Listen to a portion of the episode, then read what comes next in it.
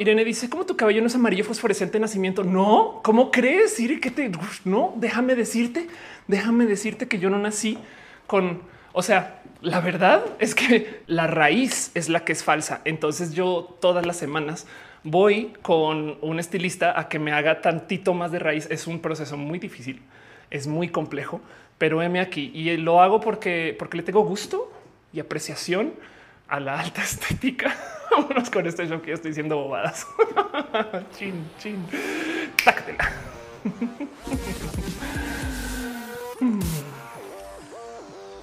gente bonita del Internet, gente chula, cool, gente culta, gente interesante, gente que eh, ha visto, ha visto cosas.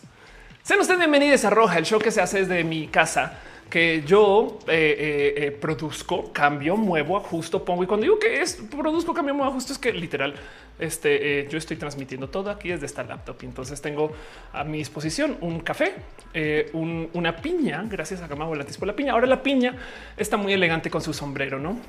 Pero estamos en vivo en varias plataformas y por eso todo es tan confuso en este lugar. Hay gente que llega a este show en recalentado, entiéndase cuando ya no es en vivo y me dicen, Ofelia, ¿por qué haces videos tan largos? Y es de no es que no son largos, es que son en vivo y además en vivo siempre se nos va la mano. Vamos a estar aquí mucho tiempo, eh, eh, tres horas, cuatro horas, no sé. Entonces, tranqui, si se pierden de cosas, vayan. Si tienen algo que hacer, adelante. Si ustedes, como decía Irina, eh, consumen algún, algún estupefaciente favorito o algún consumible que, que, tengan ahí a la mano cuando ven roja, pues adelante. Y si no lo tienen a la mano, vayan por él. Yo soy muy tolerante con lo que quieran consumir mientras ven roja, siempre y cuando no se derrame esto. En el, o sea, si están tomando algo que les hace eh, eh, demasiado loud y luego lo ponen en el chat, sepan que el chat es moderado eh, y, pues nada, es, es por eso estamos aquí. Roja es un show de muchas cosas.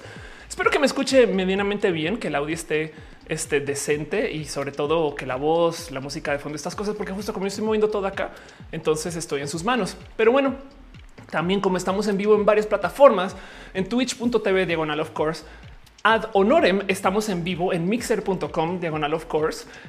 También estamos en facebook.com diagonal of course. Eh, este eh, y pues por supuesto en youtube.com diagonal of course. Muchas gracias por estar acá todos ustedes. Em, entonces pues tenemos evidentemente eh, todo mezclado. Así que no se me asusten si de puro chance eh, eh, las cosas no les hacen mucho sentido, pero sepan que como las plataformas tienen sus eh, respectivos sistemas de, monetización o de abrazos financieros, entonces pues por eso es que a veces de repente aparecen piñas en el chat, porque las piñas son el mejor modo para darnos las gracias. Y entonces yo tengo mi compo acá y por eso también estoy como que voy, que vengo y que pongo y que, con un ojo para arriba, otro para abajo, pero sepan que lo hago con este, toda la atención a todo lo que me están escribiendo ustedes y también justo por eso a veces yo de plano em, detengo el show y leo el chat porque pues de eso se trata. Básicamente em, eh, la idea es que Roja suceda eh, de tal modo que esto es un show interactivo. Ahora, si ustedes entonces están muy confundidos y no entienden nada de más, sepan que también hay una cosa que se llama mini roja y mini roja es literal esto hecho un video editado con la ayuda de Elisa. Elisa, sonrisas. Gracias por darme tu cariño y tu amor. De paso, también, justo como estamos en varias plataformas, eh, entonces me aprovecho para pedirles a ustedes un favor. No lo tienen que cumplir, pero los voy a juzgar. Mentiras, no tienen que cumplir, pero solamente ayudan. Y es si me pueden dar una mano, nomás tuiteándole a la gente o diciéndoles, saben que eh, agarren su teléfono, abran WhatsApp y denle scroll y entonces eh, la primera conversación que aparezca, así sea de trabajo, así sea una conversación de con, un o una ex, escríbanle y díganle Ofelia ya está al aire y aquí está el link. Em, no lo tienen que hacer, pero, pero si no lo hacen, este eh, les juzgaréis y si lo hacen, les enviaré piles. Mentiras. Pero bueno, aprecio mucho justo su apoyo, su cariño y su amor. En eso también de paso hay mucha gente que me apoya a mí desde sus abrazos financieros en las varias plataformas. Por ejemplo, en Patreon Em, le quiero dejar un abrazo especial a Arturo Aleana, Navarro, analógicamente Javier Tape, Choc Cuevas, Aflicta, Ignis 13, Francisco Godínez y Trini, quienes están en el Patreon este, eh, desde siempre, básicamente. Pero muchas, muchas, muchas, muchas gracias. Em, y también de paso, eh, dejarle un poquito de cariño y amor eh, este, a toda la gente que se conecta desde sus otras plataformas para dejar su amor. Las estoy buscando acá, perdón. Como por ejemplo en YouTube, donde la gente está suscrita como Membery. permítanme, porque es una lista, pero Un agradecimiento súper especial a Ricardo Ortiz Lucero Quilla, Lalo Paván, Ferijero, Pasos por Ingeniería, José Cortés, y Medina, Mila de Feri, Frank Núñez, con quien hablé hace nada en su canal en Twitch, House of Science, Carlos Fotos, Sinaí Morelos, Nutrióloga Vegana, H. Jenny Ramírez, Jesús Dionisio, Ana Velasco, Blue, Mike Lugo, Ale Galván, de Lima, Perruno H, Cat Girls, Jessie, La Pastela de la Cocoa, Val, Valentina, Sam Silva Flores, Marisol Rodríguez, Dalia Herreras, Yolanda Suárez, Osmar Morín, Laura, Lili G, Ariel ARC, Luis Maclache, Pablo Muñoz, Andrés, VT, Leumas, Elut, Carlos Como, Brenda Pérez Lindo, Luis Gutiérrez, Tigres Aleta, Teitzel, Mariana Rongalves, Oscar Fernando Cañón, Moglican, Fabián Ramos, Aflicta, Arturo Ale, Edgar Rigo, Tato Leonardo Tejeda. Gracias por ser parte de este show desde eh, el sistema de membership de, YouTube, que lo agradezco mucho. En últimas, todo eso eh, funciona por millones de motivos y de hecho, eh, mientras más gente se vuelva member en YouTube, más se pueden desbloquear banderitas que pueden usar como los emojis y es como una bandera mientras o sea, perdón, es como una marcha donde llega la gente y mientras más gente llega, más banderas vemos. me gusta mucho ese concepto, pero bueno, no lo puedo replicar en Twitch desafortunadamente, pero eh, lo tenemos en YouTube. De todos modos, un abrazo también a DC Morgan, quien está eh, dando su cariño y su amor desde el Facebook, que también tiene suscripción en Facebook. Pero bueno, New Lucy dice: Oh, ya empezó a rapear. Quiero hacer un TikTok este, haciendo pruebas de rap. Em, pero bueno, y María Elena Martínez deja un abrazo financiero. Muchas gracias. Amor para ti, amor infinito para ti. Gracias por tu cariño y, e, e, por apoyar. La neta, la neta, neta, neta. Este eh, esto eh, es, es, parte del por qué esto funciona. Entonces, muchas gracias, piñas para ti. Em, pero bueno, y de paso en eso también justo, pero también que Love, Lovecraft Doppler dice mi sobrinita, yo siempre te vemos y ama tu risa. Muchas gracias. Gracias de verdad. Qué chido. Em, este, bueno, pues eso es lo que sucede en este show y así las cosas. Y pues de paso sepan también que este show no solo es ahorita. Si tienen que hacer algo, hey, eh, no les voy a juzgar rudamente, pero pues vamos a sentir un poquito más de frío con el hecho que ustedes se tengan que ir o algo así. Porque de cierto modo, este show sale en una cantidad de cosas. Después de que sucede el show, vamos a estar en eh, también, pues bueno, el recalentado lo pueden volver a ver en YouTube aparte del mini roja, cuando salgan, que yo tengo los mini rojas saliendo como a tres o cuatro semanas después de que se publica el roja, pero depende del tema, lo puedo mover. No, por ejemplo, esta semana, perdón, la próxima semana, imagínense, sale el del hack de Twitter. Pero bueno, así las cosas. Pero también va a estar en podcast, porque hay gente que me dice es que no, es que es muy largo, no sé qué me gustaría que fuera podcast. Pues sí lo es, como le ve. Está en Apple Podcast, en Spotify y está este, en SoundCloud y en Deezer, por supuesto. Pero bueno, Deezer nuestro guerrero versión pobre. ¿Qué te pasa? Isabel dice el poker rap es una muy buena idea porque tengo una versión diversa del poker rap y veo que Gerardo Maturano se suscribe. Muchas gracias, Gerardo. De verdad, Caro se suscribió. Lleva 38 meses suscrita con Prime. Quiere decir que este show lleva al aire 38 meses y eso es todo un logro. Gracias, Caro, por ser parte de esto. Qué cool que eres, Caro. En fin, qué chido. Pero bueno, y de paso también un abrazo súper especial a la gente que está suscrita en el Twitch. Y, porque además, eh, de nuevo, estos todos son sus abrazos financieros mensuales que gracias a ustedes puedo comer. Entonces soy vivo. Un abrazo a Garnachita San Cine, a Infamatus Penarrubra, Jesús Franco Art, a a Galor, and Kate, a Condo Black, Héctor Holandés, a Samudio Matthew Elish, Dabot, FB, a Bren Pérez Lindo, Rafa Casares, a Wisdom Harris, Tía Letal, a Eri Franca, Butcher MX, a Picrox, a Caro, a Sin Cibeles, a Omar CN07, Bacachan, Rolalik, a Hiram Soria, Oliver Grrr, Aurora Cruz, a Musicarina, Sora Daisuke, Yo, Saurus, Wisteriox, Ominos Cowboy Broly y a Marce Gamio, quienes apoyan desde este el Twitch con su suscripción. Me paso también abrazo súper, súper especial a gente chida del team de moderación, Caro, Uva, Uriel, Fabián Monse, Jesse Tutix, el higo de pato y por supuesto René, este dueña de mi corazón que está aquí atrás en esta foto. Y si sí, esto es una bandera pansexual por si tenían esa duda. Isabel dice, ¿por qué dejaste el labial rojo? Eh, eh, es temporal. A veces, a veces, no sé si es un tema de energías, creo algo así. Bartolomeo dice que me conoce desde Platzi y eso ya está bien vintage. Eh, Irene dice y mi saludo, saludos para ti. Em, dice eh, este eh, ya vi que dice están dejando su cariño. Raciel dice hola Ofelia. Fercho dice hoy comemos caviar. Exacto. María Alberto dice que me perdí. Hemos arrancado. No, no, hasta ahora falta, falta mucho. Eduardo dice normalmente a qué hora duermes.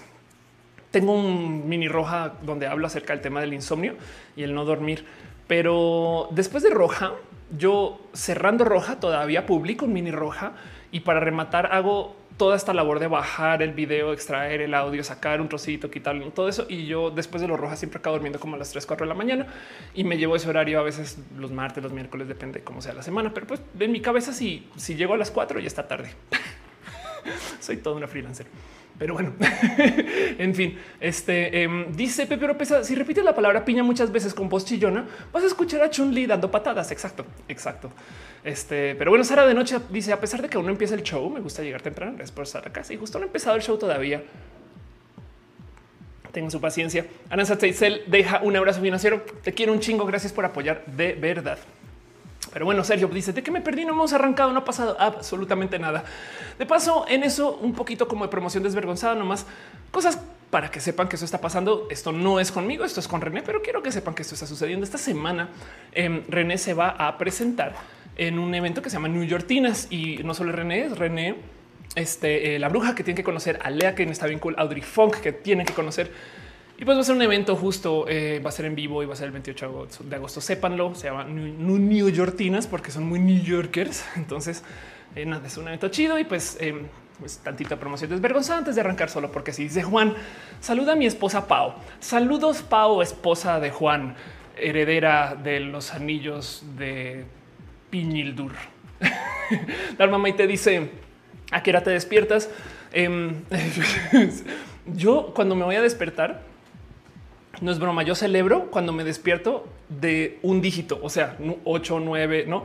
Y, si ya es doble dígito, ya, ya es como de ok, la norma. Pero bueno, Alex Gallardo deja unas, eh, eh, unas. Muchas gracias. Dice Leonardo Marino. Acá se la prueba de decir piña varias veces. Qué bien. Em, y dice Felipe Aguilar: Lo único más importante que tengo que hacer ahorita es fumarme un porro, pero no de, de tú date, date. Exacto. Les digo, consuman lo que tengan que consumir y acompañen su show con lo que este, eh, quieran acompañar. Em, dice Saúl que soy cruela. Por Alex Rojas dice Zoom se cae tanto, tanto se llama con la escuela. De hecho, creo que Zoom se cayó hoy masivamente y fue muy cagado porque vi un periodista que literal publicó algo así como se cayó Zoom y nos liberamos todos. Pero bueno, Dulce Carolina dice cómo se dona. En Facebook tienes eh, este. Eh, yo, porque no tengo esto abierto aquí?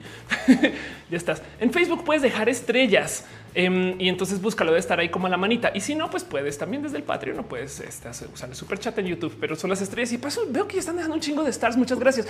Un abrazo a Manuel, y Leana, Raciel, Iván, quienes han estado dejando sus stars y gracias por ser parte de eso también desde ese cariño.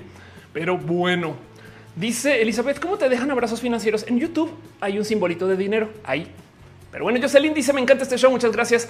Alondra eh, dice: Te acompaño comiéndome eh, una quesadilla y especifica Alondra que es con queso, porque eso ya te delata como una persona de la Ciudad de México. Eh, es inevitable. O sea, ni modo, así, así somos. Nos toca explicar que es con queso. De caso de no serlo, entonces este, pues ahí vemos. Dice jugador: Yo acompaño tu show con cacahuates, sidra y videojuegos. Wow, esa combinación. Pero bueno, Hoy quiero hablar de un tema que me pidieron en Twitter, que agradezco mucho, que yo pensé, esto no es para roja.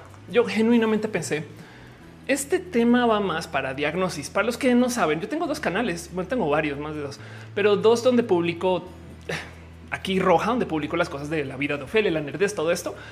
Y en diagnosis, donde publico estas cosas que eh, en mi cabecita son más como de la vida de la diversidad, no?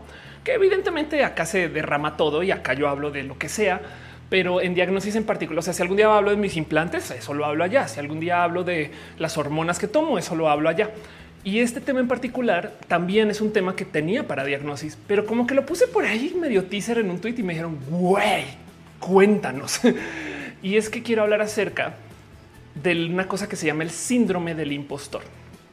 Y, y es un tema bien difícil de hablar, primero que todo porque me llega al corazón pero segundo, porque despierta muchas inseguridades y entonces hay muchas cosas que quiero platicar con ustedes. Pero eso es lo chido de Roja, que Roja no solo es un show, es una conversación. Por eso los chats, por eso todo esto. Y entonces me voy a ir con eso, con ese tema en particular. Em, y, nada, me gustaría preguntarles a ustedes antes de arrancar formalmente el. Bueno, primero, si saben qué es el síndrome del impostor. Pero segundo, el cómo lidian con sus inseguridades. O sea, ustedes saben que algo le va a dar les va a dar inseguridad. No vamos a hacer algo, vamos a, no sé, vamos a irnos un fin de semana con la familia. No, eso, por ejemplo, a mí me causaría mucha inseguridad.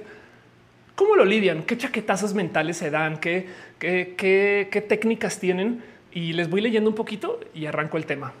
Pero bueno, en fin, veo que Simón está dejando muchas banderas. Muchas gracias. Eh, platiquemos acerca del síndrome del impostor. de las clonas, llamémosle.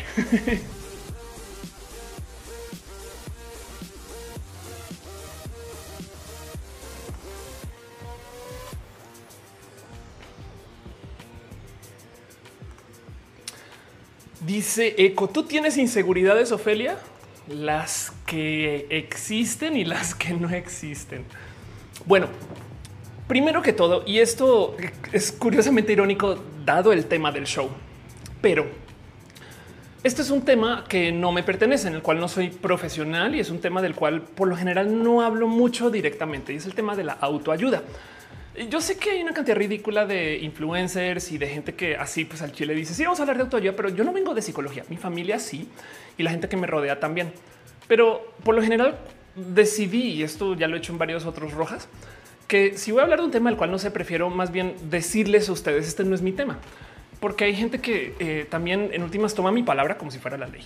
Y yo creo que lo importante de este tipo de shows es que vamos a dialogar. Así que les traigo un tema del cual no soy experta. Y además, para rematar, este tema en particular tiene muchas aristas. Por ejemplo, hay gente que pues, convives con varias neurodivergencias. Entonces, eh, no les aplica, no les va. Quiero que tengan eso presente, porque además hay mucho de qué hablar acerca de mi vida personal en esto. Por eso es que este tema yo lo tenía anotado para diagnosis. Y es que yo no sé si lo he dicho mucho o si lo he comentado acá, pero yo de niño chiquito o de niña chiquita, ustedes pónganle el género que quieran en su imaginación, em, era una persona muy tímida, famosamente tímida. De hecho, era algo que se, o sea, a nivel de vamos a ver a un psicólogo para hablar de tu timidez y estas cosas. Ahora, mis padres son divorciados, se divorciaron cuando yo tenía nueve años.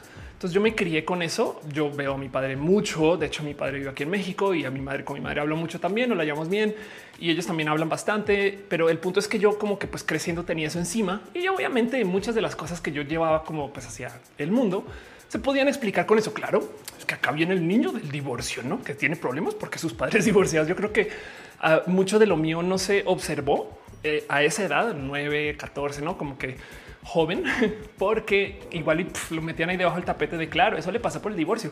Y muchos años después fue de no, es que había un tema de género. Me acuerdo que hasta mi mamá me dijo cuando hablamos del tema de, pues, de mi transgeneralidad que eh, nunca ella me dijo es que nunca, nunca como que lo habíamos ni visto. O sea, como que esto no era como no está ni en la mesa. Y es verdad, yo, yo ni siquiera yo, yo misma no sabía. Pero yo, por ejemplo, hacía muchas cosas de niño tímido. Y cuando digo tímido es que eh, es como cuando la gente dice, oh, a mí me da TOC, no, yo, yo tengo OCD y luego conoces a una persona que tiene OCD de verdad y es de no mames, güey. Yo lo que soy hizo como pues este ansiosa, la gente con TOC, güey. Em, yo tenía muchas cosas que sí responden a, timidez muy extrema em, y, y, ya eso me llevó a tener todo tipo de raras ansiedades sociales ya creciendo. Por ejemplo, yo me acuerdo de creciendo hacer cosas tipo organizar las fiestas a mis amigos y ya que estuviera la fiesta organizada, no ir. Me explico como que ya listo, ya quedó perfecto. O, eh, eh, eh, casi, casi que yo, yo, le lavaba los coches a mis amigos en la mañana antes de que despertaran para que sintieran full service, ese tipo de cosas. Em, y, luego no le hablaba a la gente, punto. Em, y, trataba de no enfrentarme con nadie. Y, entonces en, clase, yo me acuerdo de llevarme una computadora que no era una laptop, una, una Mac así que portaba que me la dejaron llevar al colegio y yo me encerraba a jugar o estar allá y no hablaba con nadie literal a veces pues, por semana. Entonces era una persona muy distante, pero, pero no, no era un tema de, este, de una neurodivergencia, era simplemente que un niño muy tímido. Em, y, entonces simpatizo una cantidad con las historias como de la timidez y de cómo las decisiones en tu vida te pueden llevar por un camino u otro. Jesse dice en la secundaria yo sí evité ir a fiestas. Saturno eh, desvelado, que me gusta tu nombre, Dice los nervios y la timidez son el infierno de mi vida. Me tomaría algo si no fuera tan reticente a los estupefacientes. Dice eh, Loriagui, saludos desde Yucatán, que del Yucatán dice Moon. Dice que es un trastorno psicológico en el cual las personas exitosas son incapaces de asimilar sus logros. Ya hablo de eso, no te preocupes. Micosis dice que hablemos que, bien que hablemos de temas de salud mental. Anda. Eh, dice Mac de Legally Blonde. Ándale, un poco así. Y dice sistemas lúdicos. No es lo mismo autoayuda que inteligencia emocional. Tienes un buen punto. Tienes toda la razón. Luis Rivas dice: Yo llevo más de un año trabajando como higienista dental y después de tiempo sigo sin creer eh, que estoy involucrado en este tipo de procedimientos. Ándale. Pati Pichardo dice: Mi mayor inseguridad es mi voz y mi forma de caminar. Desde pequeña tuve problemas de lenguaje, me llevaron a terapia, pero me quedaron secuelas. Cosas dice fobia social. Eh, Edgar Romero dice me da pavor hablar en público, sobre todo en público heterosexual. José Ángel dice tengo un negocio de diseño de pulseras y me da miedo que me copien. Em, y dice Alejo Rojas, estoicismo, temas terapia cognitivo conductual, igual tranquilidad. Y sí, la verdad es que yo me volví, y esto lo hablé en Roja, me volví una persona que buscaba ser muy estoica. Em, pero parte del tema es que hoy en día veo mi vida pues no como que digo, uy, no mames, claro, es que yo tenía temas ahí por solucionar. Y pues mi, mi mamá es psicóloga, de hecho es una muy buena psicóloga eh, eh, y, hay mucho que hablar acerca del tema. Hace mi mamá estaba en una eh, gran conferencia hablando de cómo la diversidad es, o sea, si asumes y adoptas la diversidad, em, se vuelve como uno de los mejores caminos para lidiar con esto del suicidio, porque mi madre es una psicóloga de suicidio. Pero bueno, el caso, yo, yo como que tuve esto muy presente como que en mi vida, pero hoy en día veo mi vida de ahorita y, sí me siento un poquito como Biff Tannen en Volver al Futuro, que eh, no sé si ubican, recuerdan, no saben, más les vale ubicar y si no ubican, dejen de ver este canal, van ya y se sientan enfrente de, supongo que Netflix, y ven Volver al Futuro. Ven las tres y luego vuelven a Roja. Me hacen el favor eh, en ese orden. Pero por si no saben, básicamente Biff Tannen es eh, el, malo, por así decir, de Volver al Futuro. Es este personaje de acá, quien al comienzo de la película es bully, es bully mal pedo, bully y bulea al padre del protagonista.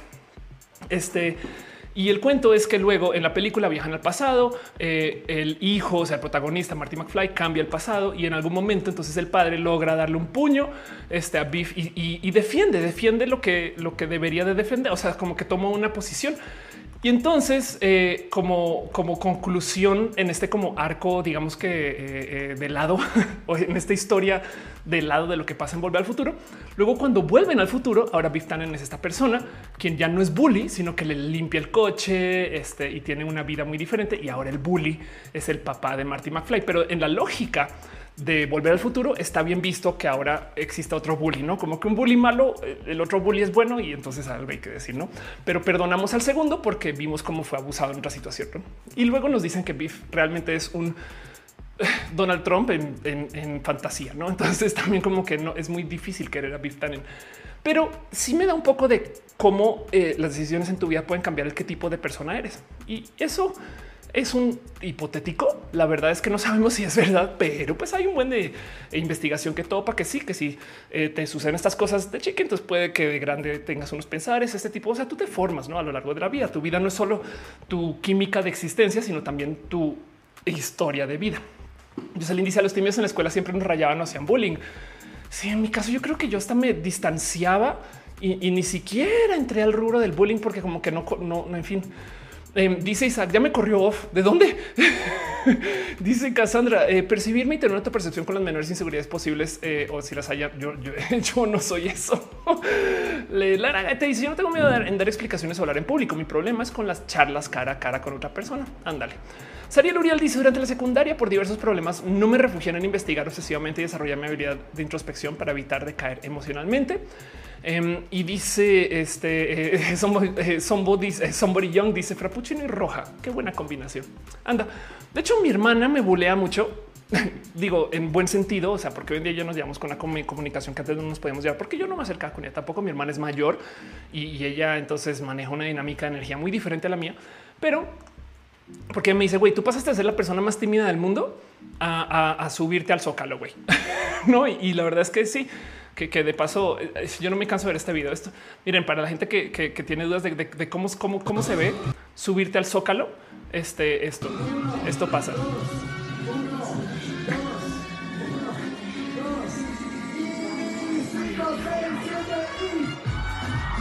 qué divertido que es esto. Esto es Pride de hace como que fue dos años. Este, de, hecho, eh, nada, chida de la, de la diversidad es Loyola, el otro es Chapú. Em, pero el punto es ese, como que mi hermano me dice, güey, pasaste de ser el niño que no habla con nadie a, ser Ofelia Pastrana, ¿no? Y se divierte mucho conmigo y es que justo em, yo por fuera, porque de hecho ahorita en el chat me decía, ¿tú tienes inseguridades, Ofelia? Soy una experta en proyectar una cantidad de cosas, pero por dentro todo el día me está comiendo la duda, el síndrome del impostor. Si vieran cómo me pongo nerviosa a veces hasta para roja. Yo le he desarrollado mucho cariño a Roja y, la verdad es que tengo mucho, mucho amor por cómo nos llevamos acá. Pero, pero les quiero compartir eso como para que tengan presente que esto es un tema que yo también he enfrentado bastante. Em, y entonces, no más para que sepan qué es el síndrome del impostor. Eh, eh, el síndrome del impostor, más creo que tengo una definición formal. El síndrome del impostor es eh, cuando la gente pues, genuinamente piensa que no merece el éxito que ha alcanzado y se siente un fraude. No hay millones de modos de presentarlo, pero pues básicamente es eso. Es ya logré acabar cosas, conseguir cosas, llegar a lugares. Güey, pero no me lo merezco. Es como no sé. ¿Alguna vez han acabado algún videojuego con un cheat, ¿no? una trampa? Y entonces como que no se siente, da algo de sí, pero pues es porque, güey, nada, pues porque está en fácil, ¿no? Ese tipo de cosas, pero con la vida. Y, lidio con esto muy a menudo porque ah, para rematar, pues yo soy una persona pues, muy premiada, tanto que tengo que tener mis premios acá atrás. O sea, esto, esto, estas dos cajitas amarillas no me fueron para nada fáciles de conseguir. Yo soy física, estudio econometría, pero hago YouTube. Entonces que de repente el gremio de youtubers y generadores de contenido me considere para eh, darme un premio como comunicadora para mí es como de wow, y la gente del gremio que es allá de las cosas que no son mis cosas me quiere premiar. Wow. Y el mero hecho de que ustedes lleguen acá, que dejen sus abrazos financieros, que dejen su cariño, no todo eso lo pongo en duda. Porque, porque a veces digo, claro, es que es el tema trans. Bueno, el hecho de que ustedes lleguen acá lo aprecio mucho, pero cuando me llevan como a es que Ofelia, ahora estás en la BBC 100, no la lista de las 100 mujeres más, no sé qué. Voy y miro y soy la única persona trans. Y de repente me da un poquito de pues claro, yo estoy ahí para llenar la cuota, güey. O sea, pudieron haber agarrado a cualquier otra mujer trans y toma? Y, eso, si vieran la cantidad de veces, una vez hice una grabación para un show muy grandote donde eh, nada, la gente concursa para llegar ahí. Y el director me dice, ah, tenemos un show muy balanceado hoy para esta grabación cuatro mujeres, cuatro hombres y un trans. Y yo sí de, a ver, pendejo, yo no soy una persona no binaria, yo soy mujer también, entonces no, no está balanceado tu show. Pero segundo, me estás diciendo que yo estoy acá no porque me quieren grabar por mi talento, sino porque estás llenando una cuota y yo soy tu diversidad. Y entonces eso obviamente arruinó mi performance porque entonces ya te subes al escenario con este sentir de güey, qué pedo. Y evidentemente dudar de ti, pues nada, trae muchas cosas que te hacen enfrentar contigo. Pero me da de raro que exista el síndrome del impostor, el mero aceptar que esto es algo que puede pasar. Eh, eh, si vieran, o sea, también fue como de ay, ajá, güey, eso es porque algo tienes un pedo, Ophelia. Luego descubrí que muchas personas se les cruza, muchas personas les atraviesa el síndrome del impostor y, además existe como pues contracultura, porque no se supone que todas las victorias las celebramos. Saben como que imagínense llegar al cumpleaños y decir Ay, güey, obvio no estoy cumpliendo años hoy. Es que fue solamente el día que, pues, que luz mi mamá, güey. ¿Yo qué? Celebren a mi mamá. ¿Saben? Es como, es como muy derrotista si lo piensan. Pero ahí está todo el tema del síndrome del impostor. Y es tan complejo que yo creo que se amerita platicarlo mucho y sobre todo porque además tengo curiosidad de saber si a ustedes les pasa. Les leo un poco o, algo similar, no? No tiene que ser algo como lo vivo yo, pero pues algo que rasgue con esto del síndrome del impostor. Dice Cassandra, por fortuna dudar nos lleva a reafirmarnos. Luis M. dice: Yo cuando estoy nervioso por algo me siento dudoso. Eh, hago largas caminatas para ver todos los puntos. Aflicta dice: Al menos en mi caso no veo el tema trans porque me es transparente. mi mamá dice: Acaba de hacer una retrospectiva enorme a mi niñez y cómo me veo hoy. Anda. La pastela de la cocoa dice: Me pasa mucho que siento que estoy haciendo muy mal el trabajo y que me van a correr. Y al mes me dice mi jefe es que todo salió de maravilla y con estrellita en la frente. Sí, y tú así de yo. que de paso, volviendo a ese comentario de hacer la retrospectiva de cómo eran de niñas, háganla. A mí a cada rato en los medios me dicen, podemos ver fotos tuyas antes de tu transición para, para poner como así era Mauricio, así es Ofelia.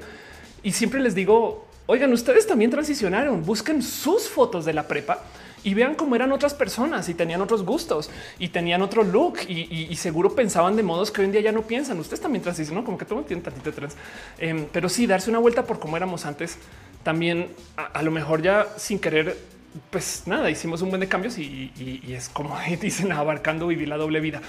Em, dice Jessy, sí se me pasó mi like. Ándale. Raciel dice: Yo siempre he sido inseguro de mí mismo. Mi objetivo es una transformación como la tía. Ven, venga para acá, venga para acá. Dimi Moore dice: Justo me recontrataron el jueves y el viernes desperté en la madrugada escuchando en mi cabeza que solo me contrata cuando las escuelas ya están desesperadas y no lo merezco. Anda, exacto. Paulina dice: Sí, me pasa. Hace tres años entré a la Universidad de Guadalajara, de Guadalajara en la carrera de Derecho. Hice un examen y todo, pero pues siento que no merezco haber entrado. Y eso, me pasa por presidente era por año en Guadalajara. Em, Lupes, eh, Lupes Cupe dice: Siento que soy bien chafa en el trabajo y a veces sí me salen las cosas medio mediocres y pues lo tomo como confirmación de que apesto. Nacho tú revientes dice como tu amiga que llora porque ahora probar siempre saca 100. Anda un poquito, em, porque eh, bueno, no, no, no, eh, siempre saca 96, no, porque si sacara 100 no, no habría llanto. Maya Chan dice: Sigue igual de tímida, aparento mejor, pero por dentro me carcomen los mismos nervios. Sí. Y entonces hay algo ahí que hay que hablar, porque por un lado, parte del motivo por el cual nos cuestionamos tanto es de entrada es una muestra de inteligencia y donde lo ven es, un tenemos presencia de qué tan difíciles son las cosas, más o menos. Y ese más o menos lo quiero resaltar mucho, porque el otro problema del por qué se da el síndrome del impostor y lo vivimos como lo vivimos es el mero hecho que también somos horribles para medir qué tan expertos somos. Y entonces hay otro tema del cual puede que conozcan o no, pero se los presento. Pero es una cosa que se llama el efecto Dunning-Kruger. ¿Qué es el efecto Dunning-Kruger, Ofelia? ¿Por qué usas palabras complejas cuando vienes a roja? pues más bien el tema es el siguiente. Cuando adoptamos una nueva práctica o, o un nuevo hobby o una nueva técnica o aprendemos cosas en la vida. Digamos que queremos aprender a programar y no sabemos programar. Programadores y programadoras hagan caso omiso de este ejemplo si es que no lo están viviendo ahorita. Cuando arrancas, como que mero de usar ejemplos en el Internet y mero de checar cosas, es muy normal que al mero inicio te sientas, esto está fácil, muy confiado o confiada con el pasar del tiempo, de repente te das cuenta que, güey, no mames que eso lo hicieron así. Ah, estos pasa y comienzas a tener como tantita visión de qué tan complejos son como las áreas de operación de todo.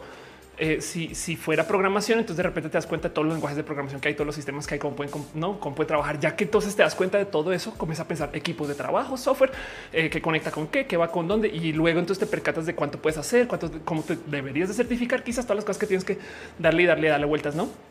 Y mientras más aprendes, te das cuenta que menos sabes. Y entonces eso le llaman el efecto Dunning-Kruger porque al mero inicio le llaman el monte de la ignorancia. Cuando tú arrancas algo, te sientes, pero acá, o sea, te percibes como una persona muy profesional, pero en chinga comienzas a investigar y de repente, güey, yo no sé ni madres. Y literal, estos son nombres formales de lo que se le llama el efecto Dunning-Kruger, el monte de la ignorancia, luego el valle de la desesperación. Y a medida de eh, que va pasando el tiempo y vas estudiando, aprendiendo y demás, pues entonces ahí sí comienzas como que a, a volverte una persona más proficiente. Pero ojo que lo importante aquí es que esto es tu autopercepción. Lo importante para observar del efecto Dunning-Kruger es que al parecer nunca vuelves a sentirte tan pro como cuando comenzaste. cuando comienzas, tú juras que lo tienes aquí. Y entonces de repente al mes 10 volteas a ver tus primeras líneas de código o tus primeras fotos o tus primeros dibujos y dices estaba re pendeja, güey. Como que te percatas de, cómo genuinamente el problema es que no eh, disponías de capacidad alguna de medir qué tan conociente eras, no? Y entonces te jurabas la chinga, porque eso también es parte de nuestra psicología. El Dunning Kruger existe y está presente y tiene muchas aristas que quiero analizar hoy, pero lo colo con esto del síndrome del impostor, porque parte del problema de la impostoriedad es que también somos horribles para medir qué tan buenos o buenas somos para las cosas. Hacemos cosas que, pensamos que son mediocres, pero igual y, igual, y, igual y pensamos que son mediocres porque pues estamos en algún momento en la curva del Dunning Kruger y realmente sí son buenas. Me explico. Entonces em, hay que tener presente que no solo no sabemos medir qué tan profesionales somos o qué tan buenos o buenas o buenas somos, sino que también eh, eh, va cambiando con el tiempo el cómo medimos eso. Y esto puede ser potencialmente una fuente del por qué tenemos el síndrome del impostor. Dice Elsa Adahara, justo estoy sintiendo en este momento en el que estoy un año de salir de la carrera, tomando en cuenta que ya hice un año extra eh, por el miedo que me da hacer un fracaso. Ándale. Joe Cafeína dice, nunca me he permitido dar clases porque siempre me he sentido un aprendiz de lo que sea y respeto mucho la actividad docente, pero luego que me choca ver esos maestros de papel, claro. Ernesto dice súper sí. Jesse dice, pero te va a pasar con el contenido ahorita en 10 años después. Sí, de hecho, sí. En em, Sora Daisu que dice vivo atascado en el valle de la desesperación. Karen Anel dice siento que su mayoría sentimos que no merecemos algo al obtenerlo por el hecho de que la gente nos hace sentir que no merecemos eh, algo tan grande como un logro y lo interiorizamos. Eso es verdad. Y ahorita vuelvo a levantar ese tema. Fercho dice en la prepa tuve ese problema de impostor. ya que yo no hacía lo que mis amigos hacían cuando eh, eh, lo platicaba con las personas, lo decía de forma segura hasta que me creían, pero al final me sentí mal. Y dice eh, este caray, perdón, Leonardo Marín dice cancelé una beca para estudiar en Madrid porque sentí que no la merecía. Wow. Sariel Uriel dice el desarrollar mi introspección me ha enseñado a cuestionarme constantemente todo lo que hago. Ándale. Rafa Casares sube dice yo estoy haciendo transmisiones diarias me dio eso y lo dejé y llevaba un mes. Exacto. Es bien complejo. Es un tema de eh, em, eh, autodeterminación, es un tema de nuestra misma motivación. Hay mucho que analizar aquí y quiero platicar de esto porque hay de todo. Y de paso, como lo llevo trabajando tanto tiempo, les quiero regalar pues, algo del saber de lo que sea que se relacione con esto, a ver si les sirve a ustedes. Em, porque además, la otra cosa que pasa con el efecto Dunning-Kruger y el por qué mucha gente habla del efecto Dunning-Kruger, de hecho, mucha gente me ha dicho, ¿por qué no haces un video solo de eso?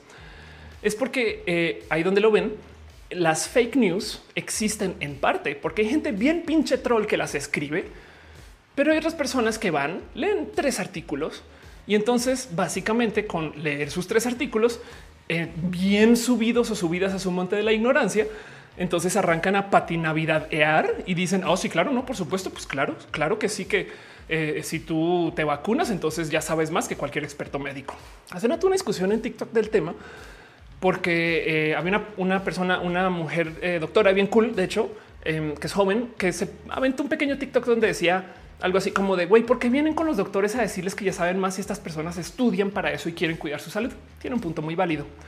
Del otro lado, yo tengo muchas historias de cómo hay una cantidad ridícula de doctores que no saben ni mergas de la diversidad. Entonces llegas tú y les dices, ah, es que soy lesbiana. Y entonces cuando has estado con hombres y es de güey, te acabo de decir que soy lesbiana. Me explico. Y eso soy yo siendo trans. La cantidad de veces que los doctores me ven y dicen, mm, claro, es que tu problema con tu este eh, dolor muscular es tu TRH, son esas hormonas que tomas. Deberías de dejar de tomar hormonas. Cancela tu transición y vuelve. Y es de güey, no tiene que ver. no es como que em, se pone muy güeyes. Entonces yo tengo ya muy interiorizado que sí hay que cuestionar la medicina, sí hay que cuestionar a los doctores porque suelen ser muy poco conocientes de la diversidad y por consecuencia, si no son woke, si no son doctores que se hayan empapado de la diversidad, van a cometer errores. Fin. Y es ridículo pensar que yo sé más que un doctor que estudia un chingo. Entonces eh, hay algo que decir ahí, pero el Dunning Kruger es una bestia que capaz y me está diciendo Ophelia, tú sabes más. No, eso todo eso es una rara negociación. Y justo por eso me han dicho muchas personas, ¿por qué no haces un video de eso? Porque capaz y la gente tierraplanista se jura experta en el planismo porque vio tres artículos. Entonces ya subidos en su monte de la ignorancia, no se han puesto a investigar bien, no? Em, dice Isabel Cristina, pensé que jugaba mal, mal el fútbol. Recordé cuando participé en un concurso de Nike me fue tan bien que me ganó unos guayos. Este, qué chido. Los entrenamientos eran con jugadores de Santa Fe. Wow. Dice este Uriel, ahí también doctores misóginos de madre. Sí, de acuerdo. Dice Saúl, ignorancia de inventarte estupideces sin informarte antes de accionar. Paola Peña dice, yo implementé en mi vida la automotivación como un estilo de vida. Qué chido. Eugenia Brunner dice, yo intenté prepararme para cada proyecto o desarrollo de labores. Admito que soy buena para realizar tareas, pero me abate cuando la gente abusa de mí. Eso es verdad. Es horrible cuando te das cuenta de esas cosas. Además, y dice I am Osurrutia que le gusta este roja. Gracias. Gerundio dice estudié una carrera, una maestría media, otra carrera y todo porque no me siento capaz de estar fuera de la universidad. Eh, eh, y ha de ser un sentir común, yo creo, pero bueno, en fin. Constanza dice: Me pasó con el magister, que es loco que me sentía muy pro, pero a medida que aprendí el tema de mi tesis me quería morir porque no entendía nada. Em, y dice Akusi Dunning Kruger suena delicioso, parece nombre de hamburguesa. Seguro hay alguien que en algún restaurante que tiene una hamburguesa Dunning Kruger, pero sí. Em, y entonces eh, eso sucede, es una realidad. Y el Dunning Kruger, justo es más, voy a dejar el tema aquí, perdón, voy a dejar la gráfica aquí abierta. Este, porque es un tema que vamos a repasar varias veces, pero la traigo acá porque, de nuevo, volviendo al síndrome del impostor, que es de lo que quiero hablar, es requete re común. Ahí donde lo ven, ahí me topé con un estudio que eh, encuentra que el 20% de los estudiantes en un espacio universitario viven con síndrome del impostor, estudiantes, gente joven, me explico. Y el tema es que eh, se relaciona con el cómo no se sienten a gusto con sus clases, están aprendiendo, pero pues les va bien, pero aunque les vaya bien, todavía no se sienten a gusto. Y queda ahí la duda y si la universidad está haciendo algo mal o es un problema de psicología o simplemente son personas inseguras y, simplemente ahora le damos ese nombre. Em, y me topé con un tweet muy, muy, muy bonito. Eh, pues más bien me tuiteó este Alex eh, porque hoy estaba hablando del tema. Hoy, hoy pues un tweet diciendo hoy en roja quiero hablar de eh, el síndrome del impostor. Me dice yo estoy escribiendo de esto Y justo Alex entonces nada, puso un post en, Medium muy bonito que le recomiendo, donde habla acerca de eh, fingir y fungir con involucrar a las mujeres en la tecnología, pero por ahí en un momento levanta el tema del síndrome del impostor y levanta justo un estudio en particular del cual yo he hablado acá varias veces, a ver si lo topo, donde em, resulta que en muchos espacios laborales se ha encontrado que las mujeres son mucho más inseguras para el buscar posiciones nuevas. Entiéndase, en estudios donde eh, una persona está publicando una oportunidad laboral, el digamos que eh, yo publico eh, un trabajo y yo estoy buscando personas que cumplan con estos 10 requisitos. Es muy normal, al parecer, encontrar que los hombres que no cumplen con tantos de los requisitos aplican y, como que van con esta mentalidad de mira, me hace falta esto, esto, esto, pero que le, entramos o qué. Mientras tanto, las mujeres suelen no aplicar porque asumen que si me hacen falta estos cuatro, entonces ya no cumplo. ¿Ven la diferencia? O sea, los como que dentro de la socialización estereotípica masculina se le enseña a los hombres que mira, güey, si tú no cumples, aviéntate y ahí lo solucionas. Mientras que en la, socialización estereotípica femenina a las mujeres como que se les deja esta inseguridad de no, no, no, es que espera, es que no cumples con todo, entonces ni te avientes. O sea, aguántate. Y eso responde a una cantidad ridícula de eh, de cosas que son mucho más allá. O sea, que, esto crece mucho más allá. Es que las mujeres son así, los hombres no. Esto responde a desde la socialización de la mujer, la niña, la posición de la mujer que está llegando al espacio laboral, esas cosas. Em, también eh, eh, y al cómo se le trata a la mujer en los espacios laborales. Veo que están dejando piñas. Este, muchas gracias a Obed, quien dejó este un abrazo financiero.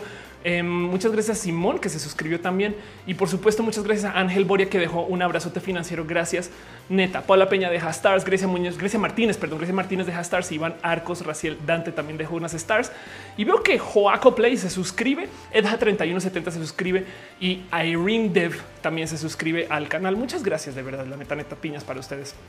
Pero bueno, dice Broly, pensaba que era una zanahoria. No, es esta piña, pero con lentes y está de lado. Dice eh, David Ulloa, el Dunning Kruger a veces se vuelve una montaña rusa que puede, de, la cual puede depender tu vida social. Nicolás Bloy dice acá en Argentina hay un fuerte grupo de medios de comunicación que influye muchísimo en las decisiones y situaciones sociales. Desinforman totalmente por sus intereses. Qué triste leer eso.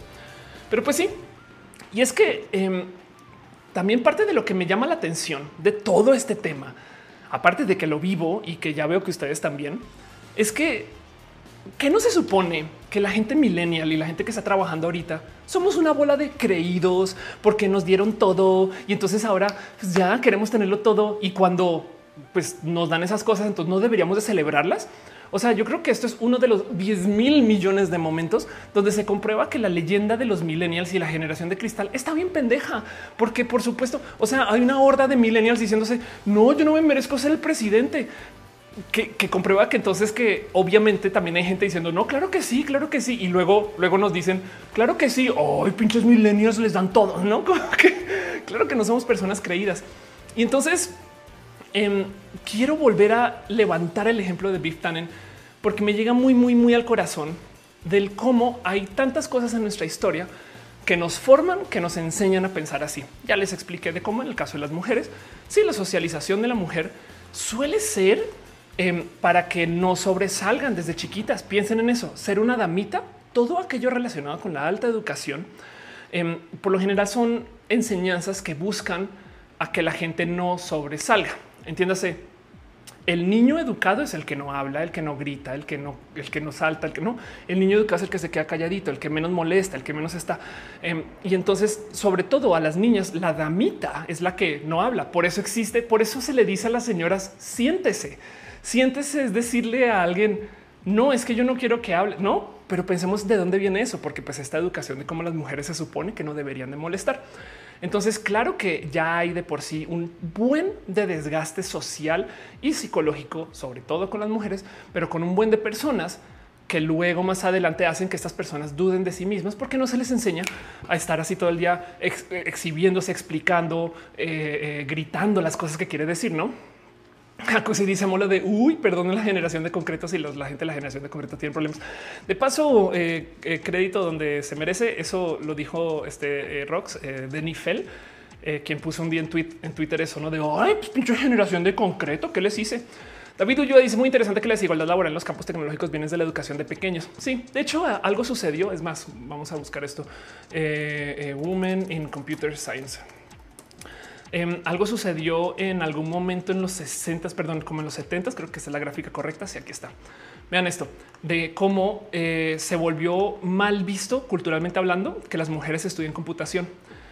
Entonces chequen cómo eh, estos son en los 70, 60, 70, 70, perdón, 65, 70, 75, 80, no llega hasta el 2015 esto. Y esto es gente que estudia eh, varios campos de, perdón, mujeres que estudian varios campos de interés. Y entonces en verde oscuro está medicina, eh, luego leyes, luego las ciencias físicas, que supongo que pues, me imagino que es biología, física, química, Em, y luego eh, la ciencia de la computación. En el 85 hubo un pico porque resulta que las mujeres hasta los 80 se consideraban muy buenas como mecanógrafas. Pero luego en los 85, justo cuando comenzó el boom de los videojuegos, cuando comenzó el boom de la computación, este programática, etc. Entonces justo la pregunta es, ¿y qué pasó con las mujeres en la computación? Porque acá de repente comenzó la leyenda de que la computación y las computadoras no es para mujeres y vean cómo se fue a piso. ¿Por qué tenemos que hoy en día tener paridad en contratación? Pues porque qué deshacer esto, güey. Esto es cultural. Esto es, esto es gente diciéndole a las mujeres que no son buenas. Estos son mujeres que eh, van a estudiar ingeniería de la, de la, computación y llegan y ven que hay 36 hombres bien pendejos y dicen no mames, yo voy por allá. Adiós. no, y listo. No como que hay, hay tantas cosas eh, detrás de eso, pero pues sí, esto pasó.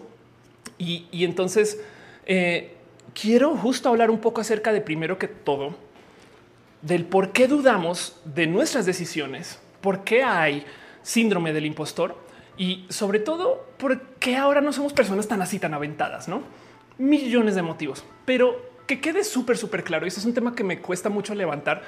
Eh, entonces, nomás les quiero mostrar un video de alguien que lo levanta, este que se llama Mel Robbins y pueden ir y verlo también, donde habla you, you don't think you deserve it. Tú no crees que te lo mereces, donde habla muy a fondo de cómo uno de los motivos por los cuales la gente jura que no se merece las cosas es porque, y escúcheme bien, mucha gente es víctima de abuso.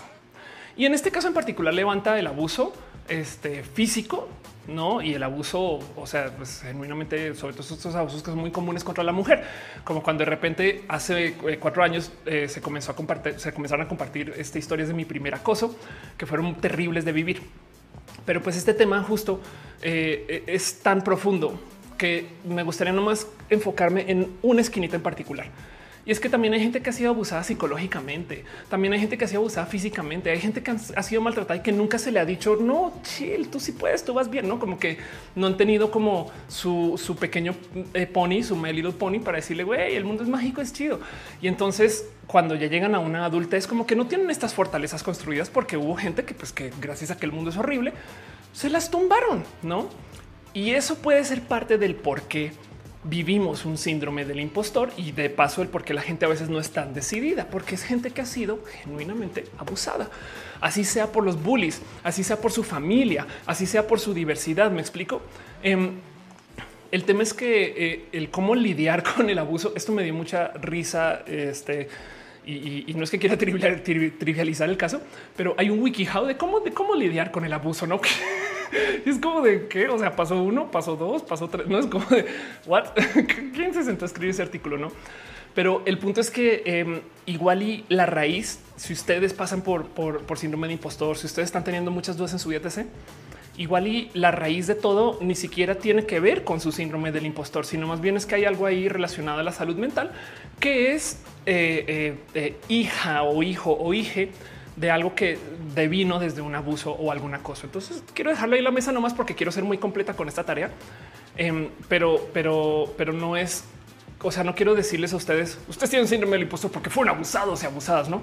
No, solamente que sepan que esto es uno de los potenciales motivos, porque la verdad, verdad es que del síndrome del impostor no hay diagnosis no existe. No, no es como que el psicólogo te pueda decir, oh, claro, aquí puedo ver que tiene los 32 pasos que comprueban según la APA que tú tienes este síndrome del impostor y es como no, simplemente es algo que vivimos y medianamente compartimos estas vivencias y sentimos que eh, eh, eh, la, podemos enfrentar como con similaritud porque pues más o menos atienda las mismas cosas, pero igual y no. En fin, David Ulloa dice comercialmente los videojuegos tienen mayor aceptación en niños respecto a las niñas. Cuando están saliendo los videojuegos dejan de tener un enfoque comercial neutro a un enfoque más a niños. Em, ¿Sabes qué pasó, David? Es un poco más complejo que eso. Tengo un video donde hablo del tema.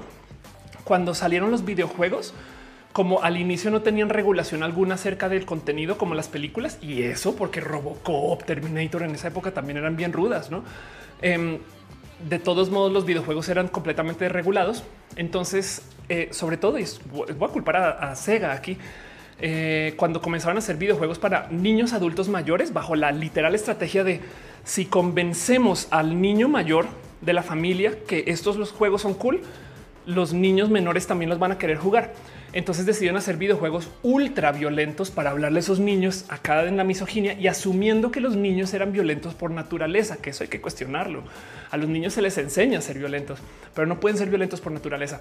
Em, y, el tema es que asumiendo eso con el conocer esa época, pues obviamente muchas madres separaron esos pestañas y dijeron, miren, si van a tener videojuegos violentos, entonces que sean para niños, lo cual hizo que las empresas duplicaran como que su marketing este, para tildarse más hacia los niños. Y hoy en día estamos deshaciendo eso.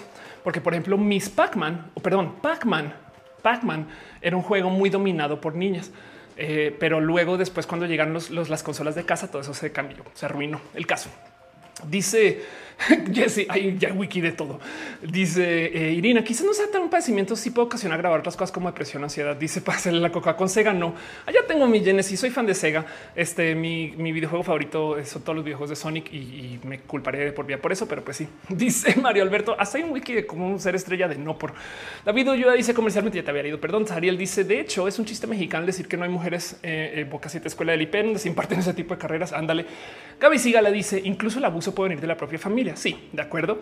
Eh, Pati Pichardo dice la otra vez en mi clase de orientación nos dijeron que los papás son los responsables de nuestros primeros traumas. Sí, la verdad es que es multifactorial. Hay gente que, por ejemplo, vivió acoso de joven em, porque se subió al camión y en el camión le tocó lidiar con cosas horribles y luego no lo pudo compartir con familia.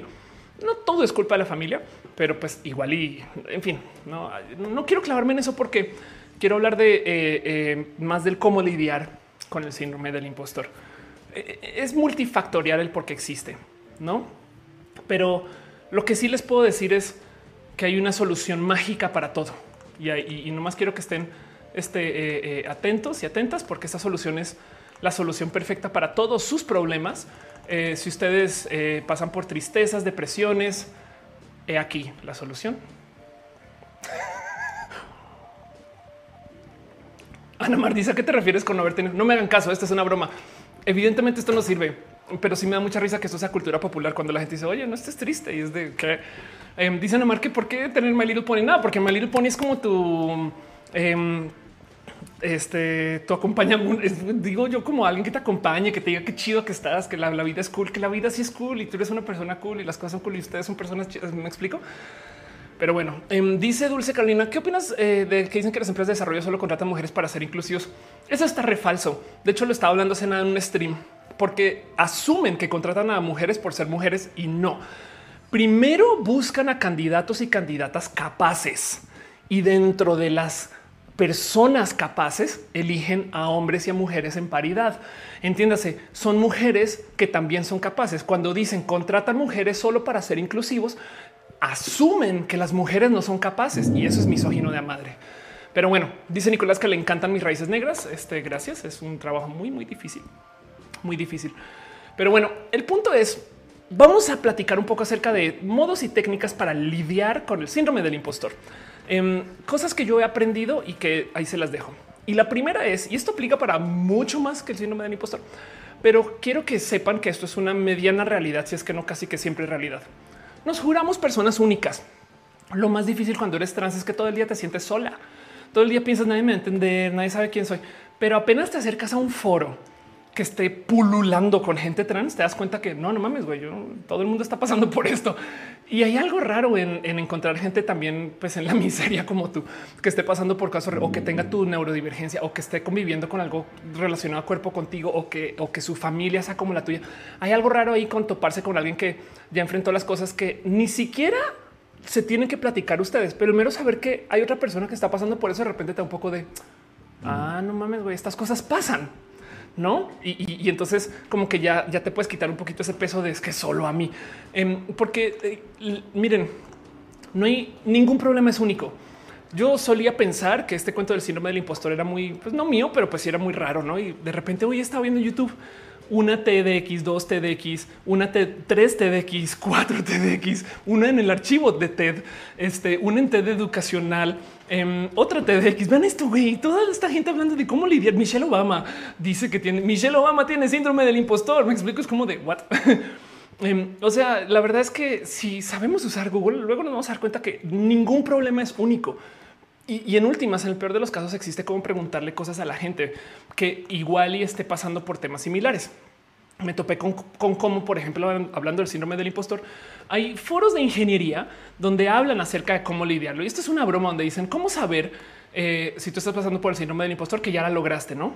Entonces, como que las cosas que suceden eh, en tu vida cuando eres eh, un o una ingeniera em, y que simplemente ya sabes que ya ahora sí eres la jefa. Sabes que eres la jefa cuando tienes que tener una silla al lado de tu lugar de trabajo para explicarle cosas a la gente. No es como es como que esas pequeñas cositas de la vida que de cierto modo te validan. Y es que ahí está la palabra clave: validar. ¿Qué nos valida? ¿Qué me dice a mí? Eh, ok, esto sí es, no? Y de nuevo, yo también por eso tengo todas estas cosas acá atrás, porque siempre que me estoy grabando, tengo tantas dudas de mí que mero verlas ahí me da un poco de uff, tienes una carrera en esto, no? Dice Cat Power, todos somos impostores, un poquito, ¿eh? o, clonos, clonos y clonas. Pero bueno, el punto es, em, el síndrome del impostor es real y, todo es googleable.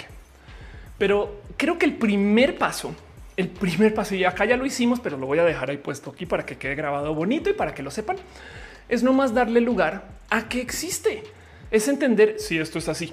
Y esto es una estrategia que ojalá les sirva para enfrentar todo lo que ustedes vivan en su vida, porque luego hay muchas personas que genuinamente le huyen a condiciones que pues, son parte del cómo está hecho su cuerpo. Y lo digo porque yo, por ejemplo, a veces me cuesta mucho identificar que estoy pasando por procesos de disforia.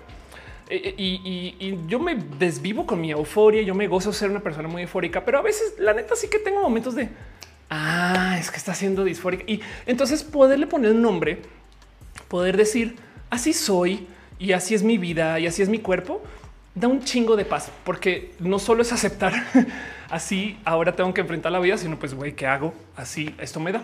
Hagamos find and replace de todo lo que, les dije de eh, este del síndrome del impostor y pongan ahí, por ejemplo, ansiedad. Hay mucha gente que pasa por ansiedad y, no tiene presente. Yo estoy aprendiendo a ponerle nombre a eso. Por ejemplo, yo no sabía que enfrentaba mucha ansiedad en las cosas que hago de la vida. Y hoy en día, ya que lo sé, pues entonces ahora lo que yo hago es administración de ansiedad. No, ya sé que esto me va a disparar la ansiedad. Esto va a ser mi trigger. Esto si dicen estas cosas, ya sé cómo lidiarlo y me ha ayudado mucho. Em, porque además, para rematar, uso el ejemplo de la ansiedad, porque créanlo, no hay gente que es ansiosa y hay gente que le da, y esto puede que les dé mucha risa desde la comedia. Esto es obviamente medianamente trágico, pero hay gente que le da ansiedad el ser ansioso o ansiosa. Me explico. O sea, hay gente que saben que la vida le va a dar ansiedad, pero luego eso les da ansiedad. Y esto es un tema por el cual eh, también vale la pena tener presente que estas cosas existen. Me explico. Es como de, o sea, no solo me da miedo, sino que me da miedo tener miedo. ¿Qué? Freeman Sao dice todos los días en mi trabajo le explico personal em, o mejor dicho, ayuda a personas y no soy jefe que me faltaría. no quiero salir de mi estado de confort. La verdad es que este, depende de, tus misiones de vida, no? Dice eh, David Ulloa, el síndrome del impostor podría acompañarse el autosabotaje un poquito. Sí, Eric, eh, Erika dice justo lo he intentado es hablarlo. Entonces me siento menos impostora. Sí. Eh, y ayuda mucho. Maya dice sí, justo ese es el tema. Eso voy. Es que hay gente que ni siquiera, o sea, ni se atreve a ponerle nombre, sino es como de yo no sé qué tengo, pero tengo. Maya dice mi mayor síndrome del impostor es mis amigas diciéndome que me veo linda, pero por más que me veo en el espejo, no lo siento y sigo trabajando más y más, pero no sé cuándo estaré satisfecha conmigo. Sí, y es posible que no suceda. Hay que entender que también, o sea, no, no quiero ser acá súper dramática, pero simplemente hay que entender que eh, eh, es un proceso tuyo. Te lo digo porque, por ejemplo, después de mi transición y todavía me sucede, si ustedes me siguen en Instagram, capaz se han dado cuenta que yo subo muy pocas fotos. Y, es, y, es raro, es irónico porque aquí hago roja todos los lunes, hago eh, videos en TikTok, estoy enfrente a la cámara tanto, pero no saben lo que me cuesta reconocerme en las fotos. Y luego aprendí que eso es un tema trans. Entonces como que ya sé que yo tengo como una pequeña como mentalidad de vampiro con muchas cosas y simplemente acepto que no me va a reconocer. Entonces también es como lidiar las cosas desde poner nombre. Ahora traigo esto acá porque del otro lado, si sabemos que esto existe, pues el mundo no solo somos nosotros. Entonces también ojalá y les sirva este conocer para tenerle paciencia a la gente que a lo mejor ustedes saben que está pasando por cosas así. Miren, a mí me gusta trabajar con mucha gente trans para mis proyectos. Y si les dijera la cantidad de veces que tengo un proyecto y que mi editora, mi programadora em, o, la gente con la que estoy colaborando de repente se desaparecen tres días y luego vuelven y me dicen, perdón, es que entré en un ciclo de depresión, pues nada, sería millonaria. Pero el punto es que eh, ya sabiendo que a veces así funciona la ciclotimia, así funciona la depresión, yo tampoco me pongo punk con estas personas, sino más bien es, ok, ¿qué necesitas para superar proceso? Si vas a estar en eso tranqui, enciérrate en la cama, entrégamelo todo lo que tengas. Yo acá busco quien te cubre, no sé qué. Como que yo le doy más paciencia también a la gente con la que trabajo, porque entiendo que su salud mental tiene que ser primera a su entrega, porque si no, no hay entrega del total. Y entonces eh, eh, es, entender que el, que estas cosas sucedan, pues también le puede suceder a alguien que colinde con nuestra vida y simplemente como mero darle paciencia o tenerle como em, eh, cariño a sus procesos puede ayudar un buen con el cómo colaboremos. Dice Saturno, mentalidad de vampiro. Si te pongo el sol, brillas. Puede que sí. Dice Maya Alejandra. Eh, yo igual casi no tengo fotos mías. Me gusta fotografiar objetos o paisajes. Qué chido. Jesse dice son malas stories que las fotos. Eso sí, anda. David Ulloa dice el síndrome del impostor cuando termina la carrera y vas por un trabajo, pero no te sientes capaz. Anda. Y eso ahora súmale el emprender Roberto no dice el síndrome del impostor no podría llegar como dice con una falsa modestia por el valor de que la sociedad le da la modestia. Pues en ese caso más bien diría le quitaría el falsa porque ese falso ya es un este ya estás poniendo juicio sobre eso, no? Eh, Sophie dice autosabotaje como cuando me digo no estoy lo suficientemente preparada para cantar eso, no tengo la técnica o hay gente mejor que yo. Anda. Em, y dice eh, eh, bisensual, pride. Incluso puede pasar que luego que identificas eh, las cosas que activan tu trigger ansioso, pues lo gestionas intencionalmente y ahí hay que hacerlo con cautela. De no hacerlo puede conllevar el síndrome del impostor. Ándale. Ándale, ándale, ándale. Y, dice este veo roja mientras lavo los trastes. Qué cagado. Gama Volante dice: Yo tengo dismorfia corporal, lo cual es raro porque ni soy trans anoréxica. Pues sí, pero pues lo tienes y es algo que va contigo, no? Em, y, es que en eso, de nuevo, el primer paso para lidiar con todas estas cosas es poderle poner un nombre. Y sobre eso, entonces entender que las cosas además nunca se lidian como ustedes creen que se lidian. Ya vimos el Dunning Kruger, no? Como tú entras por el monte de la estupidez y luego el valle y demás. Hace rato tuiteé esta gráfica que todavía la amo con todo mi corazón de cómo luego la gente que eh, publica acerca del Dunning Kruger nos dice: Oh, no, no, sí, claro, claro, el monte estúpido, el valle y luego aprendes. Y es de no, tú no aprendes. Después tienes el monte un poquito menos idiota. Este y luego tienes este, eh, los cerros de eh, semi pendejo y luego tienes los de todavía sigo aprendiendo. Güey, esto qué pedo, güey. y así le vas, güey. Como que también esto es como tan caótico. Nunca es como de oh, lentamente voy aprendiendo cuando no cuando estás trabajando en un tema, estás aprendiendo a menear un personaje. Cuando estás eh, haciendo dibujo, de repente pasan tres meses y tú piensas, güey, no he mejorado nada. Una semana después, wow, no es raro. Em, y entonces estas cosas suceden porque hay que aceptar la realidad también detrás de cómo son nuestros procesos mentales y nuestra psicología. Nadie es realmente experto en nada, no? Quiero que sepan eso. Quiero que entiendan que no solo se trata de cómo eh, estamos lidiando con nuestros problemas, sino que la realidad del caso, el ponerle nombres a las cosas, es también el entender que todo el mundo está pasando por estas cosas. Todo el mundo se está enfrentando con él. Si me lo merezco, no me lo merezco. Hace nada también justo vi una entrevista de un gran héroe personal mío, este el con el Chris Hadfield, quien le pregunta en alguna entrevista qué le hubieras dicho al Chris Hadfield joven y él lo hubiera dicho. Yo creo que si me hubiera em, podido mandar un mensaje a mi pasado de Chris Hadfield del presente a Chris Hadfield del pasado. Es nada más un recordatorio de que todo el mundo está pasando por una luchita. Y eso también es verdad. O sea, a veces en el que le estamos lidiando con todo tipo de complicaciones, el motivo por el cual estamos enfrentando un síndrome del impostor es porque alguien nos dijo de cosas a nosotros o nosotras y entonces estamos como que, pero ¿por qué me dicen esas cosas? Pero también esa persona tiene sus luchitas. Entonces, hay mucho ahí, hay mucho que desempacar. La salud mental es bien compleja. La salud mental nos hace pensar todo el día que todo mal, por ejemplo, y no y les dejo un consejo. Si todo mal, están haciendo demasiadas cosas, hagan menos y solucionemos una a la vez. Pero el punto de la salud mental es que eh, nos autosabotea porque justo pensamos que solo yo.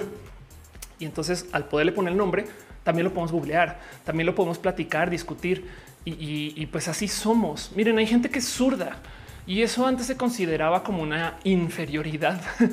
Entonces, si hoy en día ya normalizamos que nuestros cuates pueden ser zurdos o zurdas, pues también en algún momento también ojalá se pueda platicar acerca de cómo pues sí, mi cuate es diabético y mi amiga aquí o yo tengo y pasamos por síndrome de impostor y no es como, o sea, justo soy una persona modesta, podría ser la palabra. Kichan dice es una basurita inútil y no hacer nada con BPD. Eh, David yo dice Elon Musk y su síndrome del impostor, ¿dónde queda? Ese se guarda en la esquina del narcisismo, en el monte Narciso. Em, Susana Alarcón dice presente. Abraham de León dice de haber sabido eh, que no te gustan fotos tuyas, nunca te había pedido una de fan en el foro llave conecta. No, no, no, para nada. No, sí, sí, me, me encantan mis fotos. Es solo que en mis fotos yo no me reconozco. Y, entonces ahí les va una. Para saber si yo me veo bien en la foto, dependo de la retroalimentación de otras personas. Ya tengo medianamente medido el dónde sí, dónde no, y sí le tengo gusto a muchas fotos, pero si tengo unas donde me veo y lo juro que pienso un soy yo y he aprendido que eso es más común de lo normal, no? Pero bueno, Em, dice Saúl, el cuento de las apariencias, el que dirán. Jesús dice: Yo soy zurdo y si, he, sido tratado como fenómeno. Ves qué raro. Eh, Denny Gutiérrez dice: Yo sé que eh, desarrollé síndrome del impostor dismorfia corporal porque por muchos años pesé más de 90 kilos. Ya que bajé, me sigo viendo obesa. Anda, justo eso es otro. Cuando hay cuerpos extremos, bueno, no cuerpos extremos, cambios extremos al cuerpo, ese tipo de cosas eh, puede suceder. Estoy totalmente de acuerdo con eso. Em, pero bueno, el punto es que eh, el síndrome del impostor es real le podemos dar un nombre. vamos al paso dos, que es también entender que el otro motivo por el cual nos sentimos fake es porque no hay modelos de rol. Y esto es algo que nos pasa a nosotros, quienes somos este, únicos y detergentes, eh, que vivimos en una generación que genuinamente nos estamos inventando de todo, de todo. Yo he hablado de esto ad nauseum en una cantidad de foros y espacios donde platico de cómo cada vez que aparezca, que aparezca Ofelia. Cada vez que aparece un youtuber nuevo, es medianamente fácil comparar ese youtuber con alguien que hacía eso en la tele o en los medios unos años antes. Entiéndase, Luisito Comunica hace blogs de viaje, no? Pero bien que podemos buscar cómo se hacían esas cosas en los 90 y nos vamos a encontrar con una serie de Discovery de alguien que iba de viaje y nos decían cómo era la vida en Taiwán y no, em, y, podemos entonces, ok, este youtuber que esta youtuber que habla de chismes, ya le añadí género eso bien pendejo, pero bueno, eh, esta youtuber que habla de chismes y podemos entonces encontrar a una presentadora que hablaba de chismes en los noventas. Y entonces como que podemos decir de cierto modo, ah, es que es la nueva persona que hace esto hoy, no? No es el caso general, es solo que pasa mucho y hay muchos marcos de referencia, como que los comediantes tienen sus comediantes de los noventas y, la gente que está en noticias tiene sus presentadores de noticias de los noventas, como sea.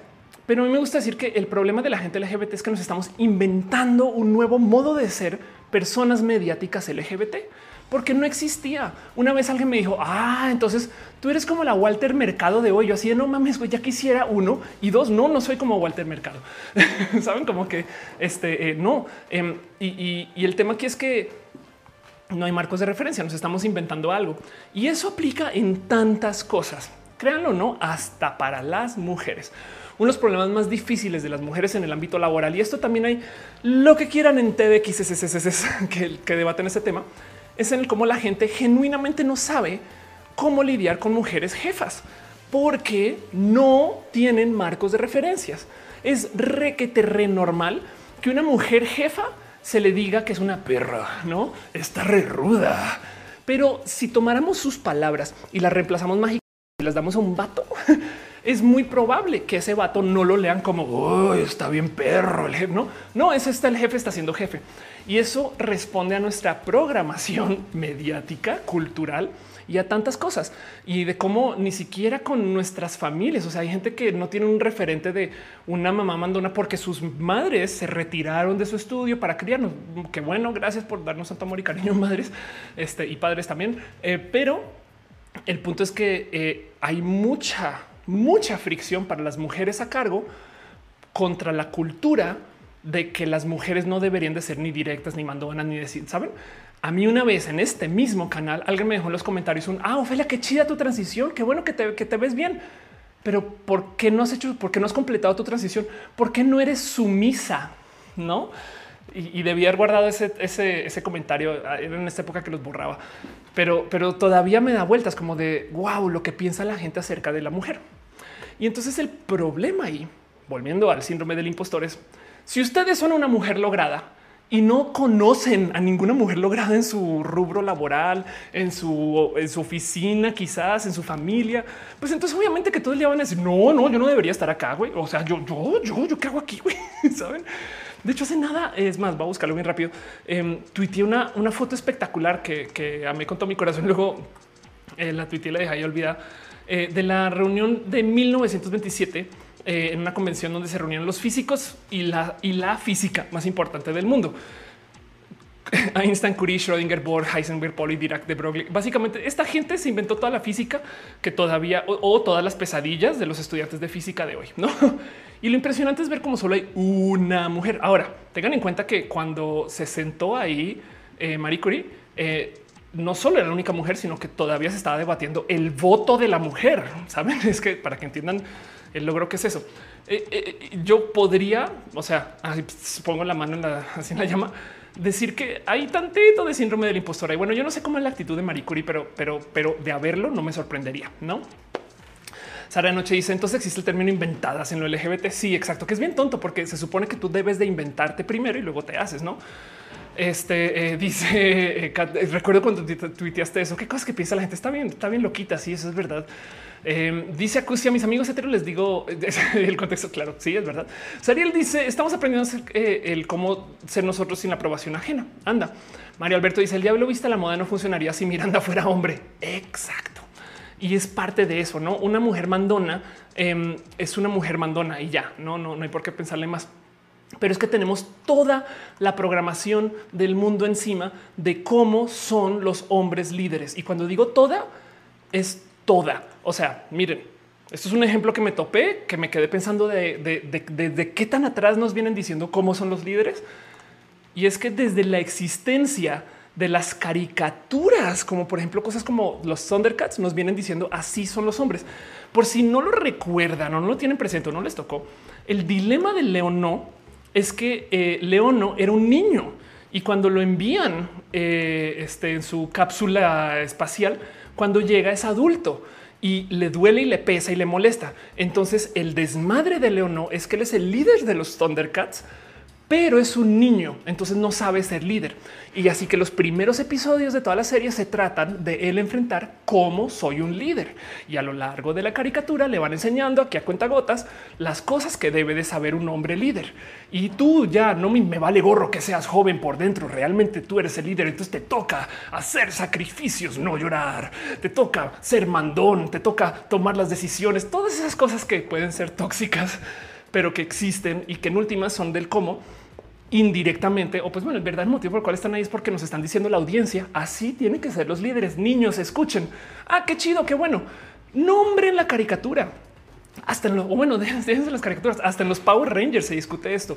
Y tenemos una niñez entera de contenidos enseñándonos cómo se supone que son los hombres. Y súmenle a eso que el modelo del papá y cómo nos muestran a los hombres este, en las películas en general cuando son mandones y no sé qué. Y para esto no hay mujeres, no hay ninguna caricatura que nos explique la formación de la líder de la mujer. Bueno, capaz hay una Shira y eso saben este, que hasta ahora estos medios están cambiando y no sé qué, pero esto es parte de lo que estamos deshaciendo. Ahora, capaz ustedes dicen, bueno, Fele, pero yo soy hombre gay y todavía tengo síndrome del impostor. Pues sí, o bueno, hombre cis hetero blanco, no? Sí, también puede suceder. Pero a lo que voy es a que parte del problema es que no tenemos modelos de rol y, quiero que lo tengan presente. Dice, soy mi hija que se perdió dos semanas. Oli Dice eh, conozco mucha gente hetero que se anda reinventando cada rato em, y más que las personas de la comunidad LGBT. O sea, no, hay mucha diferencia en la, en la necesidad de evitar el lo impostorium, incluso los hetero. Ingrid dice: Estoy escuchando la tía Ofe mientras forro mis cuadernos. Qué chido. Em, Fausto dice que no sabía eso de León. Pues ahí tienes para que te lo veas un poquito más. Ariel dice: Un recuerdo cuando sacaron una Power Ranger roja Eh, y hasta la misma serie dudaron de eso. Sí, bueno, tú piensas en esto. Eh, los Power Rangers, si salieron los Power Rangers me da mucha risa. El negro es negro, la asiática es amarilla, la niña es rosa. y esto es un detalle mucho, mucho, mucho más fino, pero el líder es rojo y el acompañante es azul. Esto no solo estamos hablando de cómo esta simbología estadounidense, sino que para rematar en la cultura estadounidense rojo es como piensan en el Partido Republicano como Trump, los que dirigen, deciden según. Y de paso, em, el Power Ranger azul no oficialmente es el Power Ranger gay. O sea, entiéndase, si era gay, pero además como que sus actitudes eran tantito más progre que las del rojo. Entonces, literal, tenemos un Power Ranger republicano y un Power Ranger demócrata y, eso eh, este, estaba ahí cero escondido, pero eh, se hacía de cierto modo para tipificarnos comportamientos, ¿no? Y, a lo largo de la serie eso se ve. Pero bueno, el punto es que tenemos toda esa programación y si de puro chance estamos haciendo algo en nuestra vida que no tiene nada que ver con eso, esos son los que tenemos. De paso, por eso es que los medios importa mucho tener referentes modernos con problemas modernos. En Orange is the New Black hay una mujer trans, Sofía Burset, que en un episodio le quitan sus hormonas y esa mujer se pone como Willa porque no puede vivir sin sus hormonas y con su disforia y hacen lo que sea por tratar de conseguirlos. Es un dilema moderno que yo simpatizo con ese dilema. Y entonces eso lo veo hoy en la tele. Obviamente en la época de los Thundercats no era tema, pero claro que hoy en día se requiere de que se hable mucho más de la diversidad que antes y por eso también es importante. Pero bueno, el punto es que parte del tema de el hacerse modelo de rol yo muy sumida dentro de mi Dunning Kruger, muy arrogante, muy creída. Hay una historia por ahí que yo me crucé con mi familia, con que mi papá me recuerda cada rato, de cómo cuando yo comencé a formarme decidiendo cómo iba a ser Ofelia, porque son decisiones raras, saben, va a ser güera, no va a ser güera, me, va a vestir así, va, a mostrar, no todo eso. Y mi papá me recuerda varias veces, me lo recuerda de cómo en algún momento yo le dije, es que yo no tengo modelos de rol, entonces voy a crear mi propio modelo de rol. Así que cada logro que tengo, él me lo recuerda. Él de repente me dice, ay, vas muy bien con eso de crear la modelo de rol, no? Em, es, fue mi arrogancia de ese momento, pero supongo que en ese entonces yo ya estaba enfrentando eso, no? El, yo no sé a quién voy a seguir, pero pues yo voy a seguir mi propio camino donde me lleve, si es para bien o para mal, no? Pero bueno, Ricardo Ruiz dice luego un Power Ranger blanco líder. Exacto cero, cero este, enredado con alguna imagen de nada. No, pero bueno, perdón, veo que Atenea eh, dejó un abrazo financiero y no te lo celebré. Un abrazo para ti. Gracias millones por tu amor y por tu cariño. También en Facebook siguen dejando sus stars. Muchas gracias. Y vi por ahí que eh, creo que Tutix también dejó un super heart en, en Periscope, o sea, en Twitter. Gracias, la neta, neta. Andrea Julisa deja un abrazo. Paola Peña deja un abrazo y Grecia Martínez deja otro abrazo. Muchas, muchas gracias. Curram dice: Me sentí en canal conspiranoico con los Power Rangers. Sí, no te preocupes. Cuando hablemos de cosas conspiranoicas en este canal, todo lo que tienes que hacer es ponerte tu sombrero de la anticonspiranoia. Está hecho de papel aluminio para que el gobierno no pueda controlar tus pensamientos. Y, en, eso, en, eso, entonces nos controlamos de no convertirnos este, en, en, en, patinavidad. ¿no? Pero bueno, dice Oscar Urquía: Si no existe, créalo. Alfredo dice: este eh, eh, está hablando mal de ti, te ofende de quién? no tengo la más mínima de quién me estás hablando, Alfredo. Opino que este eh, no sé quién es. Celina Kies dice: Yo perdí mi trabajo porque no accedía a complacer a mi jefe. Al final me dijeron que todos los hombres a mi cargo decían que exigía demasiado. ¿Ves qué tal eso? Em, dice Alfredo Beldañez: Ya me hice mis quesadillas. Qué bueno. Eh, me da mucha risa eh, que mucha gente escribe justo que es con K, no porque no se debería de escribir con K, sino es porque no más para que vean como también en eso hay diversidad. Irina dice: Yo siempre quise ser Power Ranger rojo y mi tía quería disfrazarme de Tatiana.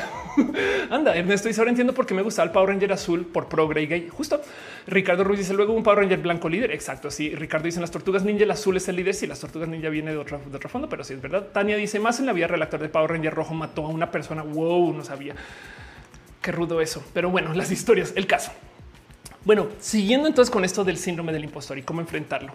El tercer paso, entonces, ya sabiendo que existe, se tiene un nombre, se le da un lugar y luego eh, este, eh, dándole también el, espacio a que esto que estamos tratando de lidiar existe porque es nuevo, entre comillas, y es un decir entre comillas, y ya, ya eh, me extiendo un poco con eso, pues que no tenemos modelos de rol, la otra cosa es el entonces, Ofelia, ¿cómo enfrento el síndrome del impostor? Ya dime, ¿no? O sea, eh, eh, ¿cuál es la solución? No? Y existe un consejo que yo que le dediqué mucho tiempo en mi vida, por ejemplo, a entrenar cosas relacionadas con el deporte, me lo decían en todos lados. Miren, yo quise jugar golf profesional en Colombia. de chiqui, o sea, es como los 12 años, eso está muy, muy pendeja. Em, pero luego eh, con mi taekwondo en la universidad y, con la cantidad de espacios donde he entrenado y, esto lo escuché en tantos lugares, pero era tan normal que todos los coaches siempre me decían, imagínate haciéndolo. Y esto al sol de hoy todavía lo traigo aquí como me lo taladran en la cabeza. El cuento del imagínate haciéndolo es, tú no puedes meter un gol si no te imaginas que lo vas a hacer. Y de cierto modo funciona. De hecho, tanto dudé porque siéndome el impostor de que esto fue una realidad, que me senté a buscar si había ciencia detrás de esto y resulta que sí. Resulta que, por ejemplo, em, cuando miden, cuando toman medidas de creatividad, uno de los modos en los cuales la gente logra despertar su creatividad es literal imaginándose que eres una persona estereotípicamente creativa. Entiéndase, si tú eres un fotógrafo y sales a tomar tu sesión de fotos, si en tu cabeza internalizas el soy fotógrafo, soy artista, no soy electrónico. Este, si en tu cabeza te metes en estos cuentos, luego eso te como libera un poquito y te da permisos para hacer cosas que ya no estás, o sea, que ya no estás batallando con ese. Sí, lo aceptas. Sí, soy, soy ridícula, güey, soy inventada, lo que sea. Lo acepto. Soy una persona creativa. Pues resulta que hay ciencia que comprueba que si traes esos pensares, entonces tus procesos creativos van a ser más creativos. Em, Dice Justin, yo siempre lo imagino y nunca lo hago. Pues sí, este, eso es otro tema, no? Em, y, además resulta que no solo ayuda el imaginarte haciendo las cosas, sino que también, eh, al parecer, ayuda mucho para el desarrollo de tu identidad. Escúcheme esta, que en tus espacios de la imaginación te imagines con una audiencia. Em, entonces, eh, eh, o sea, si tú al verte entrar a la oficina y que te estén aplaudiendo, oh, no puedo creer que llegaste con el reporte tan bien hecho, te imaginas no solo que estás llegando a la oficina, sino que hay gente em, ayuda mucho también como para posicionarte con el quién soy, qué significa estas cosas. No es raro. Em, dice Bisensual en Colombia los colores están invertidos. De hecho, no es al revés. En Estados Unidos todos los colores están invertidos. En el resto del mundo em, el progre es azul porque pensemos en el Partido Comunista, no?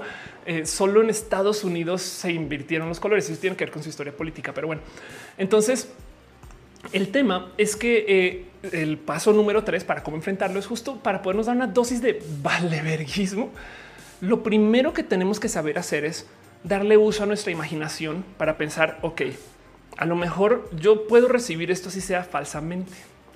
Eh, eh, o sea, porque hay que aceptar que existe, pero si en nuestra cabeza nos metemos el sí, me van a dar la recomendación, me van a dar el trabajo, me van a eh, leer mi reporte, van a leer mi post, ver mi video, si no lo imaginamos, este, comenzamos a trabajarlo. Em, y, hay, tanto ahí, ya, les explico por qué, por qué hablo de esto. Em, pero hay tanto ahí de el imagínate que desafortunadamente también lo, lo, levantas y medio con pincitas, porque hay una cantidad ridícula de gente que desde el marco de la autoayuda y, del apoyo este, eh, y del cómo nos convivimos, les encanta hablar del justo el imagínate a dónde vas. Tanto que ya hay gente que se queja del sobreuso de la metáfora del análisis. Hay una en particular que también vengo escuchando desde hace o sea, en todas las esquinas, porque esto lo dice la gente. O sea, esto está como que es obligatoriamente todos los PowerPoint de emprendedores. Pero es que hay una frase célebre que dijo Wayne Gretzky, el famoso jugador de hockey, donde en algún momento em, él dice: Yo cuando juego hockey em, no estoy patinando hacia donde está, eh, que sería esto, el disco, el puck, no? O sea, él dice: Cuando yo estoy jugando hockey, yo, yo no me voy a aventar a donde ya está. Yo pienso dónde va a estar y para allá voy y por eso soy tan bueno, porque puedo adelantarme a la jugada, ¿no? Y la verdad es que sí, es un, es un muy buen consejo, solamente que todo el mundo lo levantó así de güey, así hay que hacer negocios, tienes que imaginarte a dónde van las cosas y luego pararte ahí. Y, entonces ya hay gente que dice ya, güey, o sea, ya por favor, ya levanten otra fase, no digan otra cosa. Em, pero justo el motivo por el cual quiero hablar acerca del imaginarnos que podemos hacer las cosas es porque falta un punto muy bonito que aprendí yo haciendo teatro impro. Y es que nos enseñan a buscar los positivos. Por supuesto, claro que sí. Pero lo que nos molesta no son los positivos, güey. Si la logramos, bueno, de cierto modo es el síndrome del impostor. Si la logramos, como que ya la logramos. El tema aquí es que a lo que nos asusta, lo que nos trae con traumas son los negativos. Y por eso tenemos tantas dudas, em, porque eh, todo el día estamos evitando failear. Entonces, eh, y volviendo a mi subreddit favorito This is my life miau. Donde eh, todo el día nos muestran a gatos eh, quienes ya se resignaron y dicen, pues sí, así es mi vida, ya no hay de otra, así voy a tener que vivir y pues ni modo, así le entrego yo mi corazón y pues así soy, ¿no? Este, this is my life, meow. Em, y pues ya no puedes hacer nada acerca de eso con tu vida. Lo mismo, em, tenemos internalizado este proceso de cómo queremos lograrla, ¿saben? Queremos llegar a la meta estas cosas, pero nunca le dedicamos o en muy pocas situaciones le dedicamos literal un par de procesos mentales a pensar, ¿y si no la logro qué? Para que entiendan lo presente que está esto, vean cómo enfrentamos las enfermedades ahorita con el tema del COVID, por ejemplo. Lo que quieran en información de cómo no contagiarnos, lo que quieran. Pero ya que te contagias, güey, es difícil encontrar información de qué hacer. Y hasta con el COVID me explico. Pero piensen ustedes en, digamos que por algún motivo mañana nos despertamos y somos personas seropositivas. No lo somos. Así es. Ahora qué, güey. Yo todo lo que tengo es información de prevención. Saben lo mismo. Nuestra cultura como que nos enseña siempre estar hacia la defensiva con un miedo irracional a cosas que también si nos sentáramos a considerar qué puede pasar, pues hay cosas muy catastróficas, por supuesto, pero que privilegios de lado hay una cantidad de situaciones que en últimas no han pasado, entonces no tenemos que asumir que están pasando. De nuevo, privilegios de lado. Yo sé que yo sé que esto es difícil para muchas personas. El closet existe por millones de motivos, pero a veces he hablado con gente y les digo, mira, no te han discriminado todavía. Si tú piensas que al decir que eres gay en tu trabajo te van a discriminar, pero no ha pasado, la única persona que ha discriminado a alguien eres tú en tu cabeza. Ahora, del otro lado, hay una horda de historias de gente que ha sido discriminada en su trabajo. Entonces, pues también entiendo de dónde viene ese miedo, me explico. Pero el tema es no ha pasado, no? Y entonces lo tomo como ejemplo que yo sé que esto es muy presente acá porque a muchos, muchas y muchas nos han discriminado el espacio laboral. Pero para que pensemos dos segundos del cómo las cosas que nos asustan a veces nos asustan porque nuestro cerebro se está asustando a sí mismo. Güey, eso es lo más impresionante de todo. Nuestro cerebro se imagina la situación, no nos la dice y luego nos asusta con ella. Y es de no mames, güey. Pero bueno, Dice Eduardo, si el Internet no existiera, ¿qué estarías haciendo? Uy, me encantaría ser este guitarrista profesional y así. Dice Matías, mi apellido es Vaca, esta es mi vida. Mu. Puede ser. Dice Sanshiro, nada más negro que la historia de los colores en los partidos políticos de Estados Unidos, excepto mis cejas. Anda. Y Martín Kaiser dice, ¿por qué tía? ¿Por qué no? Dice eh, Vicensual, eh, gracias por la aclaración. Eh, Romoreira dice: Yo soy fotógrafo, me permiso hacer la pose yo para enseñar a modelo y antes me sentí incómodo. Anda, Fausto Ceturino dice: Siempre imagino a mi público vacionando cuando canto en la ducha. Qué chido eso. Saori dice: Bueno, en eso la imaginación me dio mi problemita de maladaptive daydreaming y la pastela veo que está dejando piñas. Este eh, no, no más veo que Melpo dejó un abrazo financiero. Muchas gracias, gracias, gracias de verdad por tu amor, tu cariño. Marcos Saucedo dejó una cantidad ridícula astronómica de stars. Muchas gracias, Marco, de verdad por tu amor y tu cariño. SGR dice yo lo pensaba de manera diferente, como en caso de las habilidades donde te imaginas aventando un balón en baloncesto o practicando un instrumento con solo imaginarlo. Sí, se supone que ese es el consejo. Tú imagínate que el, el balón sí entra a la cesta, no? Tú, tú llévate eso al corazón. Pero del otro lado, el motivo por el cual quiero hablar de el imagínate haciéndolo es porque nunca nos imaginamos o casi nunca nos imaginamos el opuesto. Imagínate no haciéndolo, ¿qué va a pasar? Imagínate no, no lográndola. E, eso lo digo porque también hay que desmontar la otra mitad de los miedos irracionales que tenemos que nos pueden generar este síndrome del impostor. Saben como que también del otro lado también tenemos este y, si sí es verdad, no que no, no me merezco estar acá. ¿Qué? Y entonces yo vuelvo a las cosas que me despiertan a mí mi síndrome del impostor. Estoy en la lista de Forbes de top 100 mujeres más poderosas de México. Estoy dos veces y siempre pienso, claro, estoy ahí porque quiero una mujer trans y ya. Pero luego, y, y si estoy ahí por eso, ¿qué? Pues démosle uso, güey. Agarremos esta cosa y volvamos una herramienta, una arma para aventarle a la gente conservadora que dice que la gente LGBT no vamos a llegar a ningún lugar y no vamos a ser personas logradas nunca en la vida y entreguémosle a todo el mundo eh, esto. No, ya existe, pues ni modo. Yo no sé, yo me lo dieron por, o sea, no me lo merece, pero ya démoslo. O sea, em, como que enfrentar eso también puede ser parte del cómo desmontamos nuestros miedos y entre esos el este síndrome del impostor. Em, hay una cosa que se dice en la impro, en el teatro impro, que no más por explicar cómo funciona el teatro impro. Tú te subes al escenario y no sabes qué vas a decir. y hay otras personas ahí en el escenario. Hay una cantidad de gente haciendo impro ahorita bien cool, muchas personas que recomendar. Pero el punto es que en la técnica de la impro, tú en el escenario aceptas que todo lo que te rodea, pues literal, es la realidad. Entonces, de cierto modo, cuando estás en el escenario, tú tienes que lidiar con que suene una ambulancia por allá en el fondo. Bueno, eso ya es parte de tu nueva realidad. Tu compañero te acaba de hablar en alemán y güey, yo no hablo alemán. ¿Cómo hago yo para no decirle qué acabas de decir? No, sino simplemente seguir con el juego.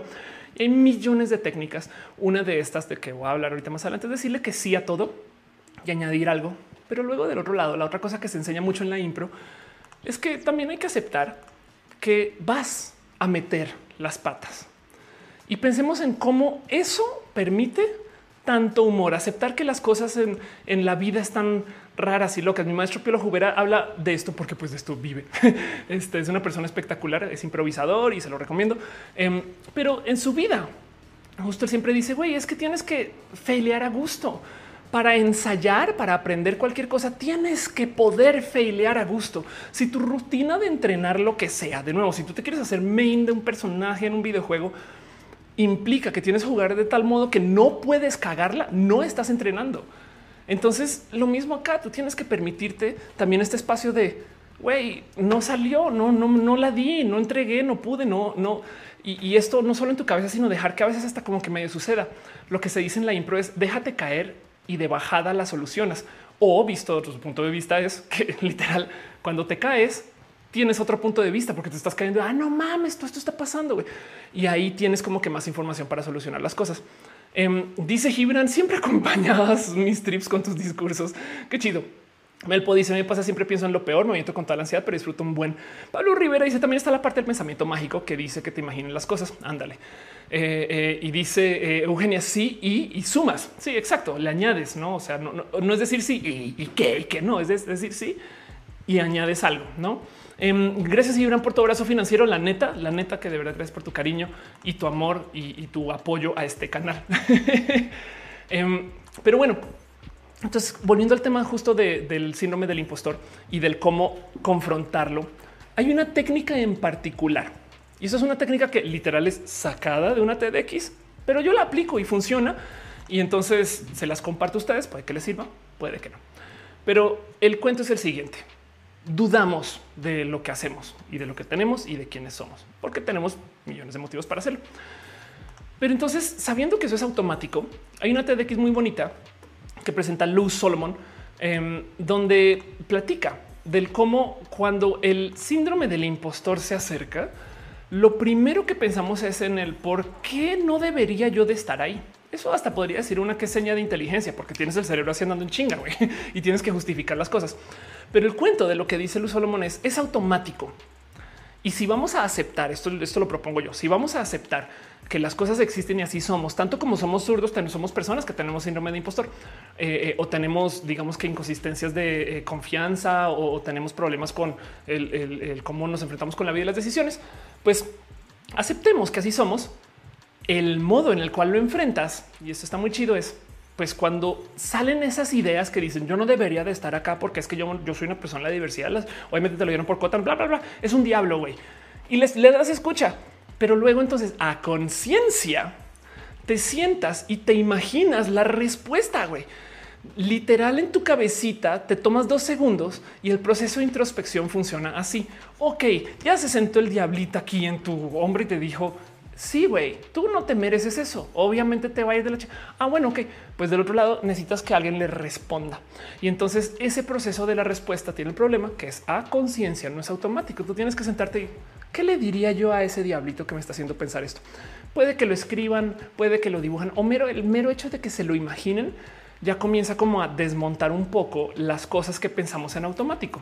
Ahora el tema es que siempre va a suceder. Quizás eventualmente ya nos va a caer el 20 de ah, otra vez este mismo tema. Sí, pero cuando nos estamos imaginando la respuesta, hacemos el ejercicio de responderle y entonces desmitificamos, quitamos poder, elevamos un poquito la situación a algo que pues sea como aquí, que está aquí como en la mesa de discusión, está pasando por allá atrás y no es irracional. Lo traemos a la racionalidad. Veo que están dejando muchas piñas. Entonces quiero dar un abrazo, por favor, a Dulce Vic y a Raúl Gavino Quintalán, que dice aquí Raúl Gavino. Te invito a mi podcast, piensa fuera de la silla. Si aceptas por cuál medio puedo contactarte, escribe un correo electrónico, mi correo oph.oph.la está en mi bio de Twitter y desde ahí nos vamos. Em, y entonces solamente me queda la duda de si fuera de la silla implica que no puedo estar sentada. Pero bueno, em, También de paso un abrazo a la gente chida que está dando su cariño y su amor en Facebook y en Twitch. Piñas para ustedes. La neta, gracias por su amor y su cariño. Pero bueno, entonces el tema de el cómo enfrentamos el síndrome del impostor, aparte de todo lo que les dije, es que el aceptar que las cosas existen y que van a pasar, pues la verdad es que ayudan a desmontar muchas complicaciones en la vida en general. De nuevo, en la impro, pues en la impro se usa el CI el CI es requete re poderoso. Porque uno de los ejemplos que uso yo es a mí todo el día me quieren insultar y me dicen es que pareces hombre. Yo les digo sí, sí, claro, sí. Y qué chido ser un hombre así de chichón, güey. ¿no? Y entonces como que los vatos que me quieren insultar no entienden.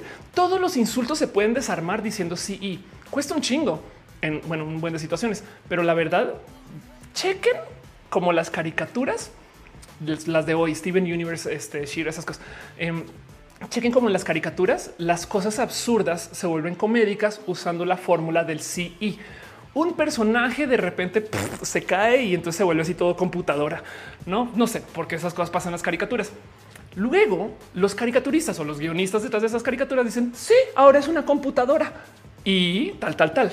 Y, y, así le siguen. Y eso es el cómo se escriben estos guiones. Y es comédico porque esperamos rechazo, esperamos decir no. Estamos programados para decir no. El problema es que decirle que sí a las cosas las desmonta así y, eso viene de la impro. ¿no? Y entonces, de nuevo, son cosas que solamente porque cada vez que hablo de la impro tengo obligación contractual de mencionar el nombre de Piolo Jubera e improvisa porque es mi maestro. Pero sepan que estas cosas pasan, pues, y eso se, lidia así. Mira, les muestro un ejemplo de eh, eh, el CE en, el humor.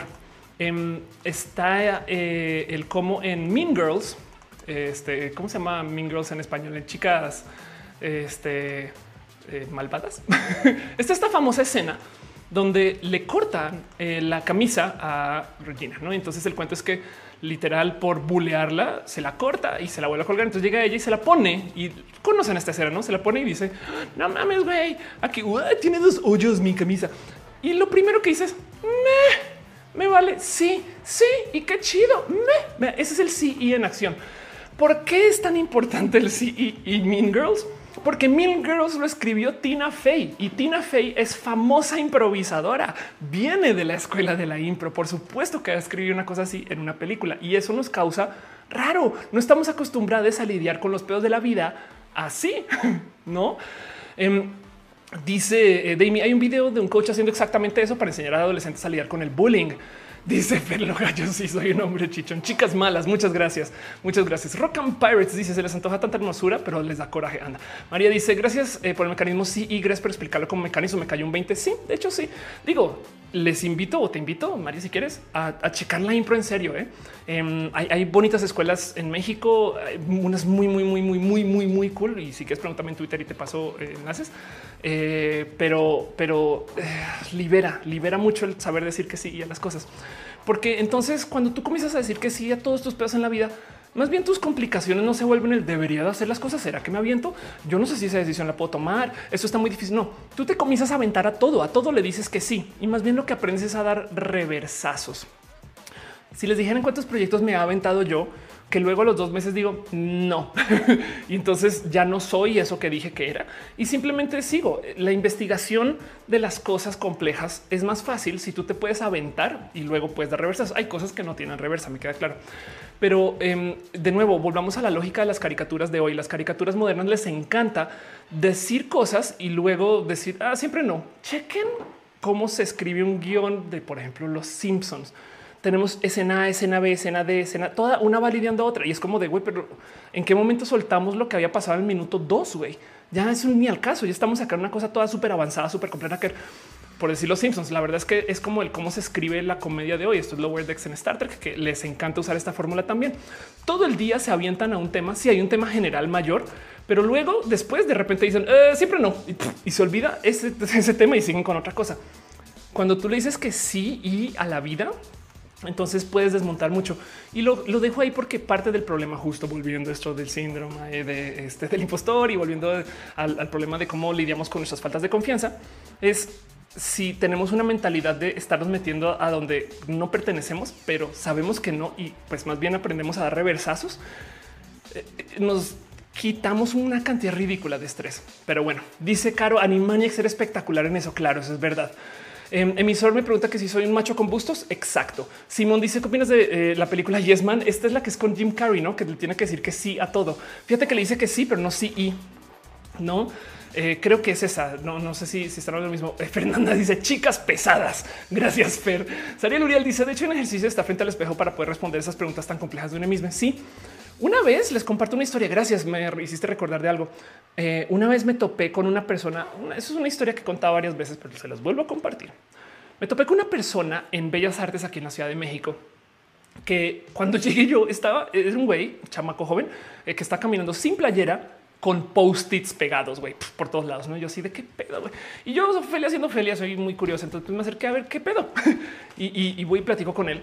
Em, y, como que es un ¿qué estás haciendo? Cuando me acerco me percato que todos los posts que tiene pegados, de hecho, responden a pues todos son insultos homofóbicos.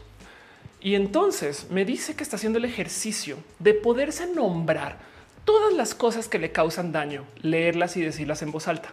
Y luego de ese ejercicio se las pegó en el cuerpo y salió a caminar a ver si se le caen. Y fue de qué pedo, güey, con esta persona, este performer, no manches, me voló los sesos, güey. Y yo ese día comencé a trabajar en casa algo que nunca había hecho, pero frente al espejo me comencé a decirme vestida, travesti, todas estas cosas que como mujer trans antes me traían con una cantidad ridícula de peso. Y entonces el cuento es que eh, eh, es parte de, o sea, tenemos una cantidad ridícula de miedo porque nuestro cerebro le encanta y sabe perfectamente cómo asustarnos. Esas son las pesadillas. Si lo piensa, nuestro cerebro encuentra las cosas que más nos molestan y luego nos las muestra. Es nuestro cerebro mismo todas las películas de terror generan terror de nuestros miedos internos. Lo que nos asusta realmente no es la niña que escupe vómito ni el güey que se cae de la no, no es cuando no nos muestran cosas. Es cuando nuestro cerebro está en chinga de ah, qué puede pasar, qué puede pasar. Y si tú comienzas a racionalizar, lo que puede pasar es que se caiga. Güey, no digo, depende de, tu cinismo. Em, entonces le pierdes mucho miedo al miedo si comienzas como a racionalizar un poco esos procesos. Pero en cine son expertos en quitarnos información para asustarnos. Fíjense cómo así funcionan todos los jump scares y pam, no? Y el pam viene como de atrás y es no, porque entonces yo no estaba monitoreando atrás, güey, no todo eso pasa. Pero bueno, traigo todo eso porque el lidiar con el síndrome del impostor es un tema muy personal y como es multifactorial, algunas de estas cosas puede que les funcione o puede que no. Broly dice: Creo que lo importante es cómo manejamos las cosas negativas para licuarlas de luego eh, para librarnos. Anda, Ana Villano dice: eh, Yo hice es un día súper catarsis. Monse Morato dice: Yo me asusto hasta del estornudo. Maldito cerebro, dice Gisela. Sí, de acuerdo. Y que tal dice: Tengo un proyecto muy similar de los post-its, una persona vestida de etiquetas, aunque los textos y la dinámica es bastante diferente. Ándale, qué divertido. Ah, yo creo que un día eh, decidí hacer un video de em, todas las etiquetas posibles y me acuerdo que hice un acrónimo de como 26 letras, no? Pero bueno, Vicensual dice que fue a lavar los trastes, pero ya volvió. Ándale. Gerundio dice odio tener clases mañana. No te preocupes. Eh, aquí estamos y acá seguimos. Dice Darien, no llegué tarde. No, te perdiste nada. Memo Moreno dice mejor defiende el intento de bullying porque si intento eh, desde intento no pasas el cinismo y hasta exagerado. Generalmente quedan boquiabiertos. Anda, Joana dice apropiarse esos defectos eh, inhabilita el poder que te lleguen a juzgar los demás y ya no te afecta. Exacto. Lo que quiero es una respuesta negativa, es que tú les digas que no. Y, y si les dices que sí, es como acá. Pero bueno, también hay una cosa más que hay que tener en cuenta con esto del síndrome del impostor y las faltas de confianza, no? Porque también es parte de no es como de un por qué no eres una persona confiada? ¿Por qué, ¿Por qué te da miedo tener logros? Es que hay que tener presente que también, y esto por rudo que suene, la vida no es justa y ya es todo lo que va a decir de eso. Eh, también hay una cantidad de cosas donde genuinamente igual y si alguien sí te agarró y te puso en un lugar y no, no te lo mereces. Y, eso hay que tenerlo presente porque yo sé cuando digo la vida es justa, lo primero que piensan es claro. A mí una vez me roban, sí, pero a veces alguien va a usar de ti para robar a alguien más. Me explico eh, eh, o alguien te va a poner a ti una situación que cero te lo mereces, pero te pusieron ahí. güey. Em, y eso también es, eh, es una realidad. Y en eso también por eso hay que tener presente que esta cultura de la cancelación, de la cual soy muy proponente, justo nos enseña a automáticamente enjuiciar a la gente por un acto y eso no me gusta tanto. Me explico. Yo estoy a favor de que se aplique el boicot y que la cancelación sea parte de nuestra cultura, pero tampoco debería ser que reducimos a toda la gente a un acto, porque la vida es muy loquita en general. Eh, eh, y hay gente que le encanta por un acto totalmente deslegitimizar quién eres. Porque hay muchas personas que tienen una práctica horrible de la cual también amerita hacer todo otro video de una cosa que se llama gatekeeping, que el término yo creo que es más lo voy a buscar acá gatekeeping. El término en español que más me gusta para esto del gatekeeping es ser el cuida ranchero. es el eh, cómo la gente a veces decide quién sí puede ser y quién no puede ser parte de un grupo de fans, quién sí puede ser y quién no puede ser parte de este eh, un grupo de mujeres terfas, eh, quién sí puede ser, quién no puede ser parte de cualquier cosa, como que de oh no, no, no, no, no, no, no, no, no. A ver, tú no eres programador de verdad hasta que cumplas con estas 16 cosas. Gatekeeping, el cuida rancherismo. Pero entonces el problema es que hay gente muy cuida ranchera que está ahí para decirte a ti que tú no puedes estar en ese lugar de logro porque a esas personas no les cayó. Y entonces eso responde a la injusticia de la vida, ¿saben? Pero ahora es injusto contigo porque igual yo sí le echan un chingo, güey. Pero la gente está como que muy programada que todo en la vida tiene que ser meritorio. Y eso desafortunadamente, digo desafortunadamente, pues no es verdad. Hay gente que literal las ponen ahí porque pues nada, güey, es la persona más alta, la persona más este, amable, güera, llegó antes, llegó tarde, lo que sea, tiene más dinero, tiene más dinero, representa algo, ayuda, no ayuda. No, como que, tú nunca sabes para quién trabajas y eso también hay que tenerlo presente porque el tema es que todo el mundo me hizo Ophelia, ¿por qué no hablas del tema del Dunning Kruger? Me lo han dicho tantas veces y es que sí es un tema del cual hay que hablar. ¿Por qué quieren que hable del Dunning Kruger?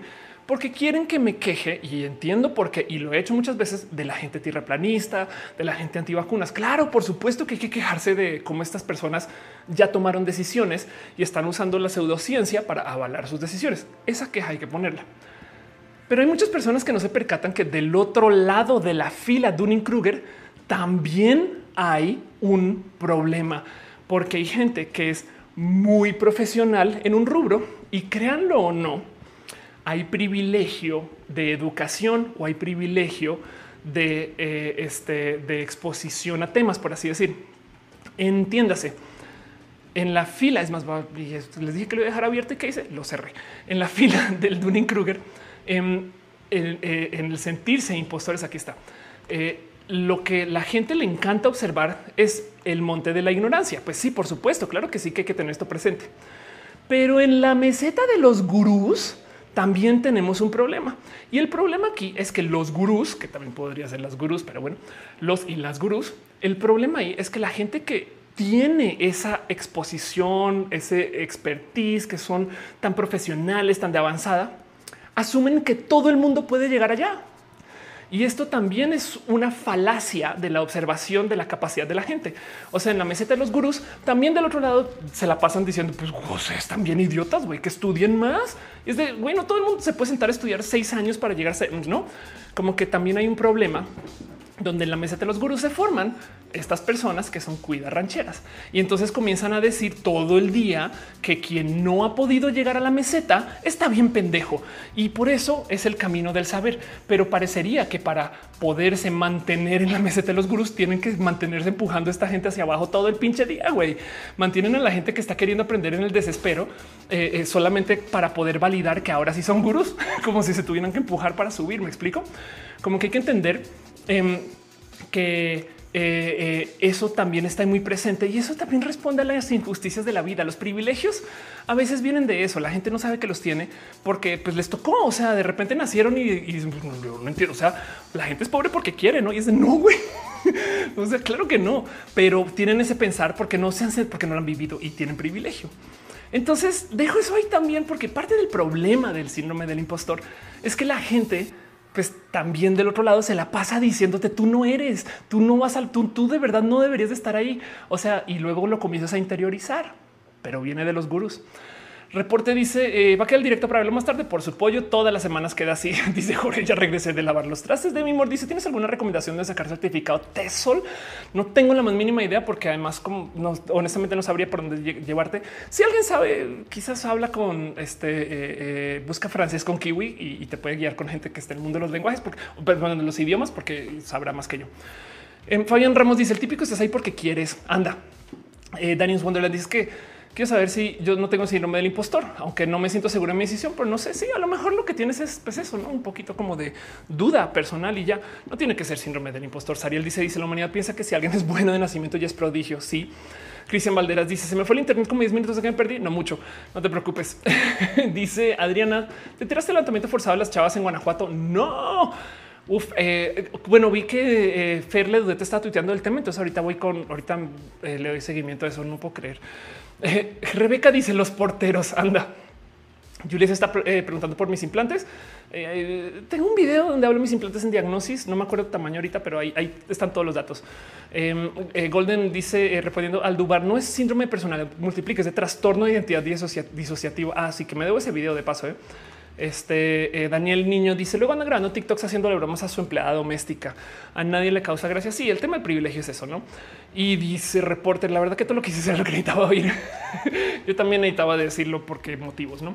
Entonces, hay mucho, hay mucho eh, que platicar acerca justo también de cómo parte del motivo por cual escuchamos todo el día que no debemos de escuchar, eh, perdón, que no debemos de existir como somos, es porque hay gente que su misión en vida es querernos hundir solamente para entonces ahora validarse de su lado. Y parte del motivo por el cual esto puede existir es otra vez por el Dunning Kruger. No, el punto es que eh, hay que aceptar que la vida es injusta y hay gente que tiene que pues encontrar su competencia alrededor de su relación con otras personas.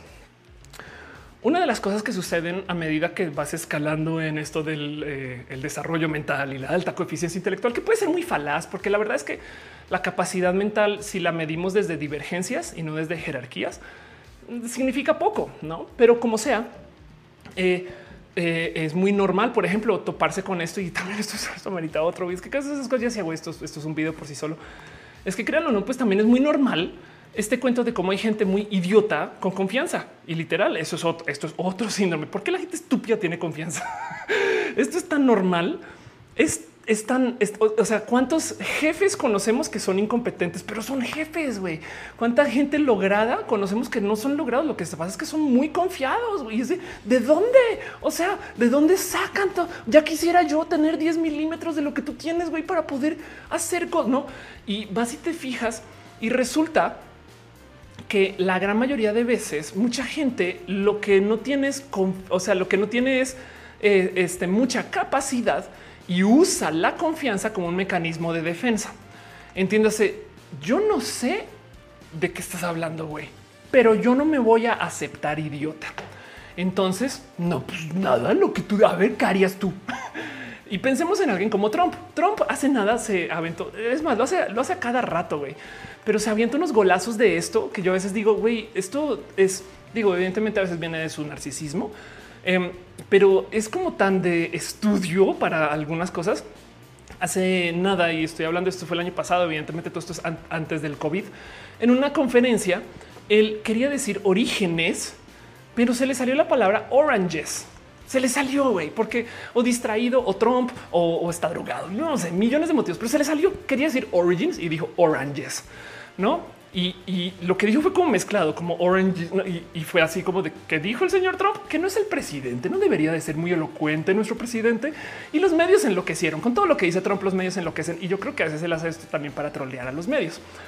Pero el punto es que se le sale. Y ustedes creerían, cualquier persona racional diría, ah, perdón, hablé mal. Em, lo que quería decir era orígenes. Bueno, sigamos con la conferencia. No, él no tuvo ningún problema con decir esa era la palabra que yo quería decir. De hecho, la Casa Blanca al otro día publicó em, eh, un comunicado de prensa diciendo eso dijo el presidente y el pedo es tuyo por cuestionarlo. Güey, es de wow, wow, un momento. ¿Qué es esto? Así son los bullies. güey. Los bullies les encanta. O sea, este cuento que eh, eh, te hacen sentir a ti culpable por su abuso que, agarran tu mano y te, estás pegando con tu propia mano y luego te dicen, ¿por qué te pegas, güey? ¿Por qué te pegas? Tú? Deja de bullearme, pendejo. Pero eso es parte de lo que pasa con la gente que es incompetente, que no se van a aceptar como incompetentes. Yo no soy homofóbico, pero no, no se van a aceptar con personas incompetentes y entonces tratan de deformar la realidad. Desafortunadamente, esto para muchas personas se entiende como confianza por capacidad. Y tristemente, está tan mal observado eso porque la gente muy capaz es más desconfiada. De hecho, eh, eh, es, estadísticamente real que la gente muy lograda está llena de dudas, güey. De hecho, no solo está llena de dudas, sino que la gente eh, que maneja un alto coeficiente intelectual suele ser gente muy depresiva. Pero el punto es que em, la, confianza, el, yo, me, yo lo hago, yo lo aviento, tiene algo ahí que yo creo que vale la pena aceptar que existe. Y es que cuando una persona que está en una posición de liderazgo, así sea bien pendejo, dice yo me responsabilizo, tú así sepas que lo que está haciendo no es tan correcto como estás soltando tantito de tu responsabilidad y ahora es culpa del señor Trump. Bueno, saben? Y entonces los buenos líderes se supone que lo que deberían de hacer es hacer sentir que su equipo se sienta seguro o segura. Bueno, seguras. Me explico como que su equipo no se sienta en peligro, sino que entienda que si el equipo la caga es culpa del jefe o del equipo, no? Del otro lado, esto quiere decir que el jefe tiene que aceptar las culpas de las pendejadas que hagan las personas que trabajan en el equipo, pero bueno, o la jefa, ya ven. Em, pero como sea, el punto es que la gente idiota que está en posiciones que, eh, pues, que manejan responsabilidad se mantienen ahí porque de modos muy pendejos todo el día están diciendo hágale, a ver, sí, aviéntate.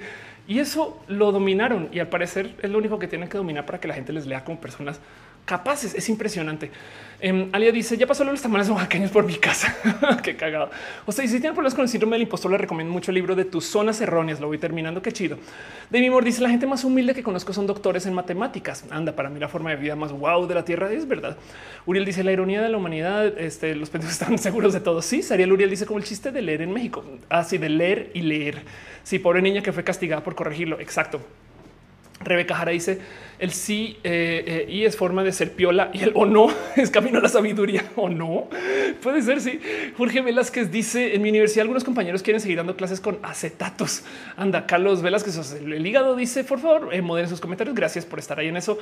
Em, este dice punto.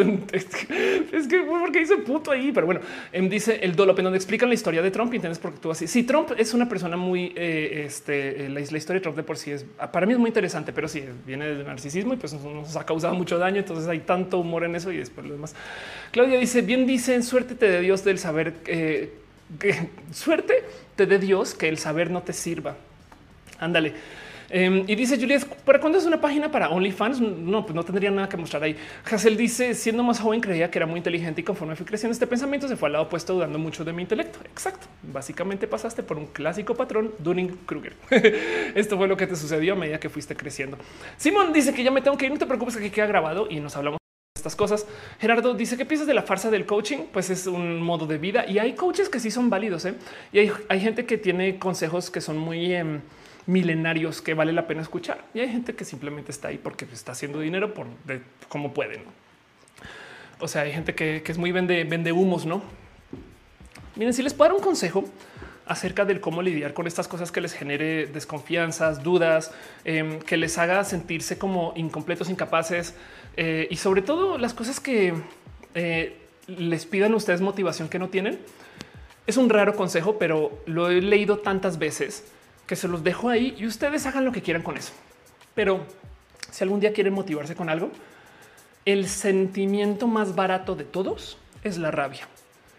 Pónganse furiosos o furiosas. Y con rabia hay gente que está dispuesta a hacer cosas muy loquitas.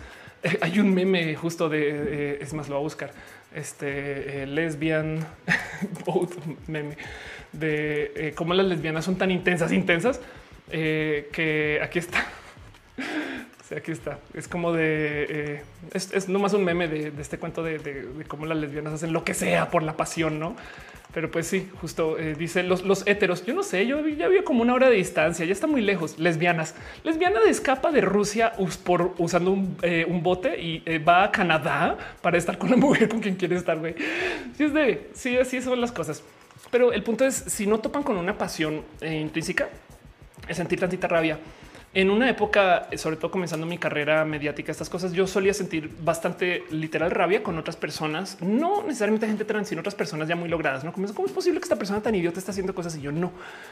Y un día me topé con una amiga trans, de hecho, eh, eh, que me decía: Mira, cada vez que te topes con una situación así donde tú digas, eh, sabes qué es que yo no soy esa persona o por qué tiene esas cosas, porque es por yo me merezco más todo eso lo único que puedes hacer es chambear más en lo tuyo. Agarra esa rabia de que tú no eres esa persona lograda que ves ahí que tanta rabia te da y tómala para ensayar un día más, para escribir un día más, para publicar un día más.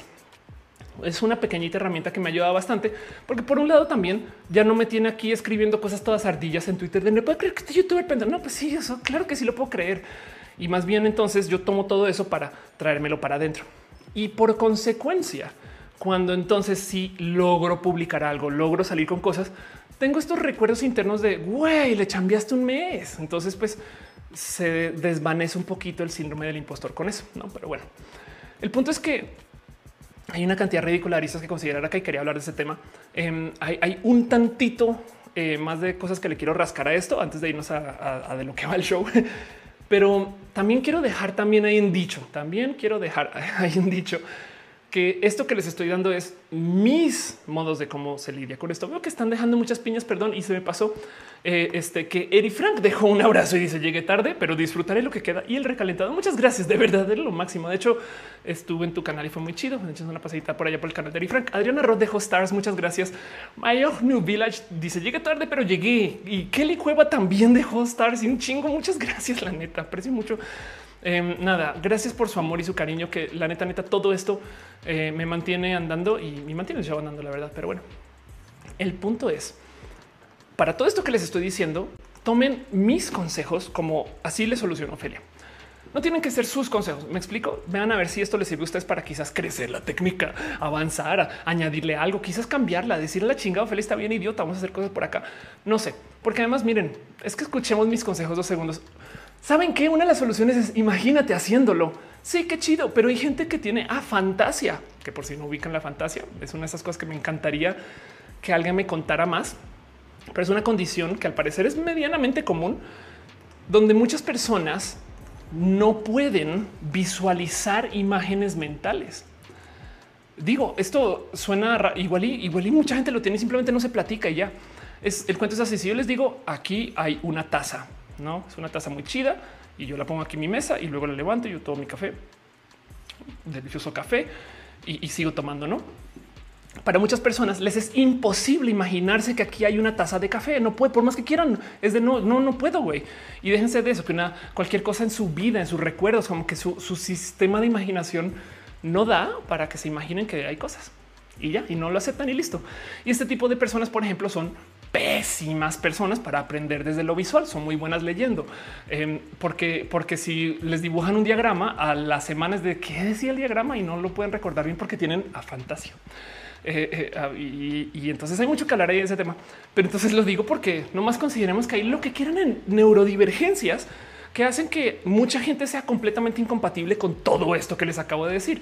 Igual una persona es de ah, no, es que yo tengo ansiedad social porque soy Asperger güey, y ya la chinga, en fin, no, no tiene nada que ver con que saben. O sea, estoy consciente que, que lo que yo les estoy diciendo son soluciones para Ofelia que espero que les sirva a ustedes porque de nuevo eh, no quiero hacer ese video donde les digo sí, tienen que enfrentar sus traumas y ya que no tengan traumas, entonces automáticamente todos sus problemas se van a solucionar. No, y es como no, pues tampoco. Moon dice: Sería que la fantasía evitaría que tuvieras esquizofrenia. Sería espectacular investigar eso. A mí me despierta mucha curiosidad la fantasía porque, pues, como vivo con anosmia, entonces me ha tocado enfrentar cosas raras en la vida y, y me gustaría escuchar un poquito cómo vive la gente con la fantasía. No, pero bueno, eh, dice Jabato de Morales, yo soy visual y kinestésico. Carlos Sena dice, entiendo por qué mis amigos no me pasan su Twitter. María dice, algunos de los muchos de X que me han hecho incluyeron una fantasía, sigo sin comprenderla. Ándale. Pues eso, ¿no? Es simplemente no poder hacer imágenes mentales de cosas. Pero ya. Jorge dice, escucho rojo no entiendo la mitad. Termino feliz. Por eso también he recalentado para que luego puedas agarrar cualquier tramo y googlearlo, buscarlo, estas cosas. Dice Lynn, tengo Asperger y estoy pensando en la actuación de voz y la comedia. Consejos. Em, uf, una trampa que puede hacer, bueno, trampa, no? Eh, una cosa que puede hacer la gente que eh, eh, convive con Asperger para sobre todo el tema de la comedia. Hay un estilo de comedia en particular que requiere de no responder, que se llama la comedia deadpan en español no sé cómo se llama, pero es cuando la gente no reacciona, güey. Es como de llega a casa y mi mamá estaba muerta y porque estaba muerta entonces ya no había comida yo también me morí. No, y es como de wow y da mucha risa porque es como de güey, responde por favor. Em, y, nada, es todo, es toda una técnica y demás. Si tú manejas una condición que te permite desconectarte un poquito, como de el tener que reaccionar automáticamente un montón de cosas que suele a veces ser muy común con la gente Asperger, em, a lo mejor puedes hacer un deadpan espectacular, pero estoy adivinando, ¿no? En fin, dice tú, me acordé de Icarly donde Sam decía que leer es como tele en tu cabeza. Ándale, la gente con la fantasía no ve la tele en su cabeza. Exacto. Eri Frank dice yo soy más visual. Mi habilidad para tener imágenes mentales es muy buena. Anda. María Alberto dice un video de la youtuber Amy Raid Meow que tiene a fantasía. Explica cómo piensa. Qué chido, qué chido eso. Entonces, miren, para destilar un poquito todo lo que les presenté, si se dieron cuenta de la constante en todos los consejos que les di. Y esto es gran parte de mi vida en general. Y es que siempre que tengamos temas en la vida, ya salgámonos dos segundos del síndrome del impostor. Siempre que tengamos temas en general, lo más fácil es siempre comunicarlo o con el mundo o con nosotros. Hay un cómic viejísimo del Oatmeal, eh, que es un caricaturista que hoy en día ya no está tan presente en las redes porque hizo millones de millones de millones de yenes haciendo un juego de cartas de gatos y ahora ya como que dijo ya me retiro. Creo que tuvo el Kickstarter con más dinero este, eh, eh, levantado del, del, mundo, una cosa así. Pero bueno, el caso igual y lo conocen. En el momento Oatmeal hizo esta caricatura acerca de cómo él tiene que lidiar con muchos monstruos. Y lo mejor que se puede hacer con los monstruos es sacarlos de paseo, es decir, sí, sí existen. Yo soy una persona que tiene esta condición, que vive así, que soy ansiosa, que me da eh, eh, este síndrome del impostor. Em, todas las etiquetas. Este cuento de querer quitarnos las etiquetas puede ser muy dañino si el mero poderle poner nombre a las cosas y decirlas les resta poder, no es como un encanto, es, brujería decirle a las cosas por su nombre les quita poder, no? Y entonces decía Oatmeal justo eso. Digo, privilegios de lado. Obviamente no todo el mundo está para liderar y entonces, pues, por supuesto que el síndrome del impostor va a estar ahí y, además, em, eh, eh, no sé, hay, tanto hay que, lidiar acerca de, de, cómo son nuestras raras diversidades. Hice un video donde decía que este tema de que la gente pues a veces hay gente que trabaja muy de noche y no madruga y del otro lado hay gente que madruga mucho y, no puede trabajar de noche, pues eso es una diversidad, ¿no? Y si le podemos poner nombre a eso y lo podemos discutir y aceptar que hay gente que es del mañanera y hay gente que es nochera, güey, adelantamos, avanzamos. Es que eso de juzgar a la gente por despertarse tarde está la chingada. Em, pero en eso, el problema es que poder comunicar las cosas es lo más difícil de hacer, decirlo, hablarlo, discutirlo, entender que lo puedes googlear, que a otras personas les ha pasado, que, el, hablar de los temas es algo que además para rematar nos insisten que es de la generación de cristal. Ay, es que hoy en día todo, no mamen, todo es el psicólogo. Y pues la verdad es que sí, yo sé de gente muy boomer que les como que dicen, sí, ayer fui con la psicóloga, ¿no? Y, la psicóloga me dijo que eh, pues todo bien, no es como de cuéntame más acerca de qué estilo de psicología practica tu psicólogo. No em, les da miedo y es porque se les enseñó justo a no lidiar con sus sentimientos, con su cuerpo, con su vida, con sus y por eso hay tantos problemas. De, paso, también la gente de la generación X comparte mucho esto, pero como sea, el punto es que en últimas no se trata de eso, porque esta conversación viene desde antes de los boomers. Y ahí les va. Em, el cuento dice Uriel, hola, ¿qué haces? Nada, pasando mi demonio. El cuento es que ahorita lo estamos hablando de su nombre como el demonio que sacamos de paseo. Antes se hablaba como sabiduría que se tenía que enseñar. Y es muy divertido porque, por ejemplo, digamos un modo de encontrar el que esto se discutía desde hace muchos ayeres y que no es un dilema de la generación de cristal, es nomás viendo los medios. Por ejemplo, digo, Hoy en día también sucede, pero es que como en los 60, 70, 80 y hasta en los 90 el hacer películas era tan caro, tan difícil. Las grandes películas, las películas épicas, se hacían pensando en que tendrían que tener arquetipos, porque solamente vamos a poder hacer una o dos. Entonces, al hacer esas películas, más vale que tengan un mensaje, que comuniquen algo, que digan cosas, que no solo entretengan, se vean bien, sino que encima de eso conecten con cosas que sean fundamentales para la gente. Hoy en día tenemos Big Data. Entonces ya no hacen eso. Hoy en día dicen, ok, vamos a gastar 600 millones de dólares en una película. Simplemente busca estadísticamente cuáles son las películas que más mueven a la banda y pone eso. Transformers, ¿no? Y entonces hay cosas que no hacen sentido. Y hay unas que sí hacen sentido muy bien. Por ejemplo, la historia de Avatar básicamente es pegaron con cinta todas las películas que fueron taquilleras y dijeron, listo, tenemos una historia casi casi. Pero en los 80s, en los 90s, por ejemplo, no más por dar un ejemplo, eh, las películas buscaban presentarnos con arquetipos. Una de mis, me va a desviar dos unos segundos, tengan paciencia, una de mis eh, pelis mm, favoritas que levantan pero fuertemente este tema de los arquetipos es Jurassic Park. Y lo he presentado mil veces y yo creo que debería dedicar otro video también a esto. Ven como ya voy seis veces que he dicho esto en este canal, en este video, en esta transmisión. Em, porque por si no sabían, Jurassic Park es una película que se trata acerca de los dolores de ser padre o de ser madre y de enfrentar el serlo cuando eres una persona que viene de una vida independiente. O sea, sí, se trata de los dinosaurios, pero la película literal cuenta la historia de un embarazo y de cómo deberías de aprender a ser padre o madre. Tanto que la película comienza con un literal ultrasonido y ahí nos muestran el supuesto bebé.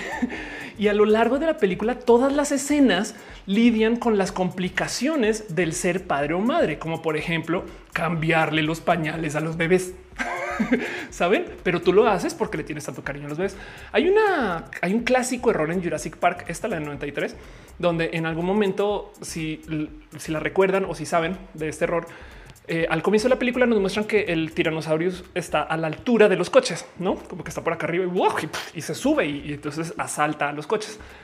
Pero luego en algún momento se tienen que aventar a un abismo desde el mismo lugar. Y es de güey, ¿cómo metieron las patas con eso? Güey, ¿cómo es posible que se les olvidó que estaba a nivel y ahora resulta que el coche se cae? Que pues eso sucede porque lo que está diciendo el director, que de paso pues es nadie más y nadie menos que Steven Spielberg, es que eh, cuando tú te haces padre de familia, tú te avientas a un vacío. este, eh, tú, aquí es, esta es la escena. Cuando tú te haces padre de familia, tú te avientas detrás de los peligros y vas y te caes. Y es muy a propósito. Entonces la película realmente no se trata de los dinosaurios, se trata de el ser padre. Y de paso, esto lo hace Pixar requete re bien. Está hecha así para que los padres vayan al cine y digan no mames, mind blown. Y los niños digan no mames, los dinosaurios, qué bonitos y no vean nada de todo de lo demás. A Pixar le encanta hacer ese tipo como de, de storytelling también. Pero bueno, esto lo traigo acá porque justo quiero hablar de cómo este tema de el platicar acerca de el ser seguros o inseguros, acerca del cuando tomo decisiones, el síndrome del impostor. Antes se hablaba mucho en los medios, solamente que la gente como que no lo tenía tan presente y ahora resulta que es un tema de la generación de cristales. De no mames, eso se viene platicando desde hace mucho, mucho, mucho tiempo. Sara dice: Me diagnosticaron lumbagia crónica y agudiza, agudiza. Ok, me diagnosticaron lumbagia crónica agudiza a los 12 años. A mis 22 está aprendiendo a que no puedo hacer todo lo que los demás así, pero que está bien y debo dejar las comparaciones. Exacto. Tú lo que eres, Sara, eres una persona diversa y te lo prometo que tienes otras capacidades que estarás trabajando tú, que algunas personas no. Y eso es la diversidad, no? Mariana dice cómo es que llegamos a hablar de Jurassic Park. Esto pasa. Em, dice eh, Rock and Pirates. Los dinosaurios eran los papás. Sí, literal, los dinosaurios eran los papás. Becky dice Spielberg tiene Asperger. Wow, qué chido saber eso. Em, y explicaré muchas cosas, pero bueno, de mi mordicio todavía disfruto mucho chillo con ciertas películas para niños por el mensaje. La última que me hizo sentir así fue Cars 3, güey. Exacto. Em, dice Jopi, eh, Lucy Bell es un ilustrador de cómics, hizo un libro llamado 100 diálogos eh, del demonio. Lo recomiendo mucho. Qué chido. Jason Chitiva dice no sé si pasa afuera, pero en Colombia la gente no sabe la diferencia entre psicólogo y psiquiatra. Eso hay que platicarlo, pero sí. Yo a la fuerza dice que le hicimos a la generación de concreto. Solo quería un ambiente sin fobias total. Y dice Iván, se quejan de la generación que educaron y moldearon con sus acciones. Sí, pero pues bueno, volvamos al tema de la discusión de cómo este tema se viene hablando desde hace mucho tiempo. Y quiero cerrar toda esta plática del síndrome del impostor con esto para que les quede presente que este problema del síndrome del impostor no es un dilema millennial, no es un dilema nuevo y no nos debería de amenazar tanto porque es tan común que hasta en Star Trek en el 67 lo levantan. Y yo sé que soy requete fan de Star Trek y ya trapeo esta, eh, este stream con Star Trek y me la paso hablando todo el día de, este tema, pero pues bueno, primero que todo consumo mucho Star Trek, eso es verdad. Pero del otro lado es porque que no se les olvide que Star Trek es una serie que se hizo en el 67. O sea, esto ni siquiera es generación, que eso es boomer. Esto se escribió para literal mi padre, em, pero para explicarle a la gente de los 60 acerca de la pues, inteligencia emocional. Y entonces hay dos personajes muy famosos en esta Star Trek que ustedes claro que conocen, que es nadie más y nadie menos este, eh, que el señor Spock y nadie más y nadie menos que el capitán Kirk, que aquí está, ¿no? Y estos dos personajes son mancuerna, van de la mano. Tan son mancuerna que todavía hoy Star Trek replica este esquema de tener una pareja de una persona que podría ser una persona neurodivergente y una persona que podría ser alguien muy del campo, estas cosas, no? O sea, em, porque por ejemplo, Picard más adelante tiene como su pareja a Data y Data es el androide. Data es el robot. Este, esta foto que güey está muy cagada. Data es el robot que no entiende de los sentimientos y a lo largo de la serie, toda la pinche serie se la pasa investigando el qué son los sentimientos y la otra persona está llena de sentimientos y se los tiene que de cierto modo destilar. Entonces, esta discusión viene porque en parte nos quiere como que dejar ahí enfrente el si es que tú realmente nunca puedes tomar una decisión a menos que alguien cierre el análisis y la tome. La conclusión es la conclusión de Star Trek de este tema. Es como de y, le dedican episodios enteros a esto y a veces le dan sentimientos a Spock y demás, pero la conclusión siempre es la misma. Es como de en algún momento tienes que dejar de analizar y hacerlo y no vas a tener todos los requisitos necesarios para tomar la decisión. Esto en el 67. Pero yo creo que mi película favorita, favorita acerca del síndrome del impostor es Indiana Jones. Y, lo digo porque eh, esta yo la observé como una película referente al subtexto del síndrome del impostor desde ese entonces.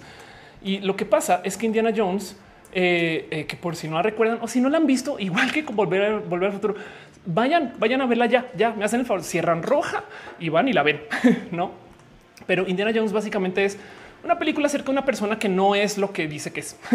en ningún momento es quien es. O sea, Indiana Jones todo el día tiene dudas de ser quien es. Tanto que hay una escena en particular, creo que es en la primerita Indiana Jones, donde hay como una pelea que creo que es de látigos y espadas.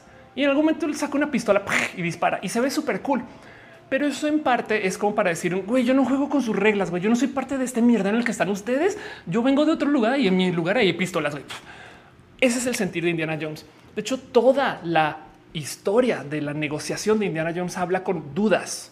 Él, por ejemplo, muchas veces no sabe si es el verdadero Dr. Jones. Luego aparece su padre y su padre. Entonces hay escenas en las películas donde todo el día tiene que negociar con, pero yo soy el verdadero o el, verdadero chingón es mi padre. Y sí, hay respeto. De hecho, hay una escena en particular donde dicen Dr. Jones y ahorita los dos sí, porque, porque quieren como comunicar él. Es que nunca vas a saber para ser un héroe de acción.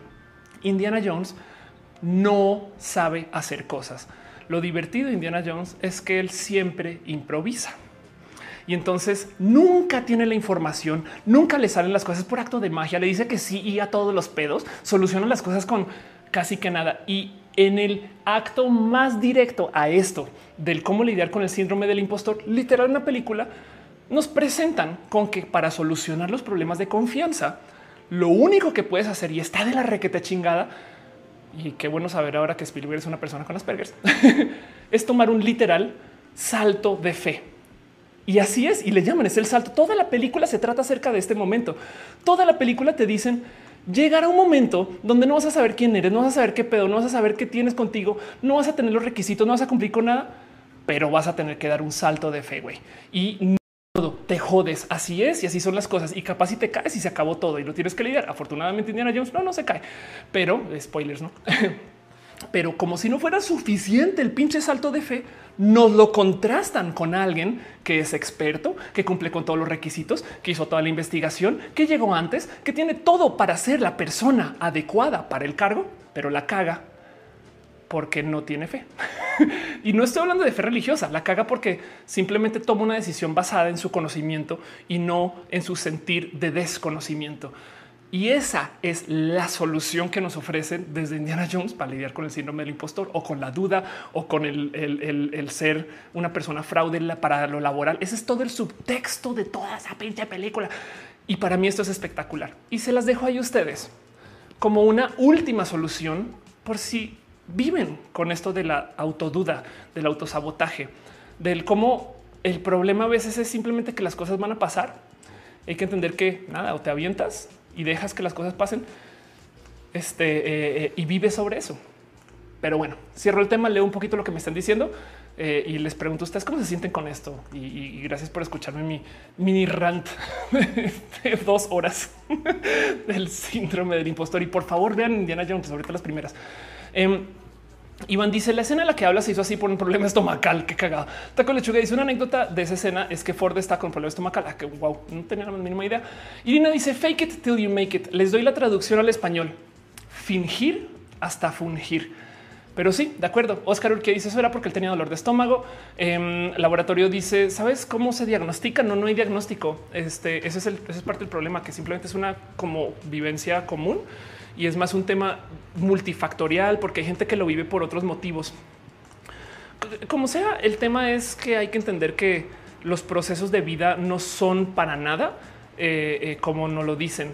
Entiéndase, si está la curva de un Kruger, donde yo sé mucho ahorita porque estoy en el monte idiota, no? Y luego resulta que no sé nada porque descubrí que realmente no sabía nada. Pero la verdad del cuento es que el Dunning Kruger no necesariamente se comporta así, sino se comporta un poco más así.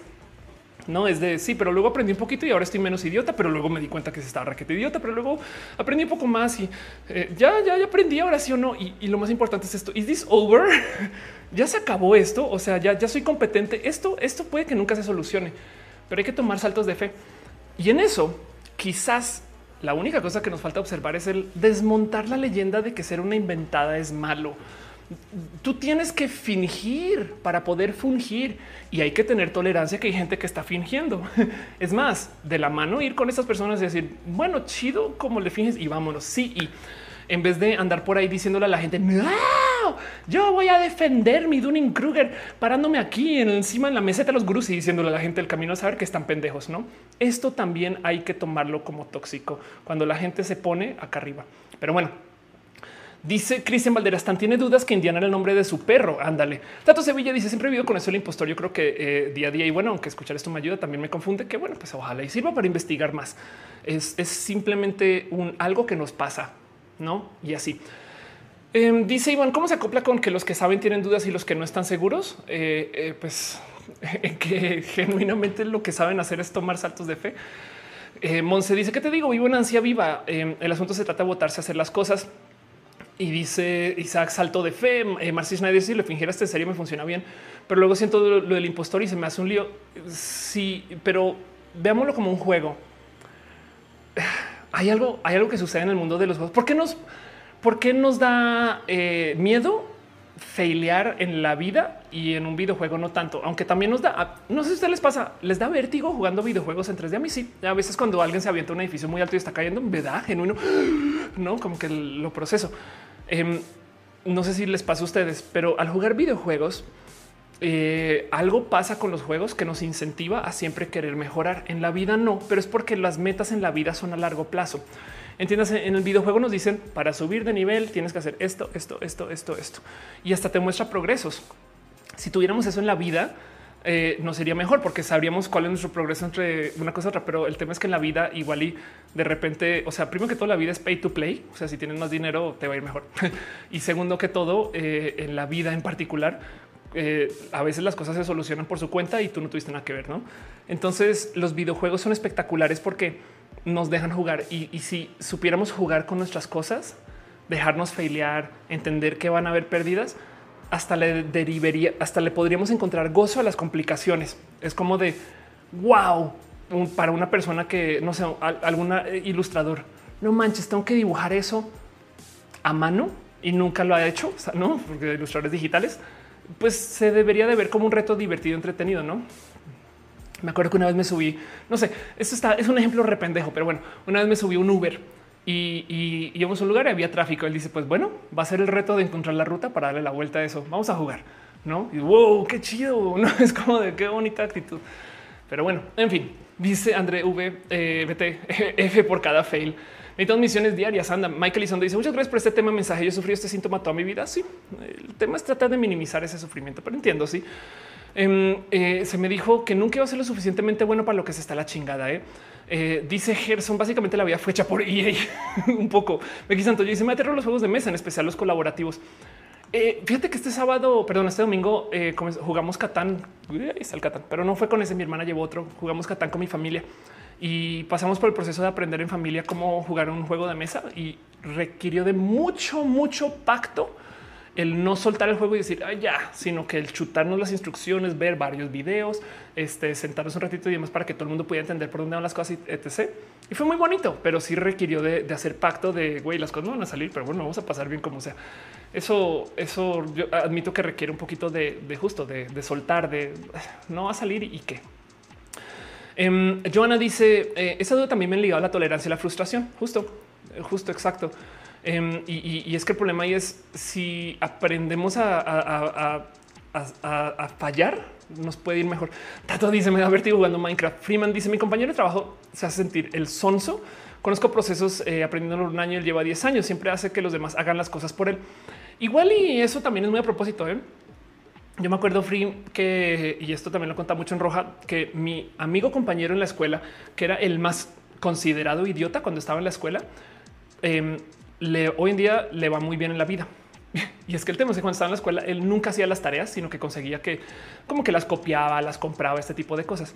Pero resulta que hoy en día, como administrador, es espectacular administrar porque no hace nada. De hecho, él se quita del camino, él deja que la gente haga cosas. Y es como de no mames, güey. Y en el colegio nos enseñaron a juzgar a la gente que eh, pensaba así, no? Mientras que él estaba aprendiendo estas labores de administración interpersonal este, de talentos. No, pero bueno, em, entonces igual y más bien sería más chido que tu amigo pues admita que es buen administrador o que tiene algún hilo por ahí de administrar en vez de manipular a la gente. Pero bueno, em, ni se dice, yo trato de divertir mi trabajo, eh, despejar un poco la vida, pero mi jefe le molesta ver gente feliz. Anda, eh, dice, me da vértigo los saltos de fe porque real lanzarse este, y que eh, eh, sin saber cómo van a resultar las cosas, adrenalina pura y dura. Igual y darle tanto espacio en tu imaginación a pensar que van a resultar mal y, de ahí ya tienes un marco de referencia si no te va tan mal. Rebeca dice ser youtuber se basa en eso más que hacer contenido es hacer contenido. Así parece que nadie lo ve tarde o temprano. Encuentras unos frikis que se suscriben a tu canal porque no te rendiste. Anda y viene y dice son muy manca en este juego llamado vida. Bueno, no más que no se te olvide que hay gente que se genuinamente manca en la vida, pero entiendo tu comentario. Dice Duman eh, que si estamos en el cierre, estamos en el cierre del primer tema. Nada más estoy leyendo sus comentarios. Voy a ir nomás a repasar lo que ha sucedido en como noticias de la semana, un rápido repaso. Y yo estoy convencida que quiero hacer dos rojas esta semana porque quiero luego dedicarle también un buen de tiempo a platicar acerca de Apple y sus prácticas tóxicas de eh, manejo de software y lo que está pasando con Epic, pero es mucho más que Epic. Esto viene desde hace mucho tiempo. Esto viene desde que Apple comenzó con la tienda entonces, con eso cierro este tema. Les dejo ese pensar de vean Indiana Jones y, piensen en lo que significa el salto de fe y el síndrome del impostor. Y les dejo ahí ese pensar, ¿no? cómo se sienten ustedes con todo esto. Eh, igual sigo leyendo sus comentarios. Llevamos al aire dos horas y 37 minutos. Y más bien, este nada, espero haberle revoloteado la cabeza para bien o para mal, pero pues, pues para, para haberla revoloteado. ¿Qué dije?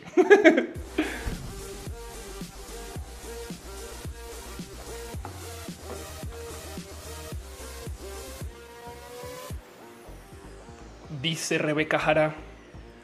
Ya viene la hora de los abrazos. Y exacto. Todas las semanas pasan cosas, hay que platicar de esas cosas. A veces un mero resumen de esas cosas, a veces una plática un poquito más a fondo, pero la idea es no clavarnos dos horas hablando de un tema, sino simplemente levantarlo aquí espolvoreado y a ver cómo que, les interesa y traerles a ustedes como que las cosas em, que hayan estado sucediendo. Y lo primero que tengo para ustedes hoy, eh, primero que todo, les me gustaría preguntarles cómo se siente con eso, pero lo estaba platicando y es que además Kat, que no sé si sigue en el chat, pero estuvo por acá un ratito, está tuiteando hace nada que ya tenemos, y esto se volvió noticia, eh, pan de muerto y roscas. Y estamos en agosto. Y entonces, ¿qué pasó? What? ¿Cómo es esto? Y Kat decía que está pasando, porque pues sí, la verdad es que sí, un poco de, no supone que esto es pan típico de una fecha en particular, porque lo están vendiendo ya. Y esto, ahí donde lo ven, es una de las clásicas señas de problemas económicos. Cuando la gente comienza a sacar cosas de temporada fuera de temporada, simplemente lo que están diciendo es güey, lo que sea, pero vengan a comprar. Entonces le quería compartir un poquito ese pensar, porque para rematar esto que están mostrando aquí es como eh, pan de rosca muerto. No, o sea, también para rematar esto es la cosa más rara que he visto al punto, pero pues habla un poquito de eso, de cómo la gente ahorita está en estas esperas y demás. Y en el COVID en particular, en la época de la pandemia, pues esto es súper, súper tema porque Eh, es más, porque no lo puse aquí? Eh, las cosas están rudas, güey, muy, muy, muy, muy rudas. Justo a ver quién está tuiteando esto. Estaba hablando de cómo en potencia los cines se van, pero se van mal. Em, porque la estadística es de cómo la estadística de ventas de cine en México para agosto da que el 3% de la gente que fue al cine el año pasado en agosto fue este año. Entiéndase que el cine decayó el 97% en su audiencia este año. ¿Quién está tuiteando esto? Ya le estoy dando scroll, scroll, scroll no topo. Pero eso, no como que considerar cómo las cosas están detenidas. Aquí está, fue, fue marmota. Ok, perdón, a ver si seguimos teniendo cines para el 2021. La gente no quiere ir a Cinepolis y a Cinemex. Este, y las cifras están duras y si duras es verdad. En los últimos cinco días se vieron apenas 107 mil boletos, que es únicamente el 3% de lo que se vendió en el mismo periodo en el año pasado en la nación mexicana.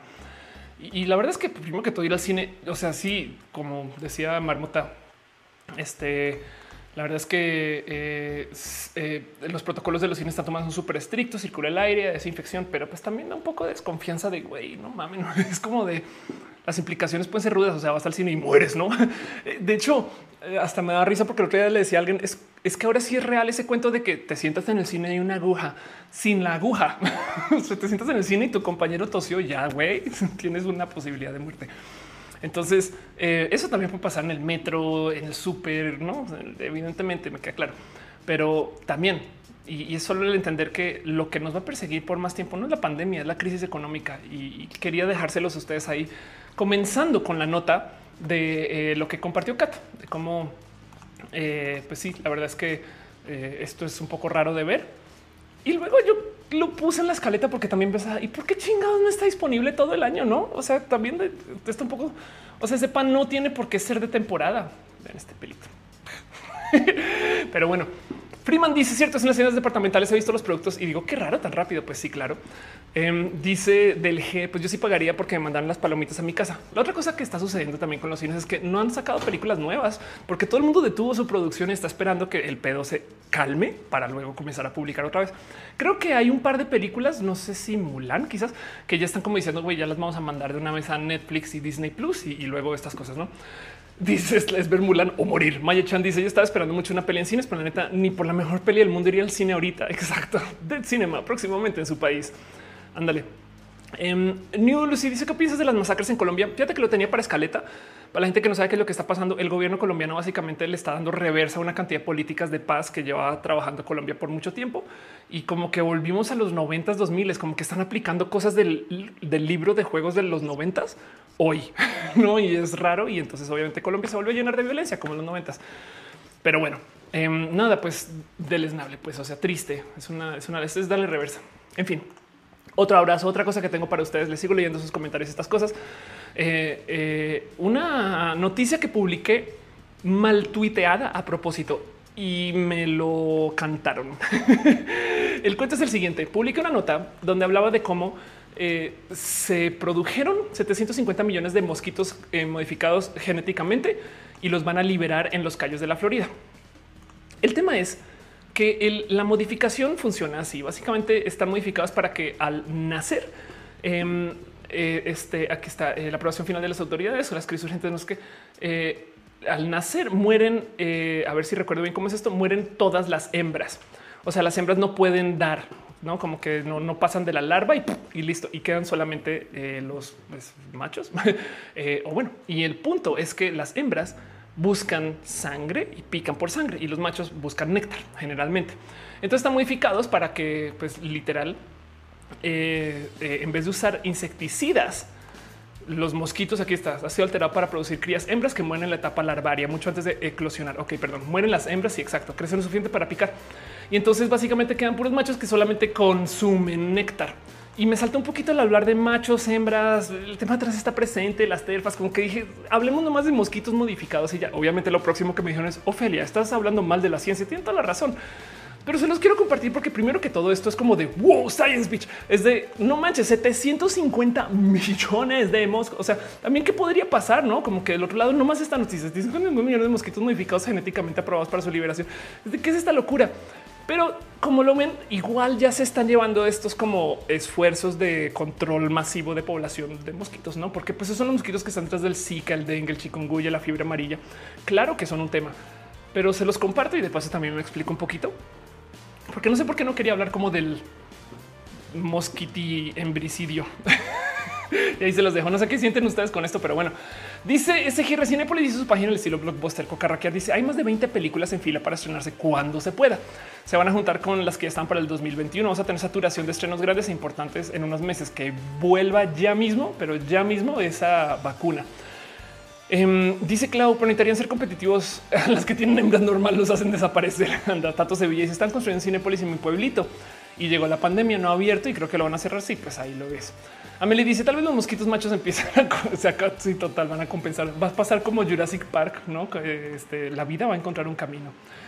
Pero bueno, Luego otra cosa que sucedió esta semana, nomás para que lo tengan así presente y como en radar, eh, fue un bug, fue un bug muy divertido de observar. Primero que todo, por si no le han estado dando seguimiento a esto, Em, Microsoft acaba de publicar su nuevo simulador de vuelo, que es una broma porque las ideas que tenemos del simulador de vuelo de Microsoft em, es que, pues nada, es este, no, o sea, DOS, Windows 95, no? Pero el nuevo simulador de vuelo de Microsoft es básicamente eh, fuck you de la realidad. O sea, esto, esto sí da un poco de no puedo creer que esto exista. Estas son imágenes eh, del juego eh, capturadas por su engine. Es no real, es lo que le viene. Güey. Es está no solo es de su manejo de luces, sino su manejo de eh, todo el esfuerzo técnico que hay detrás de la realidad de, los aviones, el cómo la comunidad, cómo se genera la cantidad de, o sea, los mapas son en tiempo real de la información que hay de mapas de Bing, no? Y de todo esto que se ha rastreado y demás. Y entonces, pues nada, como es la realidad en pasta, este simulador de vuelo da mucha risa y se los comparto que gracias a un error tipográfico y para explicar lo que sucede acá es no sé si ustedes sabían que ustedes pueden modificar Google Maps. Ustedes pueden ir y decir, ok, esta carretera debería dar la vuelta para allá. Este edificio se debería de llamar así y si quieren pueden modelarlo. Y el tema es que en algunos casos depende de dónde le estén poniendo, pasa por una aprobación, otros casos siempre se publica porque son ustedes son las únicas, las únicas personas que están publicando cosas ahí. Pero bueno, como sea, obviamente Microsoft tiene cosas similares en su generador de mapas y una persona en lo que estaba ingresando información se le fue un dedazo y en vez de decir que un edificio era de dos pisos, se le fue que era de 212 pisos. Y entonces en el simulador de vuelo más realista de la existencia, de repente aparece un obelisco, una, una bestia de edificio de 200 pisos que es esta cosa que pedo, güey. Además el edificio más no cero sentido que hay, porque es como de no estar rodeado de nada, no existe. O sea, ni siquiera está, obviamente no se ese edificio existe. Entonces comenzó esta como locura de tratar de averiguar qué pasó, quién fue, cómo se subió eso, hasta que dieron con el nombre de la persona que ingresó el dato y como que lo contactaron y, salió a decir, no, pues es que se me fue un dedazo, güey. este eh, eh, y ahí está y el obelisco y ahora está esta discusión de y no deberíamos de dejarlo más bien como eh, así sea un homenaje al código mal escrito o algo así. Perdón, Alejandra, les deja un abrazo financiero. Muchas gracias de verdad. Gracias por tu amor. Acabo de ver que también Felipe Vampire se suscribe con Prime. Muchas gracias, o Vampire. Gracias por ser parte de esto. Gracias, este eh, eh, eh, Ale, por tu amor. Y gracias también a Adriana Rod, a Mayo New Village, que también dejó stars. La neta, neta, neta, su amor, lo máximo. Jason Chitiba dice: Hace unas horas salió la noticia que Colombia se unía a las pruebas clínicas fase 3 de la vacuna de Johnson Johnson con una muestra de 60 mil personas. Qué chido, qué chido. sería divertido que de aquí nazca un Hulk o algo así. Mentiras, es pura broma. Pero bueno, qué bueno escuchar que ya hay pruebas grandes de la vacuna. 60 mil personas, si lo piensan, es nada a comparación de no. Pero de todos modos, André dice la suave crema que tenemos en México. Digno homenaje en el juego. Anda. Eso dice a pesar de que la crítica la apoya por la comunidad, tuvo mucho review bombing. El ah, claro, es una lástima. Todos los juegos, eh, hasta podría decir que el tener review bombing les ayuda. Entonces es una lástima que toda esa negatividad venga asociada con los grandes lanzamientos. Pero bueno, yo soy muy fan de todo esto relacionado con la aviación y este simulador me rebasa y me han dado muchas ganas de crear un simulador de casa inmenso. Pero bueno, Tato dice hay vacuna. No, no hay vacuna. Hay pruebas de vacuna, pero todavía no hay vacuna. Pero bueno, en fin, Luego otra cosa que sucedió esta semana que eh, se los dejo aquí como para no más como para eh, platicar o para que lo sepan. Em, recuerdan que hace rato les hablé de un en un roja acerca de las traducciones. De hecho, en un video que tengo pendiente. Ahora que lo pienso, podría ingresar esto, pero bueno, ah, no, ya lo publiqué. Perdón, retiro lo dicho. Chin. Pero bueno, hablé de cómo, gracias a la tecnología de los deepfakes, el futuro de la traducción va a ser muy raro y muy cool. Yo estoy presentando este roja en español en no mucho tiempo, decía yo, y esto fue cuando lo presenté hace como un mes, vamos a tener traducciones en tiempo real que van a poder reemplazar mi rostro. Y entonces ahora ustedes, en vez de que salgan los subtítulos, ojalá los subtítulos se mantengan porque hay mucha gente que los lee pues, y que tiene lectores para esto y que no es parte de la accesibilidad. Pero también me va a poder reemplazar el rostro con mi boca hablando en alemán con audio sintetizado. Y yo lo decía como esta tecnología existe. Lo que no sabía es que genuinamente existe. Acá hay una prueba de SIGGRAPH eh, que, da un chingo de what? o sea, ya viéndolo en acción, sí, hasta un poco de está hasta súper requete mega creepy. básicamente, acá tienen a una persona que está hablando y entonces al hablar, primero que todo, eh, el software automáticamente reconoce texto de lo que está diciendo. Y luego, entonces, con este software, que de paso esto se publicó el 4 de junio del 2019, tú puedes editar este texto y lo que hace es que reemplaza la boca nomás y entonces sintetiza lo que debería de estar diciendo la boca con audio sintetizado, tomando pues tu voz como fuente. Entonces puede simular este eh, el que tú dijiste otra cosa, pero literal dicho con tu propia boca y con una voz que puede ser sintetizada desde la tuya, como puede ser la voz de otra persona, este y se ve perfectamente real. Digamos que ustedes son actores y de repente eh, dicen algo en una escena pero resulta que luego les dicen no, no, no, no, no, te vamos a cambiar a tu protagonista. Tu protagonista ahora se va a llamar otra cosa, se va a llamar Luisa. Ok, chido. Podemos cambiar todas las escenas para que ya no digas Carla, sino Luisa. No mames, güey. Esto hasta da un poco de miedo, no como que, pero bueno, em, dice escaneo. ¿Cómo puedo cambiar a género fluido? A mí me gusta decir a modo de broma que cuando eres trans, cada 5000 kilómetros se tienes que cambiar fluido de género. ¿Cómo puedes cambiar género fluido? Es, como te identifiques, la verdad. Eh, y, depende de, hay millones de modos de ser una persona de género fluido. Entonces tú lleva tu corazón a cómo mejor lo puedas expresar y ya. Rebeca dice el autotune máximo. Exacto. Pues es que esto es más que autotune. Este eh, deja mucho de qué pensar, porque esto prepárense para verlo en filtros de Instagram, eh, Snapchat, prepárense para verlo en TikTok. No, esto digo, lo impresionante de todo esto es que hace uso además de texto.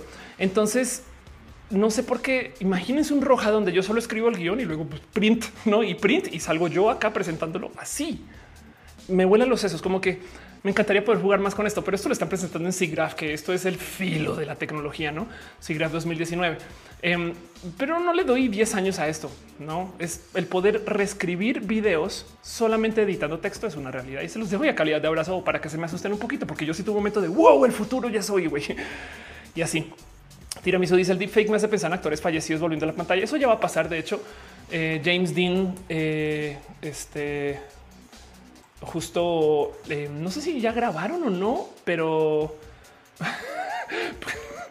perdón, este puse James Dean deepfake y entonces aparecieron cosas rarísimas. Pero en algo, pero ya se propuso una película con James Dean que ya pues, no vive actuando y entonces esto va a pasar. Esto bien raro de considerar el cómo tantas cosas de nuestra vida en últimas pueden ser eh, este, eh, eh, completamente automatizados. Perdón, es que me quedé viendo esto. Esto es, esto es James Dean como el, como, como el, Terminator. Ahí está. Ah, también está hablando con James Dean. No mames, qué cagado. Ahí estás. Pero bueno, esto es em, pues, que les digo, es una realidad, saben? Y esto es de paso, la gente que está generando esto em, no está haciendo uso de computadoras. O sea, pensemos en lo que podría ser Hollywood con computadoras dedicadas para esto. En fin, Em, dice, ¿qué dijo Ignis? dice Juan David, si está muerto esa actuación o qué es, pues si quieren verlo de cierto modo, alguien tuvo que haber actuado eso, así sea la computadora o cómo se le enseñó a la computadora, puede ser, o puede ser una reproducción, o puede ser una resintetización, eso puede ser un término, pero bueno. Duber me lo dice, hace poco salió un TikTok con esto de Uribe, ¿no? Sí, Eduardo Puente dice, el cambio de palabras en los videos está muy intenso, puede ser principio de problemas de fraudes, yo creo que ya eso ya va a suceder en 3, 2, 1. este, pero bueno, Rebeca Jara dice en realidad es que el presente no existe, vivimos en el futuro. Ándale, exacto. Y Marcos García dice entonces algún día solo escribirán un guion y la máquina pondrá una imagen de ti grabar el video. Sí, exacto. Y es que lo impresionante de esto es que ese guion ya no se tiene que escribir. Tenemos GPT-3, que también es una tecnología de inteligencia artificial que escribe eh, y escribe también GPT-3 que de hecho hasta programa el software que escribe GPT-3, que es una inteligencia artificial, es un modelo de lenguaje de OpenAI, em, puede programar y hasta conversar sobre política y economía. Y eso nada es impresionante. Saben? Y, entonces es pensar que una computadora puede escribir el guion y puede generar al actor y puede deepfakear sus expresiones y todo eso. pero bueno. Eh, Rebeca dice Watson va a ser el nuevo Eastwood. Puede ser Embrace Virtuality, dice Rodrigo Rico. Exacto. Pero bueno, y luego la última cosa que tengo para ustedes ahorita en esto de calidad de abrazos y cosas que les quería compartir a nivel noticias. Em, no más una noticia de Netflix. Esto también es un tema que es bien largo y ahorita lo traigo a calidad de abrazo. Es una pequeña noticia nomás, pero es que Netflix está investigando con un botón de shuffle. ¿Qué chingados es un botón de shuffle? O sea, como que un botón de shuffle em, es reproducción aleatoria. Netflix tiene un problema y es que la gente que consume videos por stream sufrimos de una curiosa ansiedad de selección. ¿No les ha pasado que abren Netflix, ven todo el catálogo, el catálogo más extenso de películas que hemos tenido a nuestra disposición en la existencia de la humanidad y de repente dicen, ah, voy a ver una serie que ya vi? Eso es un problema, porque del otro lado, Netflix se trata como negocio de tener todo lo que quieran tener y más. Imagínense entrar a Blockbuster y siempre rentar lo mismo, ¿no? En Blockbuster no era tan tiránico el tema de tener que seleccionar, pero sí causaba un tantito de ansiedad porque también era esta película no está, esta son las nuevas, no sé qué. Eh, y entonces Netflix está investigando mucho cómo le hacemos para que la gente pues, vea cosas nuevas ¿no? y les podamos presentar nuevo material sin que además se sientan mercadeados, porque Netflix es campeón en de repente en los créditos de una serie súper cool, meterte eh, algo que tú dices, qué pedo, ya bájale dos segundos Netflix. Entonces igual y están probando con este botón de reproducción aleatoria. Y el tema con esto de la reproducción aleatoria justo es que es, un acercamiento porque para la gente que ve cable o son de la generación X o boomer, recordarán que en una época existía esto que se llamaba el zapping, que era el que tú te echabas ahí y lo que te cayera, güey, y ya, y de repente te quedabas viendo cosas nuevas. O sea, si cambiabas, cambias, ah, no mames, y esto que, y ahí te quedabas. Y eso es parte de lo cómodo de la tele por cable que mucha gente no está dispuesta a soltar, que curiosamente el que te den la opción de poder seleccionar lo que tú quieres ver da ansiedad. Hay gente que le da genuina ansiedad tener que seleccionar qué, ver y, no sabe. Entonces comienzan a googlear mejores películas de lesbianas. No, no es que está hablando de mí, pero sí, así. este mejores shows de comedia. Eh, no, como que da un poco de eh, eh, hay mucho que negociar. Y entonces eh, esto se los traigo a ustedes, que esto es una potencial solución. A ver si a ver cómo le va a Netflix con un botón de al azar, porque esto quiere decir que entonces a lo mejor hay gente que va a comenzar a ver contenidos así como tú tira, tírame la DJ, no? Em, dice Gerson, he visto más de 100 veces Harry Potter 1. Ándale.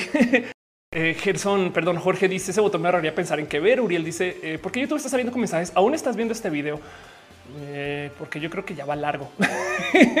Juan dice Amazon Prime coloca propagandas de otras producciones de ellos antes de empezar un capítulo. Sí, no mames.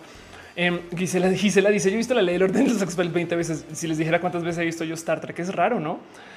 Pero pues pensemos en cómo del otro lado, eh, pues hay algo hay que negociar en esto de la usabilidad de Netflix. La pastela de la cocoa dice ahora que pusieron Malcolm en Prime, veo capítulos al azar para revivir la TV Experience. Maya Chan dice por favor, odio querer ver algo y no saber qué es. Y lo único que extraño de la tele. Iñaki dice no soy boomer y si hago zapping hasta conozco la palabra. Sí, es, es más bien un decirte como em, eh, para la gente joven, como que ya crecimos, no es que si crecimos, bueno, si crecimos eh, eh, o, ya como que nos es más normal tener todo ahí, porque también esto pasa, por ejemplo, con Napster, que rolas descargo, no? Y, luego, pues antes eran la lo que estuviera en la emisora y ya alguien decidió por ti. Rock Empire dice: Yo dio 10 años browseando Netflix para mejor volver a YouTube. Freeman Sao dice: No, mañana termino la transmisión. Sí, em, yo creo que justo en eso ya llevamos tres horas transmitiendo y entonces voy a irme a la última sección del show, que es una sección de preguntas y respuestas. Me voy a poner en sus manos para que ustedes me digan lo que quieran y les voy a leer sus comentarios. Y nomás, este, nada, agradecerles por venir, llegar a escucharme mi mega ranta acerca del síndrome del impostor y pues pues gozarnos la vida un poquito. Caro dice tres horas, se me fue nada del show. A mí también un poco, ¿eh? la verdad.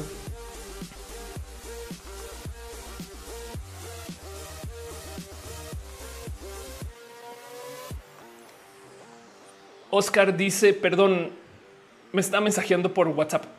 ok, tranqui. Jesús dice, tú cobras en exclusiva por todo, acabas pagando un buen. Sí, eso es verdad.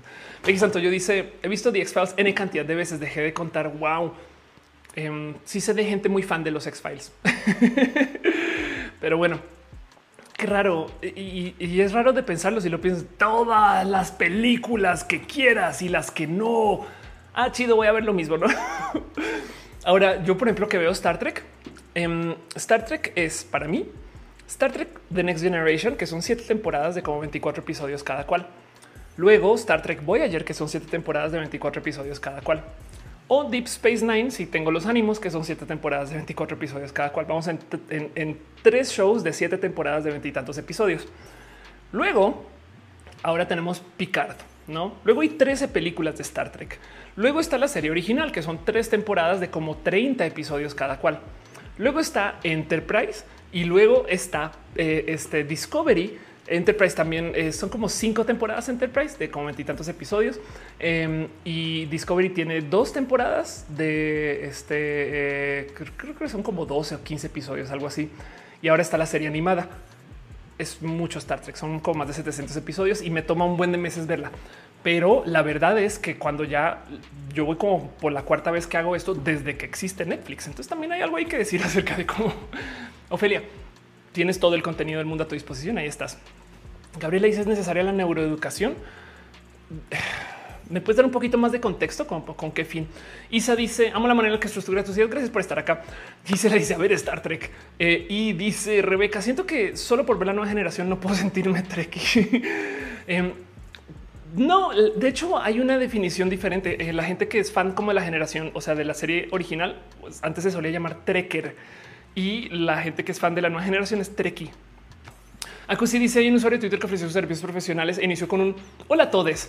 Lo están acabando en Twitter. Ah, yo tengo un tweet por ahí muy divertido. A ver si lo encuentro rápido, donde decía, bueno, sin, sin buscarlo, donde decía que tú después de cualquier palabra con lenguaje incluyente, tú puedes decir amigues y después de eso puedes confesar un asesinato, em, decirle cosas a tu ex, hablar acerca de eh, los secretos más secretos que conozcas y nadie los va a leer. La gente se va a clavar solamente en el lenguaje incluyente porque están bien idiotas, güey. O sea, les importa tanto defender el lenguaje puro que eh, está raro. Es como, em, no sé, yo creo que la gente demuestra eh, un alto nivel de, idiotez cuando se propone demasiado, demasiado en contra del lenguaje incluyente. No como que una cosa es decir, no lo uso yo. Perfecto, no pasa nada, nadie te está obligando. Otra cosa es decir, no entendí. Dijiste todes. Eso qué quiere decir? Es como de obviamente si entendiste, pendejo, no? Pero bueno, y de paso, por lo general siempre son güeyes, no? Casi siempre, casi siempre. Em, pero bueno, en fin, Alexo dice la basura contra Apple lo estaba esperando de hecho, no lo tengo porque se lo voy a dedicar enterito a un video, pero te doy un pequeño spoilercito acerca de lo de Apple. Justo eh, a ver, Apple Epic. Para la gente que no sabe qué es lo que está pasando, Apple y este Epic están discutiendo rudo. Epic tiene básicamente el videojuego más consumido, creería yo, eh, y Apple básicamente tiene el sistema móvil que más se vende, o sea, el celular, no iOS, estas cosas. Y el tema es que Apple le cobra una cuota, pero titánica a toda la gente que pase por su sistema de ventas para el celular. Si ustedes tienen un servicio y lo montan a una app para que funcione en el iPhone, pero ese servicio de puro chance cobra por algo, le dan dinero a Apple. Y no solo le dan dinero a Apple, Apple tiene que transaccionar. Si ustedes hacen una venta por fuera y lo meten a la app, lo primero que les va a decir Apple es, eh, ajá, yo no veo a qué hora me vas a pagar.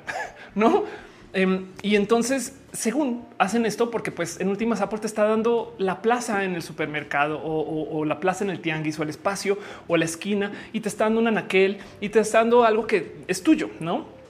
Pero del otro lado también un poco de, pero yo puedo hacerlo acá afuera y, no, no, te necesito Apple. Entonces Epic levantó un tema que ya estaba muy presente desde hace muchos ayeres el tema con, y de paso Microsoft ahora se metió y entonces ahora quién va a vender esto y que los juegos y no sé qué, que la plataforma y dónde va a estar Fortnite y tal y tal.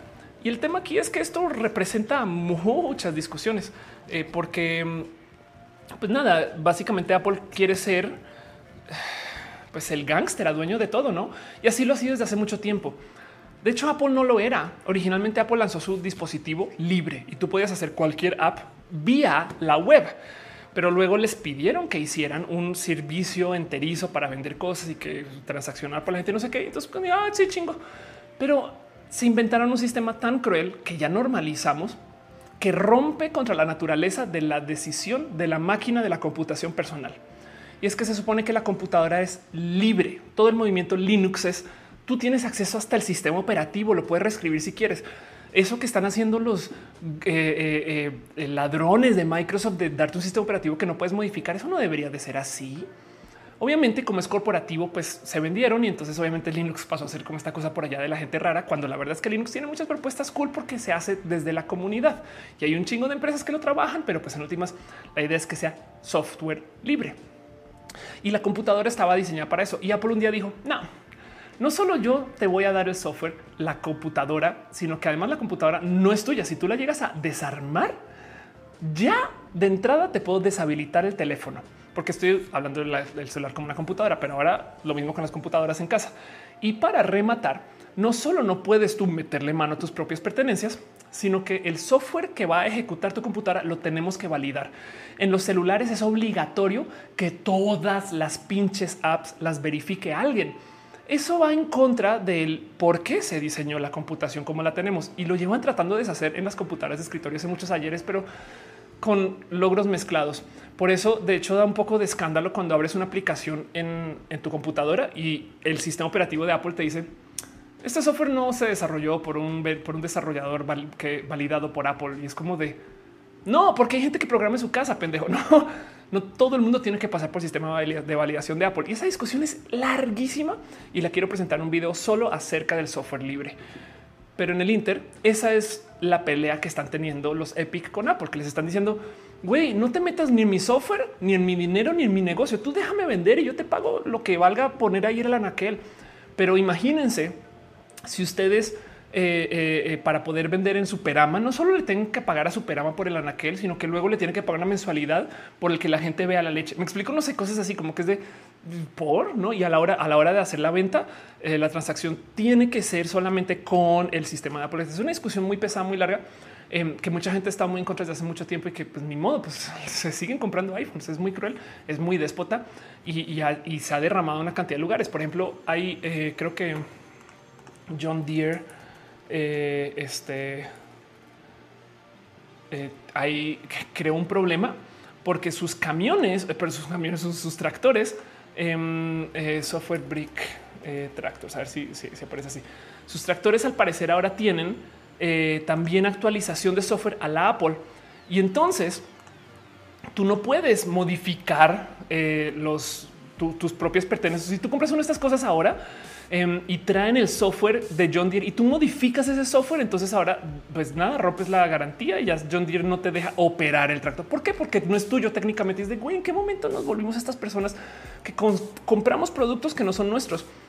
No es raro. y toda esa discusión la puso Epic en la mesa y es un tema, tema. Marcy Schneider dice: Tengo disforia con mi voz y me tocó usarla a menudo. ¿Algún consejo para validarme con ella? Eh, pues yo me operé de la voz. Tengo un video largo donde hablo del tema, pero si te sirve para validarte, es todo un tema. Mira, es más, yo me operé la voz. Escúchame, mucha gente que todavía dice que hablo como guato y quizás sí, pero pues me vale. O sea, yo, yo también ya hice proceso con eso, pero creo que lo que más poder le dio a mi apreciación a mi voz es aprender a cantar porque le desarrollas gustos al cómo suenas y, al cómo respiras. De paso, también mucho. Entonces, igual si te sirve eh, el tomar unas clases de canto así sean privadas en casa, hasta, hasta puede ser divertido y aprendes como de los límites de tu voz y por dónde vas. Te puede ayudar también a modular, que a lo mejor puede ser parte del cómo eh, te comunicas y te puede ayudar a lidiar tantito con la disforia. Si tu disforia no te deja cantar, entonces, eh, no más, pues yo, por ejemplo, soy muy experta en no hablar con gente. no, yo, uso la app para comunicarme con todo el mundo, mensajes, no sé qué. Em, trato de, eh, no ah, del otro lado hago roja y en roja son cuatro horas de yo hablar. Entonces es una rara discusión, pero, pero em, yo creo que eh, si sirve de algo, em, busca el tema del canto. Andrés Serna dice: Me voy a México, me quedo en Colombia. Quiero ser actor de doblaje. ¿Dónde tienes acceso a la rosca? Eso suena muy raro sacado fuera de contexto. Em, para la gente mexicana es donde eh, tienes más acceso al club de Toby. En Colombia hay muy buena actuación, hay muy buenas escuelas de actuación y más bien si tienes acceso a la gente creativa o a la gente que está en situaciones de poder y decisión, a lo mejor tu carrera se puede comenzar a desarrollar allá y luego saltas. No México tiene un mercado inmenso, pero si, si tienes más fácil acceso allá, a la gente que está en situaciones de decisión. Entonces, allá, si te da la misma, venga para acá, porque aquí el mercado es más grande. Entonces, acá hay más que hacer. Pero acá vas a tener que lidiar no solo con aprender, acercarte al mercado, desarrollarte, instalarte, todas esas cosas que tienes que hacer de todos modos. Y súmale a eso el inmigrar. Entonces es como con el doble de peso. Te va a tocar entrenar como Goku con un caparazón pesado y entonces vas a tener que hacer las cosas dos veces. No solamente piensa en eso. Pero bueno, Alfonso dice este, que busque a Brigitte Baptiste eh, en Colombia. Sí, Brigitte es lo máximo, la quiero mucho, es mi guía de vida. Apple huellas de carbono e hídrica que nos cuestan mucho, demasiadas contras. Sí, la verdad es que todos los eh, dispositivos celulares son mm, eh, así, no? Pero bueno, em, y dice Marcos García, cierto, puede ser el inicio una economía circular. Daniel Cardona dice: Mi roomie en Madrid tiene COVID, está en aislamiento con sus roomies. Uno de ellos salió sin tapabocas y un vecino llamó a la policía. Llegaron ocho policías, le pusieron una multa de 5 mil euros. Sí, eso en Europa se toman muy en serio la cuarentena. En Colombia también eh, he escuchado historias de, policías siendo muy déspotas con, esto del cuidado de la cuarentena. Pero bueno, Escanea dice: Sigue siendo amiga eh, eh, de Renata. No hace muchos ayeres. O sea, desde mi corazón sí es una mujer trans. Has hecho cosas muy cool. Tengo unos recuerdos muy bonitos de Renata desde hace muchos ayeres, pero creo que el último mensaje que me crucé con Renata ya puede llevar desde hace varios años. Dices que no ha vuelto a YouTube. No la culpo. El pobre Renata todo el día la bullearon por todo y la bullean, pues no como que seguro encontró qué más hacer con su vida por fuera de los medios. Pero hasta donde tengo entendido, Renata ha hecho un chingo de cosas bonitas y cool y ojalá no sé, sería chido, no sé, saber qué de Ren. Pero bueno, Ahora Butrón dice esa tecnología de modificación de expresiones se podría utilizar para generar falsas evidencias de personas suicidadas por entidades poderosas. Puede ser posible. Sí, claro, sí. En los deepfakes, déjate de eso, Laura. Em, hay gente que está usando esa tecnología para hacer porno con famosos, sabes? O sea, pero hay que ser más básicos que, pero sí, por supuesto que sí. Francisco Jacinto dice: Salúdame, por favor. Mi suba dice Renata sigue en Instagram y sigue en polémicas. Anda, Lincano dice tomé terapia de reemplazo hormonal por años debido a mi síndrome de ovario policístico y no cambió nada. Sigo siendo contralto, coloratura, sueño. Suena como un niño de dos años. ¿Qué tipo de eh, reemplazo hormonal tomabas? Em, justo di ejemplos de un video de una, si es una youtuber. Eh, más, te la voy a volver a mostrar que tomó este, hormonas, pero tomó testosterona eh, este aquí está Ryan Barnes, tomó testosteronas y entonces esta es su voz. Este, y es, muy, es muy divertido escuchar a, Ryan hablar porque, no, pues porque es una persona que pues literal este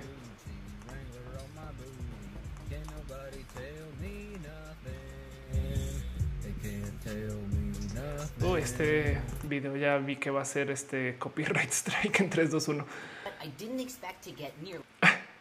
Es lo más cagado. Hace todo tipo de cosas con su voz. Aquí está tomando helio para divertirse. Pero esto es una mujer cisgénero que tomó testosterona por un rato.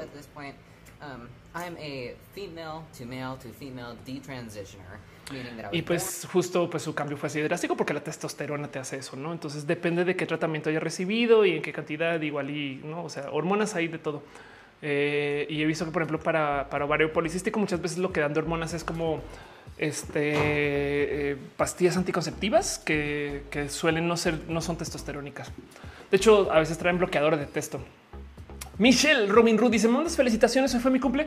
Feliz cumple para ti. Gracias por estar acá. Dice: em, ¿Alguna vez has pensado en de transicionar? Em, hablé de eso en diagnosis hace nada y la verdad es que yo creo que de hacer algo así para mí más bien sería una retransición, ¿no? O sea, quizás sí. No sé, me suena divertido el concepto de luego más adelante en vida ser otra persona y ya. No sé por qué me da eso. Pero bueno, em, dice Rock Empire, Sama Ryan es hermosa, es hermosa, sí, total, sí, total, total. Tato dice, tu voz es muy tuya y yo la adoro. Gracias, gracias, muchas gracias. Yo me gozo mucho mi voz eh, por tantas cosas. Gracias por tu amor financiero también de paso. Em, eh, este aprecio mucho tu cariño. ¿Cómo se llama esa joven? Vuelvan a buscarla. Es la, es la historia más cool de todas. Hay varias personas así, pero esta persona en particular, fíjense que me topé con Ryan justo investigando para un video de transiciones que lo hice en vivo en diagnosis. Em, pero aquí está Ryan Barnes, pero luego nada, es una persona que lentamente ha ido aceptando de su vida y de sus modos y de ser una persona no binaria y, o no. Y entonces ahora entonces que sí me identifica como mujer, mujer cisgénero, em, pero nada. Y entonces se ha ido formando tan cool y, nada, es una persona bien, bien pinche cool como en general. Eh, este que se ve que está como agarrándole los, los, hilos a la vida. Es, muy divertido seguir este canal. No, sé por qué le, le derivo tanto gozo. Fausto Ceturino dice una duda personal: ¿Cómo manejas el día malo? do un show de stand up, solo consejos para manejar las no tan buenas emociones. Em, es re fácil. Bueno, primero que todo es no esperar nada. ok, eso no es tan fácil. Em, es más bien así. Todas las cosas que tengan que ver con el desarrollo de talento se logran a la larga. Hay gente que es muy talentosa solo por existir y es requete frustrante de repente ver que un cuate sale, lo hace así como si les, no estuviera pensando y si sí, es verdad. Pero eh, lo único que tú puedes hacer es ensayar y ensayar y ensayar. El problema de las artes del escenario es que los ensayos tienen que ser en escenario y con audiencia. Tú eres la persona más cagada directa del mundo en la regadera para cantar, para no sé qué. El momento que te sientes observado, observada, entonces ya todo cambia, ¿no? Y te vuelves de repente muy pendejo. Hay una serie de eh, entrevistas que hacía Stephen Colbert. a ver, The Daily Show. Desde hace muchos ayeres, antes de que tuviera su show, donde él iba a entrevistar a políticos y a candidatos y, hablaba con, gente este, muy, muy, muy de, de super alto nivel. Ya está, ya está requete difícil de encontrar esto porque es viejo. Pero bueno, por si no ubican, Stephen Colbert es este comediante súper, súper famoso estadounidense em, que eh, este que pues lo, toparán. es este güey de los lentes, no lo toparán de un sinfín de shows, etc. Y el caso es que Colbert en algún momento iba a platicar con políticos y los políticos decían las cosas más pendejas del mundo y, a veces habla con gente muy, muy en, o sea, niveles Yo pensaba, yo pensaba en ese entonces, esto lo hace porque está editando, güey. Les está grabando diciendo, por favor, di esto, por favor, di aquello, o les hace preguntas raras y luego las pega. En una entrevista, en algún momento le dicen, ¿cómo logras, Steven, que la gente diga esas cosas? Y él dice, es muy fácil. Tengo un camarógrafo conmigo y algo pasa en que en el momento en que le apuntas una cámara, vean la cámara que me estoy imaginando, ¿no? El momento que le apuntas una cámara a una persona, este la gente automáticamente desactiva su cerebro a la mitad, su coeficiente intelectual se baja a la mitad y se vuelven pendejos.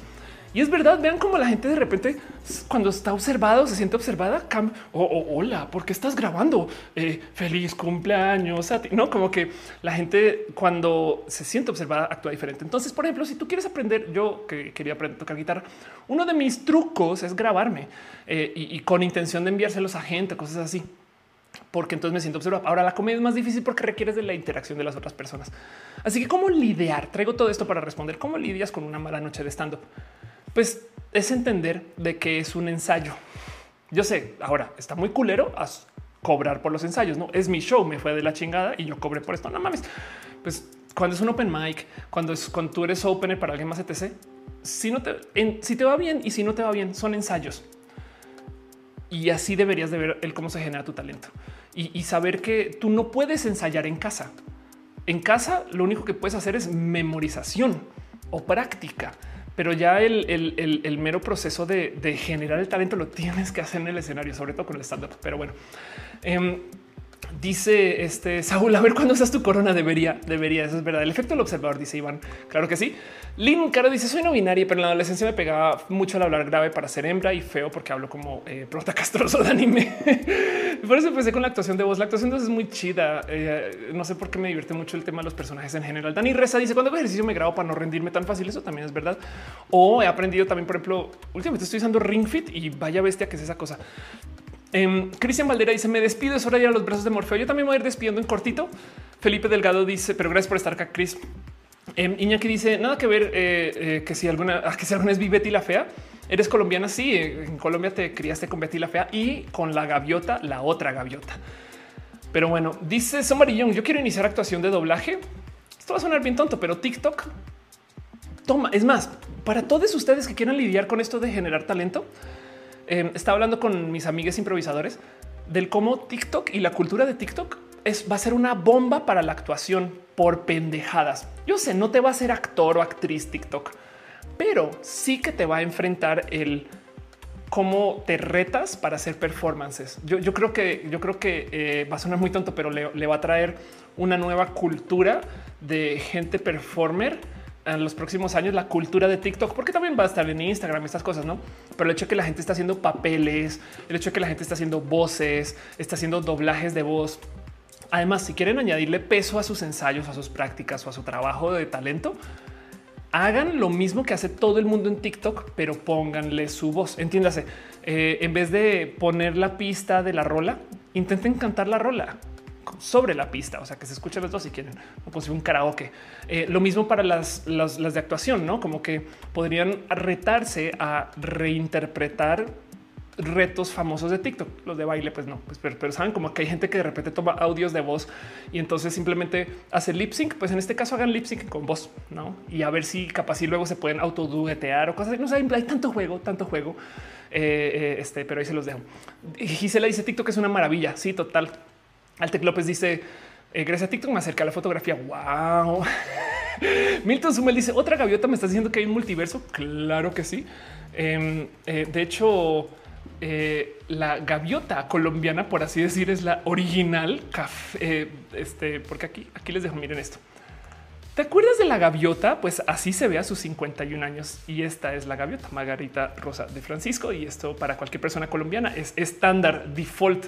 Cuando dices la gaviota en Colombia es la persona que, la banda este, tiene en mente.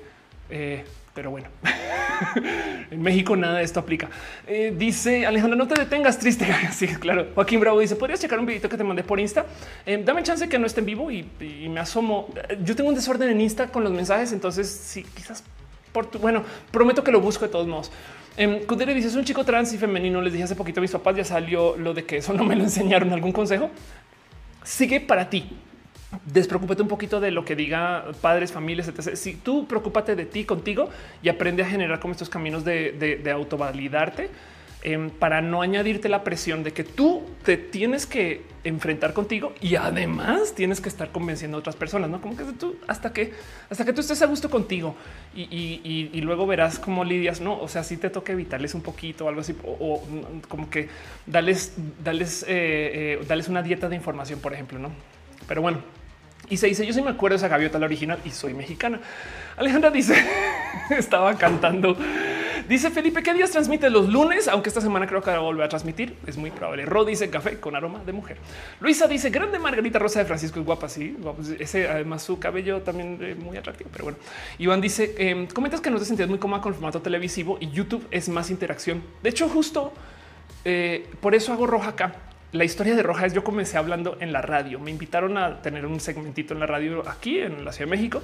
Eh, con mucho agradecimiento a la gente que me puso ahí, Fer, eh, Ledudet y este, eh, em, en fin, la gente chida que me acercó con la radio originalmente, porque bueno, también hay una larga historia con eso. Pero siempre que iba, no podía presentar mis temas. Yo sí me clavé, que no investigaba enlaces, no sé qué y llegaba y tienes dos minutos. feliz. No mames, güey, a qué horas presento? No. Entonces llegaba a casa y tenía este, pues si no lo hice en la radio, lo puedo hacer en la casa. y comencé a transmitir y descubrí que al transmitir el chat hace que esto funcione y esto nunca podría estar en la tele. En la tele les caga el chat. En la tele el chat no existe. Solamente le hablan a la gente asumiendo que la gente sabe o no sabe. Y, en Twitter se discute un poquito, pero no impacta en lo que se dice en el show. Entonces para mí esto es espectacular porque es como tener una conversación con ustedes. Es bien cool. Para mí esto es como sentarnos en la sala a nerdear. Pero bueno, Saúl dice TikTok en partes es algo teatral por su pollo. Juan David dice cómo manejas la ansiedad cuando tienes mucho por hacer, te agobia quedar en el estanque. Em, uf, soy la capitana de hacer listas. De hecho, a ver si no tengo post-its por todos lados. Todo lo que tengo que hacer eh, lo bajo a un post-it, no? Y tengo mis post-its organizados por ya pronto y, cuando tenga tiempo y listo. Y, son pilas. Entonces, cuando no sé qué hacer, porque también a veces pasa que entregué la emergencia ya pero sigo en modo de alerta, pero no sé qué viene, qué viene. Ya sé que agarro de la lista de posts de la próxima. Em, hay gente que usa listas, hay gente que los escribe, pero la teoría de la solución de problemas es simplemente tratar de reducirlos a, tamaño de mordisco y hacer de a pocas cositas. Y entender de paso que hay cosas que no se puede hacer también de paso. Claudia dice, ¿tienes alguna fobia? Es una buena pregunta. Tengo fobia. Em, es una buena pregunta. Fobias, fobias. Este tengo miedos y todos los miedos adultos, sabes? Eh, la soledad, este, el, no tener las frustraciones al no poder comunicar cosas así. Pues sí. Dice Joana, ¿tienes el Spotify versión recalentado? Sí, en Spotify solamente busca Roja Ofelia Pastrana y ahí, ahí estoy. Rosana Sánchez dice hago envíos por Facebook sobre temas de transvestismo hetero. ¿Me recomendarías hacer un canal en YouTube? No mames, qué chido no más para platicar acerca del transvestismo hetero. Eso yo creo que merece mucha luz. eh, sí, puede ser. Sabes que a veces he visto gente que eh, se decide al ver una reseña, sobre todo con esto que estás lidiando con cosas que eh, a lo mejor lidian con materiales em, lidian con lidias con tallas, por ejemplo, y demás. Entonces que alguien te diga, sí, estas son las formas y así se ven y así se tienen y pesan tanto y están chidas y puestas y tal y listo. bye. No em, eh, he visto que hay gente que vende, por ejemplo, eh, Pleaser vende tacones así. Tiene, eh, creo que Shoes of Hollywood tiene pues, una cantidad ridícula de videos de gente caminando en sus zapatos, nomás para que hacer la pequeña demo y listo para que se entienda cómo son. Puede funcionar, pero bueno, es una idea. Escaneo dice qué diferencia este chat con el Pepe y te vaya, no te leen. aparte los mensajes salen súper rápido. Bueno, es que también eh, allá hay mucha gente y, les entiendo, no? O sea, como que eh, yo comencé a hacer streams justo porque yo era la persona que cuidaba el chat. Para mí el show se trata de esto, pero el, día que esto ya sea tan, tan, tan movido que, no se pueda llevar control, pues vamos a ver cómo lo hacemos para seleccionar, no este eh, mensajes así. Pero por ahorita yo trato de no sé, yo, yo les leo a ustedes. Es más, también los mismos comentarios que me dejan en los videos yo en la app los leo de a diario, me paso por todos los comentarios, en fin. Pero sí se trata de esto. Para mí se trata del chat más que del show. Dice Alfonso Quiros, Ofe tiene fobia al limón y es verdad. Rebeca Jara dice, me hago una meta, esa meta me da experiencia y jugando con mi vida. Voy nivel 82. Qué chido. Em, Daniel Cardona dice Ofelia vivo en, vivo en España y ya es mi segunda vez con COVID. ¿Cómo que segunda vez? No me asustes. Eh, Vinos hasta voy. Dice mi novio y yo te amamos brutalmente. Besitos. Eh, gracias por estar acá. Laura Butrón dice cuál fue la peor experiencia con fans que tuviste y la mejor. Eh, ok, la peor experiencia en particular.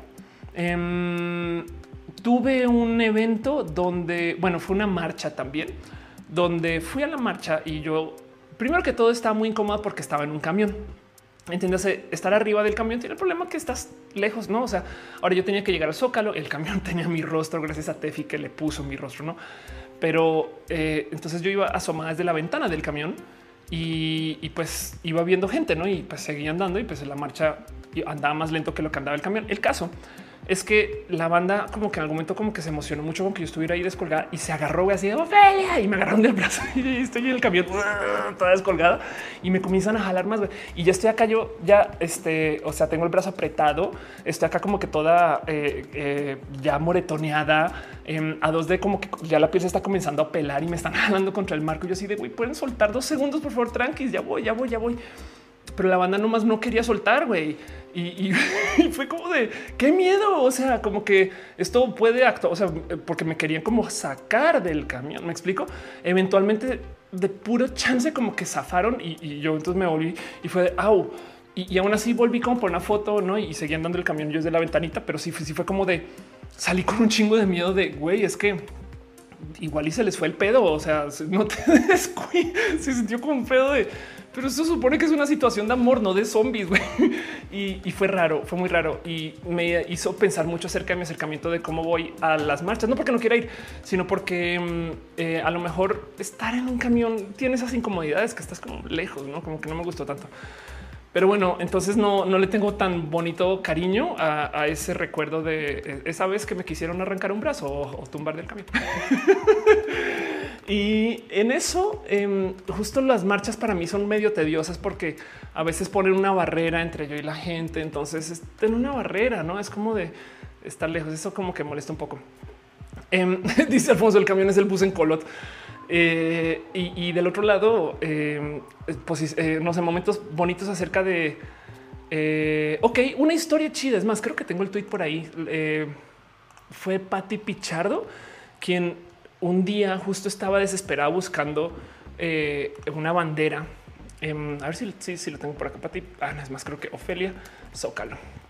Tenía el tema de que no tenía como una bandera para llevar al Zócalo. Este no, of course, quizás y está así desesperada y de repente de la nada aparece eh, este Pati Pichardo y me dice aquí está, acá está el tweet. Aquí está, ya te tengo tu bandera y la hizo, güey. De hecho, Pati, todavía tengo la bandera guardada. Eh, acá tengo un cajoncito, es más, eh, te lo muestro. Eh, digo, no, no lo voy a sacar, pero pues acá atrás, esa cosa blanca es mi, mi cajonero. El último cajón tengo guardadas como algunas cositas muy especiales y entre esas tengo ahí guardada tu bandera justo em, que me hizo. Eh, y esta es una banderita hecha a mano y no sabes cómo me rescataste, Pati, porque quería necesitar una bandera justo para, para usos en la marcha. Y llegó así como de mira, la hice a mano y fue no mames. Y estas cosas me las guardo mucho en el corazón. Tengo muchos, muchos, muchos de sus regalos guardados. Pero bueno, Em, dice Rose Fanta hizo pensar en el Papa. Exacto. Eh, dice aquí, ¿qué opinas del concepto de transfeminicidio? ¿Crees que sería un concepto para englobar el crimen de odio a las personas trans en general? Em, igual no van a hacer nada, pero sí, la verdad es que existe de todos modos el feminicidio. El problema es que hay lugares donde no pueden cambiar su acta de nacimiento. Entonces, esas personas, pues también, si el transfeminicidio sirve para que se le lleve a la estadística y se le investigue, adelante. No, yo lo que sí es eh, que existan los transfeminicidios yo creo que no debería ser excluyente que los feminicidios. Me explico. O sea, como que no puede. O sea, si, se trata de si ah, ya tienen transfeminicidios, entonces ya no pueden tener feminicidios. Entonces ahí sí debería decir wow, un momento. No, no, no. Pero bueno, em, dice que si he visto desenfrenadas. No, entonces estoy frenada. Néstor está dice, sabes del camión te presté mi cel para que nos tomaras una selfie. Sí, eso también me impresiona. Eso sabes que Néstor me, impresionó un chingo porque mucha gente justo me daba su celular, la foto. Y yo así, no, espera, me da pena porque yo estoy andando. ¿Qué tal que pase algo? Como es, demasiada responsabilidad. Y, tengo muchas selfies bonitas de esos días, pero bueno. Camita Cha dice Oli es de Colombia, pero, pero sí, justo hubo gente que se descontroló y, y fue de güey, ¿qué hago? Al revés estaba toda moretoneada. Dani Reza dice: Yo te conocí en una convención de robótica, claro, microrobotics fue muy bonito. Cuando uno estaba en el closet, no mames, qué, qué cool. Em, de hecho, esa vez yo conocí a Astro José, fue muy bonita esa convención. Eh, Rebeca dice que este, eh, le cayó bien la broma desenfrenada. El camión es el bus en Colombia. Ah, sí, perdón, exacto. Los fans son los zombies de ahora. Pues es, que también del otro lado, yo creo que nos merecemos muchos abrazos, ¿no? Y entonces siento que también eso es lo que me molestaba del tema del, bus del camión. Pero bueno, en fin, Melquías dice, siento que Twitter de verdad tiene una gran presencia en México, solo que el 80% de los tweets se consumen en Facebook. De hecho, te voy a decir algo. Eh, Twitter es una red social poco usada. Eh, sí tiene presencia en México, pero nada como Facebook, porque además Facebook no solo es Facebook. Facebook es Facebook, Facebook Messenger que cuenta por aparte, WhatsApp que cuenta por aparte e Instagram. Esas cuatro redes sociales son de la misma empresa. Entonces, pues obviamente Facebook es una bestia de contenidos y de bases de datos y demás. Y, y ahí donde lo ves, hay más usuarios de Reddit que de Twitter. Pero bueno, en fin, ahora para México pues es diferente, pero pues lo que tiene Twitter, que no tiene ninguna otra red social, es una buena presencia de medios, o sea, los periodistas, los noticieros, los periódicos, todos esos están en Twitter. Entonces cualquier cosa que pase en Twitter acaba en los medios masivos. Dulce Pacheco dice em, es como echarse un café contigo, una plática más de horas, no se siente. Sí, justo eso vengo, aunque también tengo que eh, ir cerrando ya. Ya vamos al aire tres horas 30 minutos. Yo creo que es momento para cerrar justo. Eh, les voy a decir por qué también me va a tomar más o menos media hora cerrar. Y si cierro el episodio antecitos de las cuatro horas, YouTube lo procesa así cuatro horas y un minuto y YouTube le eh, entra como en modo B y entonces lo procesa como en de 16 horas, 20 es, es, bien triste. Así que ahora tengo un techo de máximo cuatro horas, pero el despedir, el salir, el decir adiós es como un chiste como de media hora. Entonces en eso Quiero nomás darles a ustedes las gracias por acompañar, estar acá, llegar acá, los abrazos, platicar, escucharme hablar acerca del síndrome del impostor. Grabé un video del tema para esto que saldrá cuando saldrá. Espero que sea medianamente entretenido, espero que les haya sido medianamente útil, pero quiero antes de este, eh, ir a despedirme, pasar la cortinilla formal y esas cosas. Dice Alfonso y la agüita de chía. Anda, Clas Brand dice, ¿pensan hacer audiolibros? Sería bien divertido. Me encanta actuar o sea, la actuación de voz me divierte un chingo, pero no lo practico. O sea, no es algo que, en fin, sería chido. me suena divertido reto.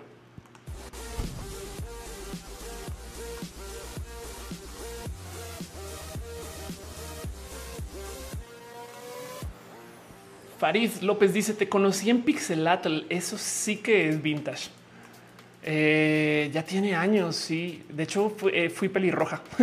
Irina dice no te vayas, no te preocupes que nos vamos a tener en las redes sociales de todos modos, aunque está un poco alejada de Twitter, pero ahí vamos a estar. Gracias por acompañar, gracias por ser parte de esto y gracias por nada, hacer que Roja suceda. La verdad es que su amor y su cariño es parte del por qué esto funciona. Y en eso em, voy a tratar hacer lo máximo posible para dar otro Roja esta semana y vamos a platicar acerca de Apple, Epic, el software libre estas cosas y las preguntas que quieran que levante el tema. Puse un tweet donde les pregunté de qué quisieran que hable y me dejaron cosas tan cool que si un momento de no mames, güey, bola de nerdos somos, güey.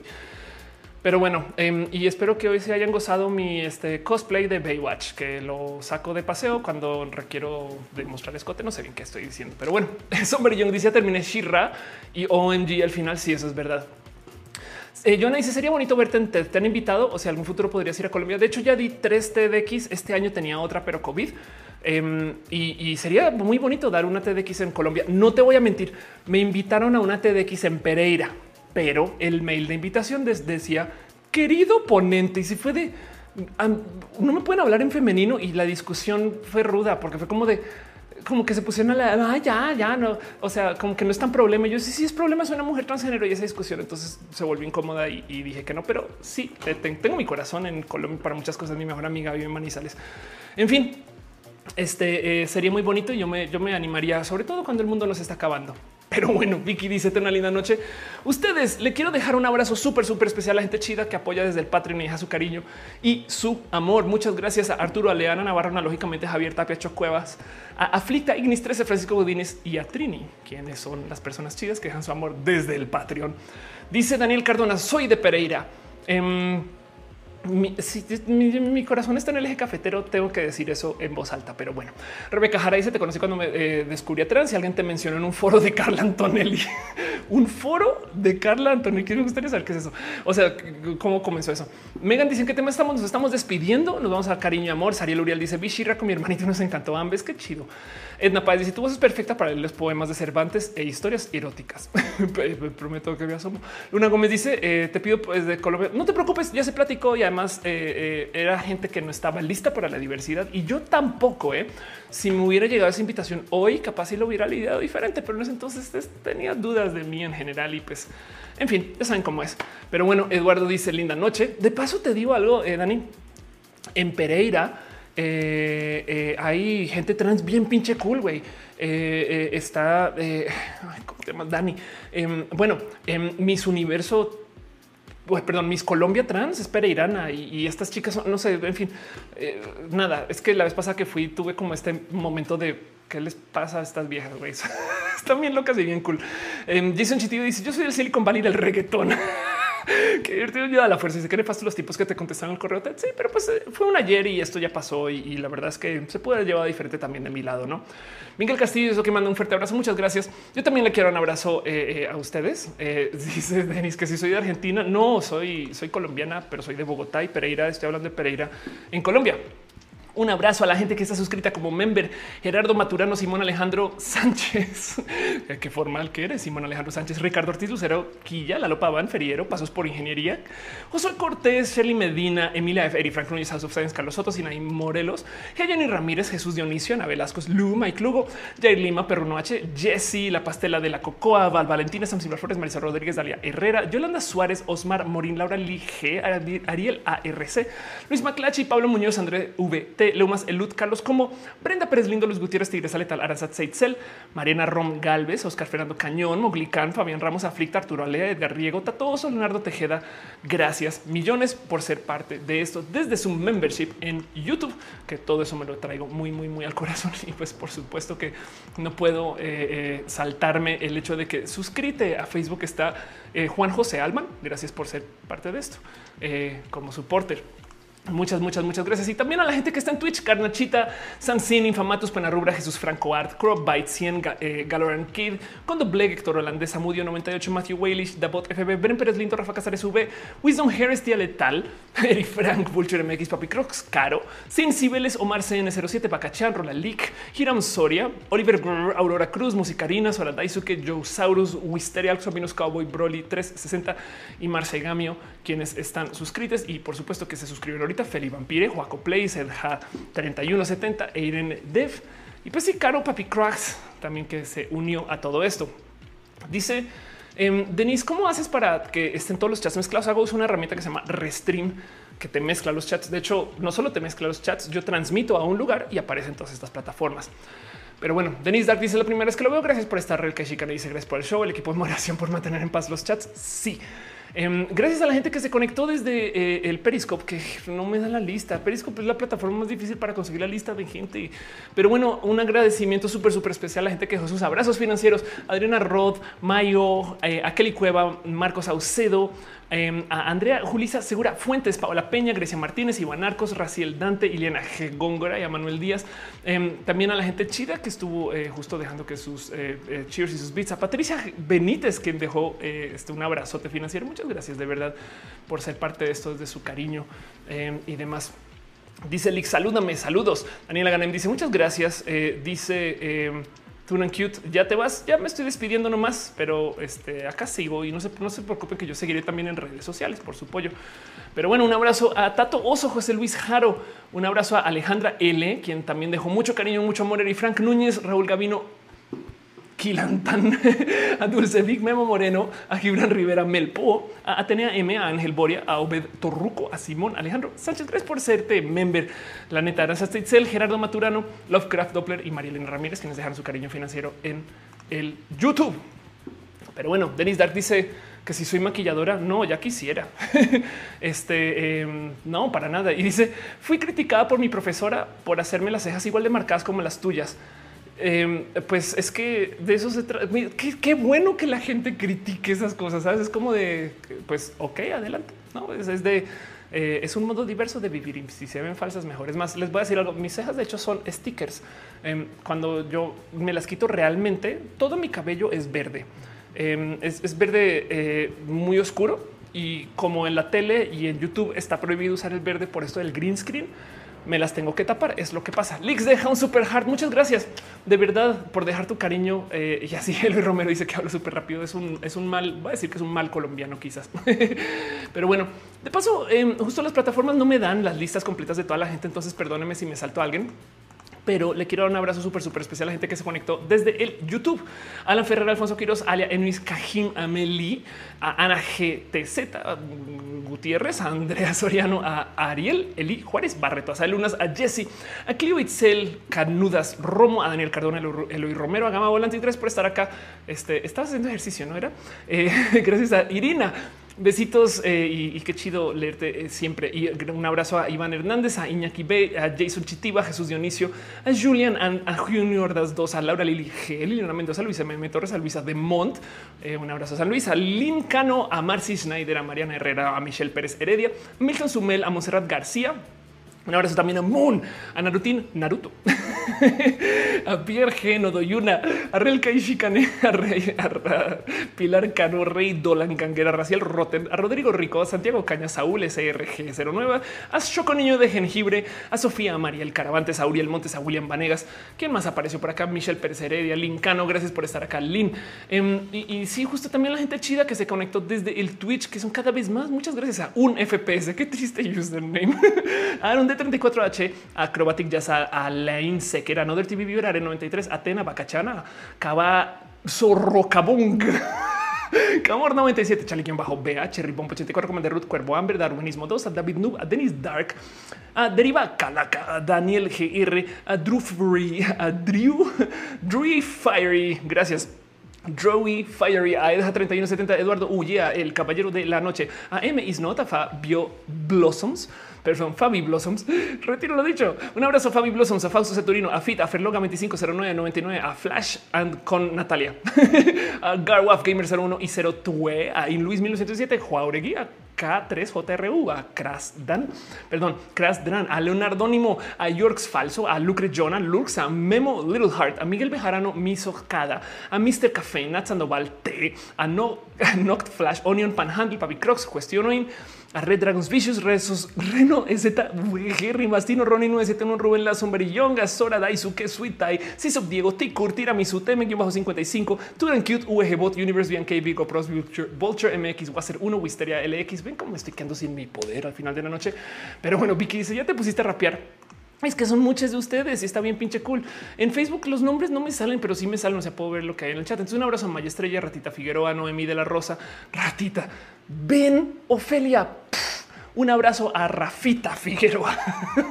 y, si te di un apodo, me puedes odiar de por vida, pero lo dije con mucho cariño y porque no leí bien. Un abrazo a Rebeca Jara, Megan Valeria López, Eugenia Brunner. Em, un abrazo a Dani Reza, a Ana Logic. Gracias por estar acá, Ana, en general. A Yuri Maldonado, a Jane Regan, a Demi Moore. Un abrazo a Est Laura, a Yanni VA, a BA, perdón, Yanni BA. Un abrazo a Paola Peña, Cristian Méndez, a Roberto Hino y también a la gente que se conectó justo desde el Periscope. Si no les leí, díganme. Dice Milton Slow Beat Sounds. Debería poner aquí una pista de fondo para eso, no? Dice Rebeca, me dio una idea. Prepárense para un remix de Ophelia leyendo nombres. Dice Bárbara Galeona, me saludaste. Un abrazo. Bárbara, eh, felicidades o felicidades JJCE. Felicidades a Dani Reza, Elihu Pérez, a Cusi también un abrazo. Jason Chitiva, se imaginan tomar esa parte de los saludos y mezclarlos con la fi hip hop. Chloe no 1997 y saludos desde España. Iñaki dice, dice antes de irte, ¿me recomiendas alguna serie gay o que toque el tema trans?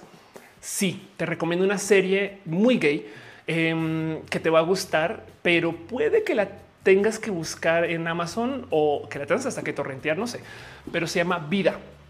Vida, eh, este se publicó para una plataforma estadounidense que se llama Stars, a la cual puede que tengas acceso o no, pero el caso, esto no es lo que estoy buscando, esto en el browser incorrecto.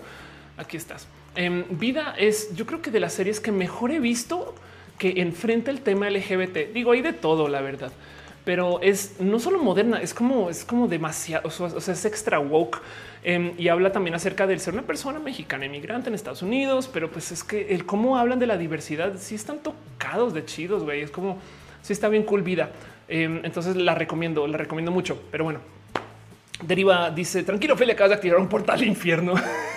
el roja rap. Narutin dice igual quería preguntar de serie, pero que haya chicos trans. En, eh, en, vida no levantan tanto el tema de chicos trans, pero hay, hay gente muy, muy, muy queer, muy queer. Ve vida igual, le te va a gustar Narutin. Em, dice Juan Arias, ¿puedes saludar a mi novio? Saludos al novio de Juan Arias. dame su nombre. Choco Niño dice también hay una serie de zombie gay. Moon dice eh, rap con sus nombres de nosotros. Dicho, eh, sí, Johnny Lanza dice felicidades, te quiero desde Honduras. Yo también te quiero a ti. Becky Santoyo, un abrazo. Gracias, Becky, por estar acá y ser parte de esto. Gracias, Raciel. Em, dice ya se cumplió el año que te conocí en el aniversario de la hora trans. Qué chido. Cama Volantes dice yo quiero ver esa serie. Vela, te va a encantar. Güey, está muy hecha, está bien cool vida. El problema es que no está en Netflix y ya. Um, Atsiri dice eres unas personas que realmente admiro yo a ti. Em, estoy empezando un podcast que se llama Bienvenido esto. Después no sé si lo estamos haciendo bien. ¿Algún consejo?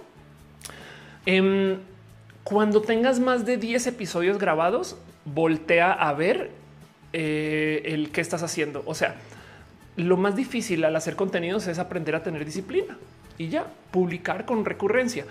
Y entonces mucha gente publica el primer video o el primer episodio y ya se va a decir, vengan a mi canal, vengan a mi canal. Sí, es muy normal, es muy natural. El problema es que luego va la gente, se suscribe y, cuando sale el segundo a ti a veces ya como que se te olvida o ya te sientes como spamera. El tercero ya, ya, ya no le dices a la gente. Y entonces ves como que tienes este pum, consumo el primero de todo el apoyo y luego no. Así que lo que hay que realmente hacer es generar mucho contenido y luego preocuparse por llevar a la gente al espacio. Y entonces cuando llegan van a decir, no mames, está bien cool. Uy, y grabó uno la semana pasada este tema Uy, y grabó uno la semana antepasada este tema. Entonces se van a quedar ahí consumiendo y eso eh, va a dar más valor de como retención. Y en eso, cuando acabes como el décimo, por así decir, ya vas a tener muchas mañas trabajadas, el cómo grabas, el cómo escuchas, el micrófono puesto, el cómo publicas, todas esas cosas. Pero eso solo se hace sobre la marcha. Entonces, lo único que te puedo recomendar es haz muchas grabaciones y no te preocupes por las audiencias al comienzo. Pero bueno, Fausto dice ya casi llegamos a las cuatro horas. Yo creo que es hora de ir cerrando. Si justo vamos a calmarnos. Curi dice te conocí hace poco y fue hermoso. Besitos. Ana dice le enseñé a mi novio tu canal y ahora es súper fan. Siempre me dice pon a ofe. Qué cagado. Debería de yo tomar requests de cosas que decir este, en TikTok. Voy a pensar cómo le hago con eso. Pero bueno, Ana dice, eh, ya te había leído justo. Siempre me dice, pon a qué chido. Un abrazo también a tu novio, novio de Ana. Y aquí dice, el tema de la representación de los chicos trans en los medios es un tema muy interesante. Es verdad. Eh, ya hay muchas más series que levantan esto, eh, pero sí es verdad que es muy reciente. Pero bueno. Y dice eh, Eduardo, gracias por este lunes de roja, gracias por estar acá, gracias por ser parte de esto, gracias por darnos tanto cariño, amor y ser personas tan espectaculares. Y para todo lo demás, pues ya saben cómo es. Nos vemos este, la otra semana. Uh, no, voy a intentar que sea otra vez esta semana. No, lo, no me quiero comprometer, pero me voy a comprometer esta semana de roja. Cualquier cosa, si no me pueden desear el mal de la diarrea o algo así. Oye, no, qué tan profesional es Roja. Yo pues hablamos de la diarrea y eso es que les digo. Pero bueno, nos vemos en el próximo Roja. Les quiero un chingo. Besitos. Gracias por estar acá y gracias por todo su amor.